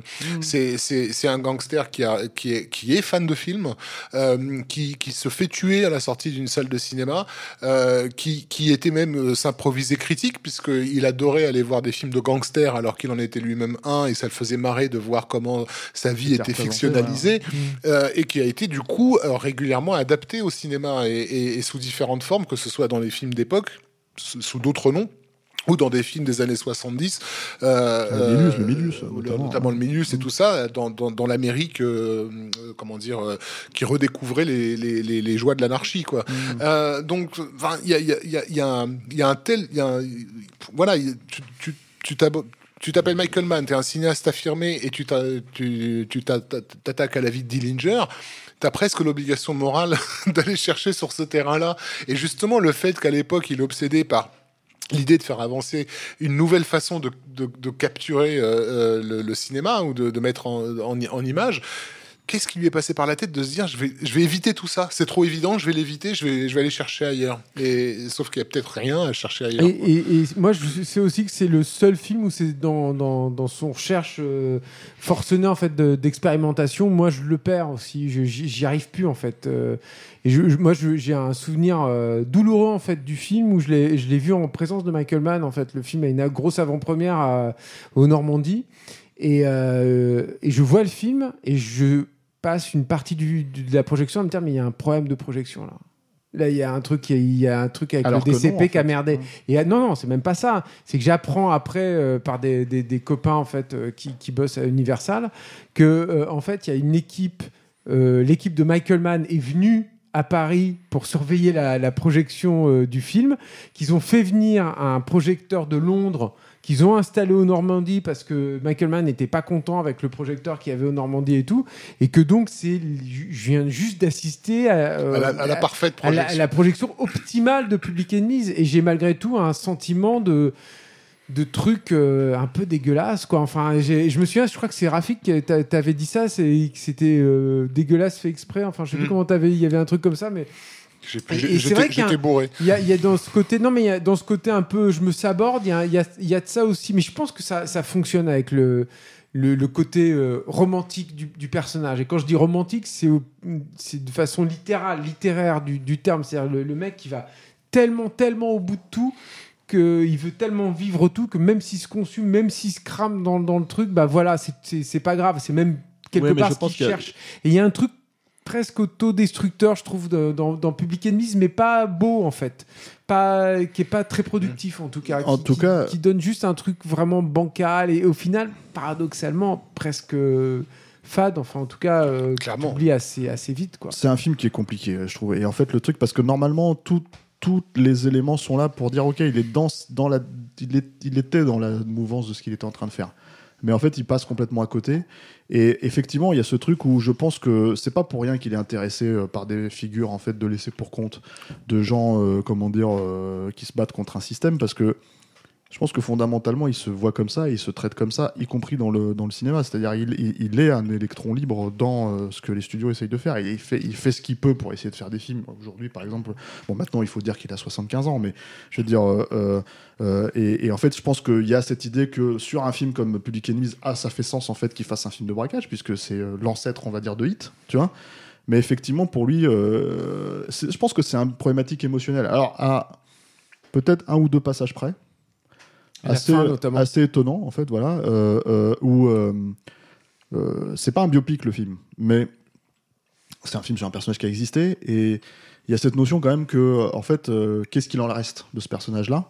Euh, Ça, Michael Mann, j'ai envie de presque de dire, il l'a déjà fait ce, ce film-là puisque c'est Hit. En fait, c'est- l'ancêtre de ces personnages-là, quoi. Par contre, euh, même si c'est pas évident quand tu regardes Public Enemies en l'occurrence, mais par contre, en fait, quand quelqu'un est mort et qu'il a représenté quelque chose pour euh, d'autres personnages secondaires, c'est là où cette scène fonctionne en fait. C'est-à-dire à la fois pour le personnage de Stephen Long, qui est le personnage qui abat, euh, comment dire, euh, Dillinger, et pour le personnage de Billy Fréchette, et c'est la scène qui les réunit tous les deux. C'est la, seule fois où ils se retrouvent face à face. Et, euh, et ça, c'est une jolie scène. Il y a aussi la scène où, euh, euh, malgré le fait qu'il soit connu, malgré le fait que, comment dire, en fait, il joue ce, ce passage où il va justement au FBI, il regarde en fait tout ce que le FBI dit sur lui, euh, tous, les, tous les dossiers qu'ils ont, les, les, murs et tout, et en fait, il, s- il se retrouve à demander aux gens, parce qu'ils sont en train d'écouter un match de baseball, je crois, euh, quel est le score et en fait les mecs le reconnaissent pas lui répondent en fait et ils le reconnaissent pas. Et ça c'est une, une idée de scène je trouve qui était assez euh, intéressante parce que malheureusement elle arrive un peu tard dans le film. Mais en fait c'est c'est presque la scène qui qui finalement donne raison au personnage de Ginger quand il dit qu'il est au-dessus des autres c'est-à-dire qu'en fait il a un train d'avance sur eux quoi. Il a, il a, il a, un truc d'avance sur eux. Et c'est ce qui va le perdre. Voilà. Mais à part ces deux trois idées comme ça qui sont des bonnes vraiment des vraies bonnes idées en fait différentes on est quand même dans un truc où voilà ça, reste un film. Et alors il y a aussi un autre truc c'est que le film est sous-mixé. Et c'est hyper étrange aussi ça. Les dialogues sont vraiment très bas comme euh, t'as pas l'habitude de voir. Donc ouais c'est un film c'est un film c'est un film qui est pas très agréable à regarder et surtout dont tu retiens rien en fait. Donc c'est assez étonnant quoi. Euh, c'est un succès par contre assez euh, voilà parce que bon là on avait quand même deux gros stars de l'époque en fait qui étaient Johnny Depp et, Christian Bell Euh, il a développé pas mal de projets qui se sont pas faits en fait entre eux no- notamment un l'un de ces projets là en fait euh, est sorti en salle l'an dernier c'était Ford versus Ferrari en fait Alors c'était est- pas exactement ça, je crois mais que il est était- producteur exécutif sur le film donc je Ah pense bon qu'il y a Ah, c'était voilà, ça ouais, ouais. Parce que je pensais que c'était plus un biopic en fait de Ferrari. euh, lui, il était mais- plus centré sur Ferrari Mais en fait. c'était une- Mann. et c'était une des rumeurs, mais apparemment, comme il est producteur exécutif sur le film, je Mhm. pense que c'était quand même dérivé de son projet. Quoi. D'accord. Euh, voilà. Et euh, par contre, il a fait un autre film donc, qui est Black Hat.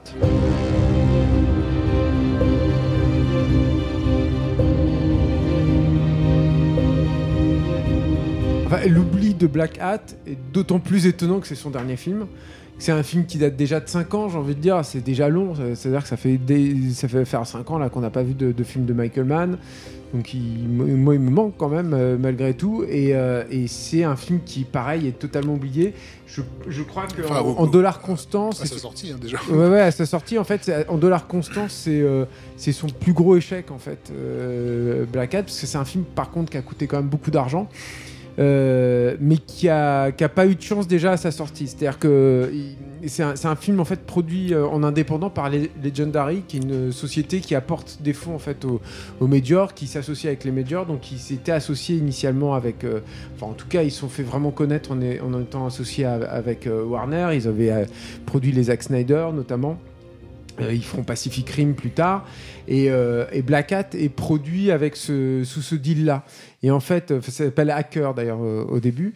Et en fait, euh, Legendary va arrêter sa collaboration avec Warner, va partir chez Universal avec, avec Black Hat en fait. Sous le, dans, les bras quoi et va le donner en fait à Universal euh, à distribuer à promouvoir donc le, le film déjà se retrouve avec un studio qui n'est absolument en rien euh, à l'origine de de sa fabrication et de son, initiative et euh, c'est en plus encore une fois Legendary qui a je crois financé la quasi-totalité en fait des, des, des, des 105 millions de je crois que c'était 105 110 enfin c'est un film qui a coûté assez cher c'est un film qui développe depuis longtemps. De toute façon, on peut imaginer que c'est un sujet euh, qui l'intéresse depuis un moment, euh, le, le- les hackers, le monde des hackers, en fait, Michael Mann, et on comprend pourquoi, en fait. C'est parce que c'est un milieu aussi de passionnés, De, de laisser pour compte, de solitaire de, et de- euh, de obsessionnel. solitaire, voilà, exactement. Je pense qu'il y a aussi un truc, et ça, c'est une des, je trouve une des grandes réussites du film, qui est de que, bah, a, priori, c'est complètement anti-cinématographique, un, mec qui est derrière son ordinateur tout seul, en train de taper des codes, et euh, pour euh, rentrer sur un autre ordinateur et pirater un disque dur. Et ça je pense qu'il y a un vrai euh, défi à comment tu visualises ça et comment tu le fais ressentir en fait au public. Et c'est pour moi, à mon sens, d'ailleurs, une des grandes réussites du film, c'est-à-dire qu'il y a des séquences qui sont assez inédites dans le cinéma de Michael Mann, puis qui, sont, qui font appel lourdement aux effets spéciaux numériques, qui est un domaine finalement qu'il n'a pas beaucoup exploré euh, auparavant, et qui sont des scènes en full CGI, donc entièrement en image de synthèse, où tu es à l'intérieur en fait des clusters, des, des, des, des, Toi, des t'aimes bien circuits ça parce que électroniques. moi, je. Eh ben, moi, je trouve ça intéressant parce que c'est- euh, tu comprends ce qui se passe. Il y a des choses visuellement qui sont vraiment intéressantes là-dedans en plus, notamment dans le, la, désaturation en fait de, certaines images. Et, euh, euh, oui, je trouve que c'est il y a des pistes intéressantes. Je, je suis pas sûr qu'il y ait des, choses totalement abouties euh, visuellement, mais je trouve ça euh, plutôt intéressant. Et, euh, c'est aussi un film qui a été euh, inspiré d'une vaguement en fait d'une histoire vraie de, hacking qui est une, scène qui devait initialement être au cœur du film qui est le hacking d'une d'une centrale nucléaire qui va se mettre à, à exploser et a que Michael Mann a, a déplacé assez tardivement en fait en ouverture euh, à l'ouverture du film. Euh, Et ça se sent. hein. Enfin, moi, je trouve que tu rentres pas du tout dans le film à cause de ça. Il y, a- y plein de problèmes en fait dans Black Hat euh, et c'est euh, moi c'est un film que j'avais beaucoup aimé à sa sortie que j'ai revu en fait pour les nécessités de- du, du, du- du podcast et je, suis un peu emmerdé parce que c'est moi qui suis censé en parler mais j'ai été quand même un, un- un peu déçu mais euh, par rapport surtout aux souvenirs que j'avais alors encore une fois il y a, des belles choses il y a notamment je parlais de- donc de l'utilisation numérique il y a un autre truc qui est intéressant aussi dans Black Hat c'est que c'est son premier film euh, euh, réellement international. C'est-à-dire qu'il y avait quelques échappées en Roumanie avec la forteresse noire, en, Afrique avec avec Ali, mais euh, il a jamais fait en fait vraiment, il avait jamais vraiment fait un film qui visite euh, le monde entier. Et alors là, tu visites pas le monde entier, mais enfin, tu commences quand même aux États-Unis. Enfin, tu commences en Chine, tu vas aux États-Unis, ensuite tu vas à Hong Kong, tu vas en Malaisie et tu finis en Indonésie. Et, euh, ça, c'est un vrai bonheur en fait. C'est-à-dire que tu as une, enfin Hong Kong, Dieu sait que c'est une ville qui a été beaucoup beaucoup filmée, y compris récemment. Je crois que je l'ai rarement vu en fait euh, de façon aussi belle. Et tu as des moments en fait de, suspension comme ça incroyables. Tu as notamment une, scène où les héros s'échappent en fait dans un, un avion euh, et survolent en fait la baie de Hong Kong. euh, euh, au crépuscule, c'est euh, c'est d'une beauté, c'est incroyable, c'est- absolument magnifique. Et tu as, grâce à ce côté hyper immersif en fait, de, de- Michael Mann, vraiment l'impression de voyager d'y être, d'être avec les personnages, de sentir les, les- odeurs des étals euh, euh, dans, dans- les- ces grosses mégalopoles euh, asiatiques. Et ça, c'est euh, extrêmement, c'est extrêmement plaisant. Après, le truc de Black Hat, c'est que euh, là, pour le coup, on est sur, vraiment sur du Michael Mann qui fait du Michael Mann, donc tout est un peu convenu. Il y a pour moi deux grosses déceptions aussi, enfin deux gros problèmes. C'est le choix de Chris Hemsworth pour le personnage principal. C'est Ah, est- Est-ce que c'est un choix? Parce qu'en fait, le bah, truc. ça, c'est euh, un- voilà. c'est une grosse question, effectivement, mais, euh, mais en fait, le problème, de, c'est pas tant qu'il est mauvais, c'est pas tant que. Moi, je trouve mais- pas mauvais. hein, je non, trouve, il, il est, mais, mais le problème, c'est qu'il est hyper fade, en fait, et que c'est un personnage qui aurait dû être tout sauf fade, quoi. Il, a, il trimballe rien, il a, t'as pas l'impression qu'il trimballe de. Un, un vrai passé, qui c'est un mec vraiment vraiment brisé. Il est finalement assez lisse, quoi, comme mec, y compris dans son dans son physique. D'ailleurs, je trouve qu'il a pas du Ah, mais tout. je pense que ça fait partie des trucs en fait qui, qui, qui font que le film ne, ne, ne fonctionne pas du tout auprès du public. C'est-à-dire qu'en gros, si tu veux, euh, alors je, je schématise Il a rien à gagner ce personnage, en fait. J'exagère un petit peu, mais en fait, euh, peut-être que dans l'esprit des gens, un hacker, euh, c'est un gros gars euh, derrière son écran, tu vois, et là d'un seul coup, t'as un espèce de top modèle qui arrive, qui fait 2 mètres. euh. Bah c'est difficile à acheter et puis du coup ça, ça annule d'autres trucs. Moi, je, Et- moi, ça me a- dérange pas trop- tant que ça dans le film parce que, en fait, en gros, mais je pense que c'est, on est arrivé aussi à un stade où quand le film est sorti, il y avait une négation de la star en fait dans les films euh, hollywoodiens. C'est-à-dire qu'en gros, si tu veux, on rentrait dans une espèce de logique où, euh, par exemple, il y a le film de Zemeckis qui est sorti peu de temps après, deux ans après, là, le, le film justement avec Marion Cotillard et Brad Pitt, ou qui était centré sur des affiches de stars. Et je pense que ce côté un peu genre, euh, c'est un personnage qui est plus glamour, enfin, c'est un acteur qui est plus glamour que son personnage. Euh, les gens n'achètent plus trop ça en fait aujourd'hui dans le cinéma. euh, C'est possible. Moi, je pense surtout que ça joue en fait contre la dramaturgie du film, quoi. Et puis il y, a un der- il y a un dernier truc qui est aussi assez problématique dans, dans Black Hat et qui, qui est un peu décevant pour un film qui est aussi, euh, on, l'imagine aussi documenté. En tout cas, ça se sent hein, dans le film, qui est le- le- le- l'antagoniste et son son master plan qui est finalement d'une d'une banalité d'un cran. Enfin, une fois que tout est dévoilé, tu dis ah ouais, donc tout ça pour ça. Puis en plus, le le- le- le- l'antagoniste est pareil, très quasi inexistant. Enfin, il a, il a très peu de Après, moi, personnalité. je, je trouve qu'il arrive quand même à inscrire le, le- comment dire, euh, le personnage dans ses thématiques à lui, dans ce qu'il est censé raconter, avec ce- ce- cette notion de fuite Ouais, alors, permanente, voilà. tu vois, qui est assez, euh, comment fait, dire, euh, Je pense que c'est moi ce que je vois de là-dedans, c'est un peu, c'est aussi ce qui a sauvé Miami Vice, enfin en large partie à mes yeux, qui est le personnage féminin. C'est-à-dire que le la- l'énorme réussite et je trouve que d'ailleurs dans, dans Public Enemies il y a ça aussi. Moi j'aime, il y, a- il y a des trucs avec, avec Marion Cotillard que j'aime beaucoup en fait dans le film et je trouve mais, que mais moi, je trouve que Marion Cotillard est problématique. et, le, et, et les, les- les très grandes en fait réussites de, de Black Hat, c'est ça en fait. C'est euh, c'est le personnage qui est joué par Wei Tang qui est euh, qui est géniale en fait, je trouve, parce qu'elle est euh, à la fois euh, effacée, et bouillonnante.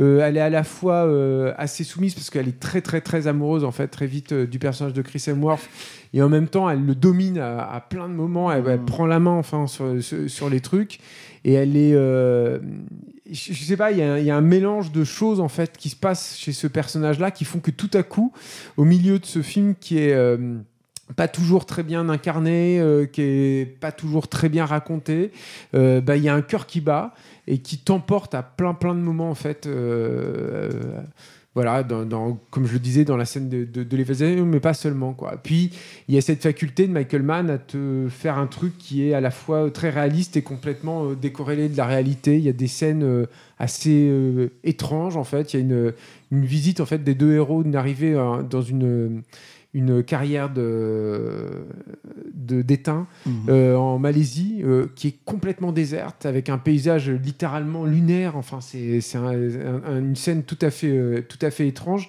et aussi la, la- la séquence finale qui a fait appel à je crois il y avait 3000 figurants enfin un truc complètement euh, complètement délirant que je trouve hyper intéressante En Indonésie. ah ouais, avec, elle est, elle est complètement folle cette scène et en plus elle est, elle est assez dingue parce qu'en fait tu as un règlement de compte entre les deux antagonistes. C'est dommage parce qu'elle n'est pas chargée euh, comme elle aurait dû être en fait dans la haine que les deux personnages se, se- se portent. C'est vraiment dommage parce qu'il y a un truc qui se passe où ils- tout à coup ils sont au milieu du monde, au milieu d'une foule, euh, en- procession en fait. une procession, euh, voilà, un truc un peu festif et tout. Et ils sont en train littéralement de s'étriper de façon hyper viscérale, alors que c'est des mecs qui sont tout le temps derrière des ordinateurs pendant tout, le, mm. tout le truc. C'est assez gore, c'est assez sanglant. Ouais, avec cette notion d'aller un peu aussi à contre-courant Voilà, la et elle procession. est en au contre fait, contre euh, tout, et t'as l'impression que c'est dans l'indifférence du monde total, en Mmh. fait. Du coup, t'as ces deux personnages de passionnés, des parias, en fait, qui sont en train de s'étriper au milieu du monde Mais bon, qui est c'est assez théorique en fait comme idée. Je, trouve que dans la pratique ça marche pas toujours très bien, mais c'est fascinant. Là il y a une idée de cinéma qui ouais, est hyper puis, forte. Et puis il y a ce truc en fait où on inscrit quand même, et ça c'est ce qui manquait probablement à Public Enemies le plus pour moi, et qui est quand même au cœur du cinéma de Michael Mann en fait, c'est d'inscrire en fait le, le- le- les personnages dans euh, leur environnement. Et là en fait si tu veux dans la scène, dans le moment, et ça c'est une évidence que ça fonctionne à ce moment-là pour moi. Oui, oui, totalement. Et, et du coup, en fait, moi, je suis pas comme toi, c'est-à-dire que j'ai pas revu hein, Black Hat pour le coup. Par contre, j'ai beaucoup aimé aussi en sortant euh, du film. Et euh, en tout cas, j'avais l'impression de retrouver le Michael Mann que, que j'avais perdu euh, avec Public Enemies. Et c'est ça qui, qui fonctionnait. Maintenant, voilà, ça c'est pareil, ça a été un bide monstrueux. monumental. Vraiment En fait, c'est un monumental. film qui donc est sorti en janvier.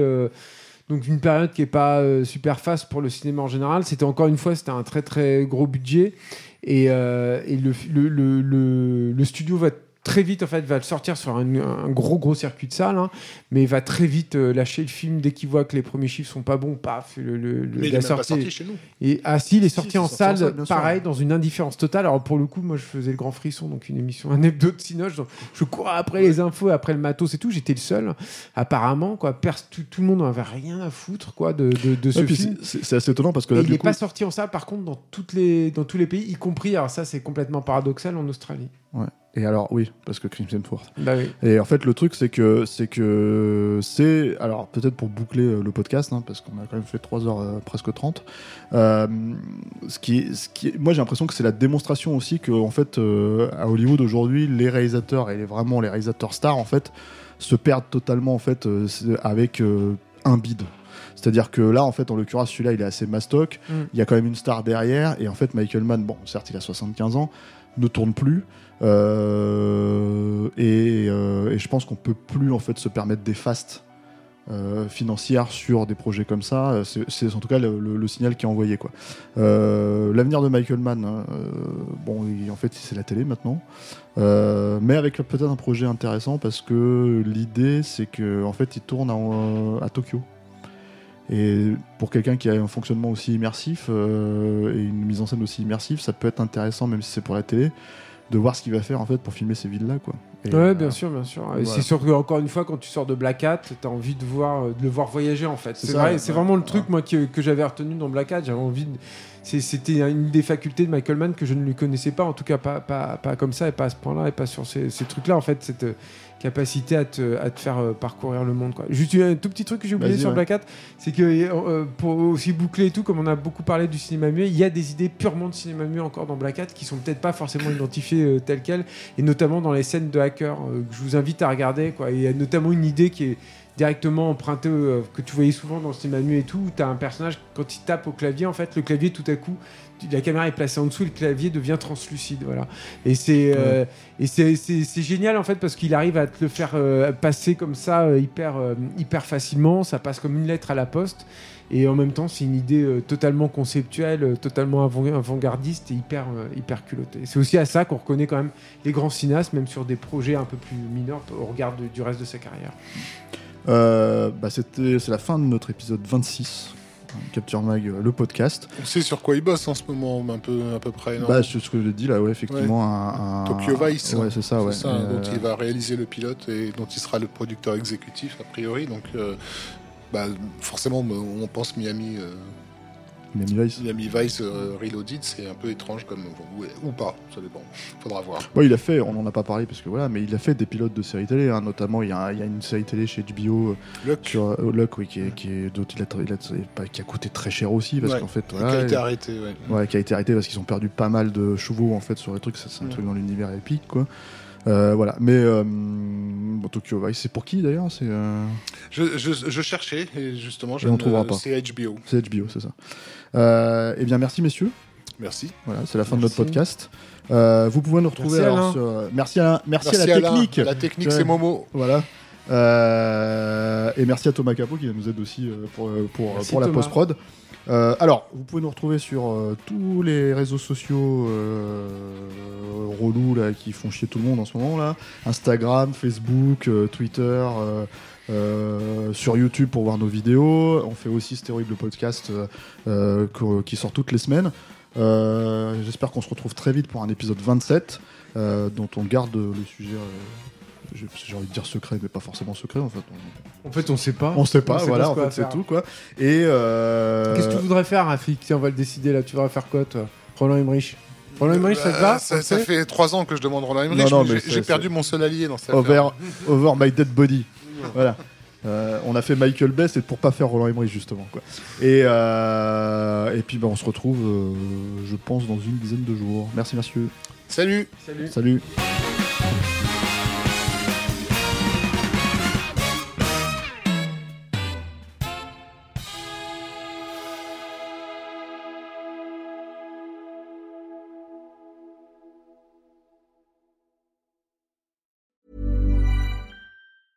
Even on a budget, quality is non-negotiable. That's why Quince is the place to score high-end essentials at 50 to 80% less than similar brands. Get your hands on buttery soft cashmere sweaters from just 60 bucks, Italian leather jackets, and so much more. And the best part about Quince, they exclusively partner with factories committed to safe, ethical, and responsible manufacturing. Elevate your style without the elevated price tag with Quince. Go to quince.com slash upgrade for free shipping and 365-day returns.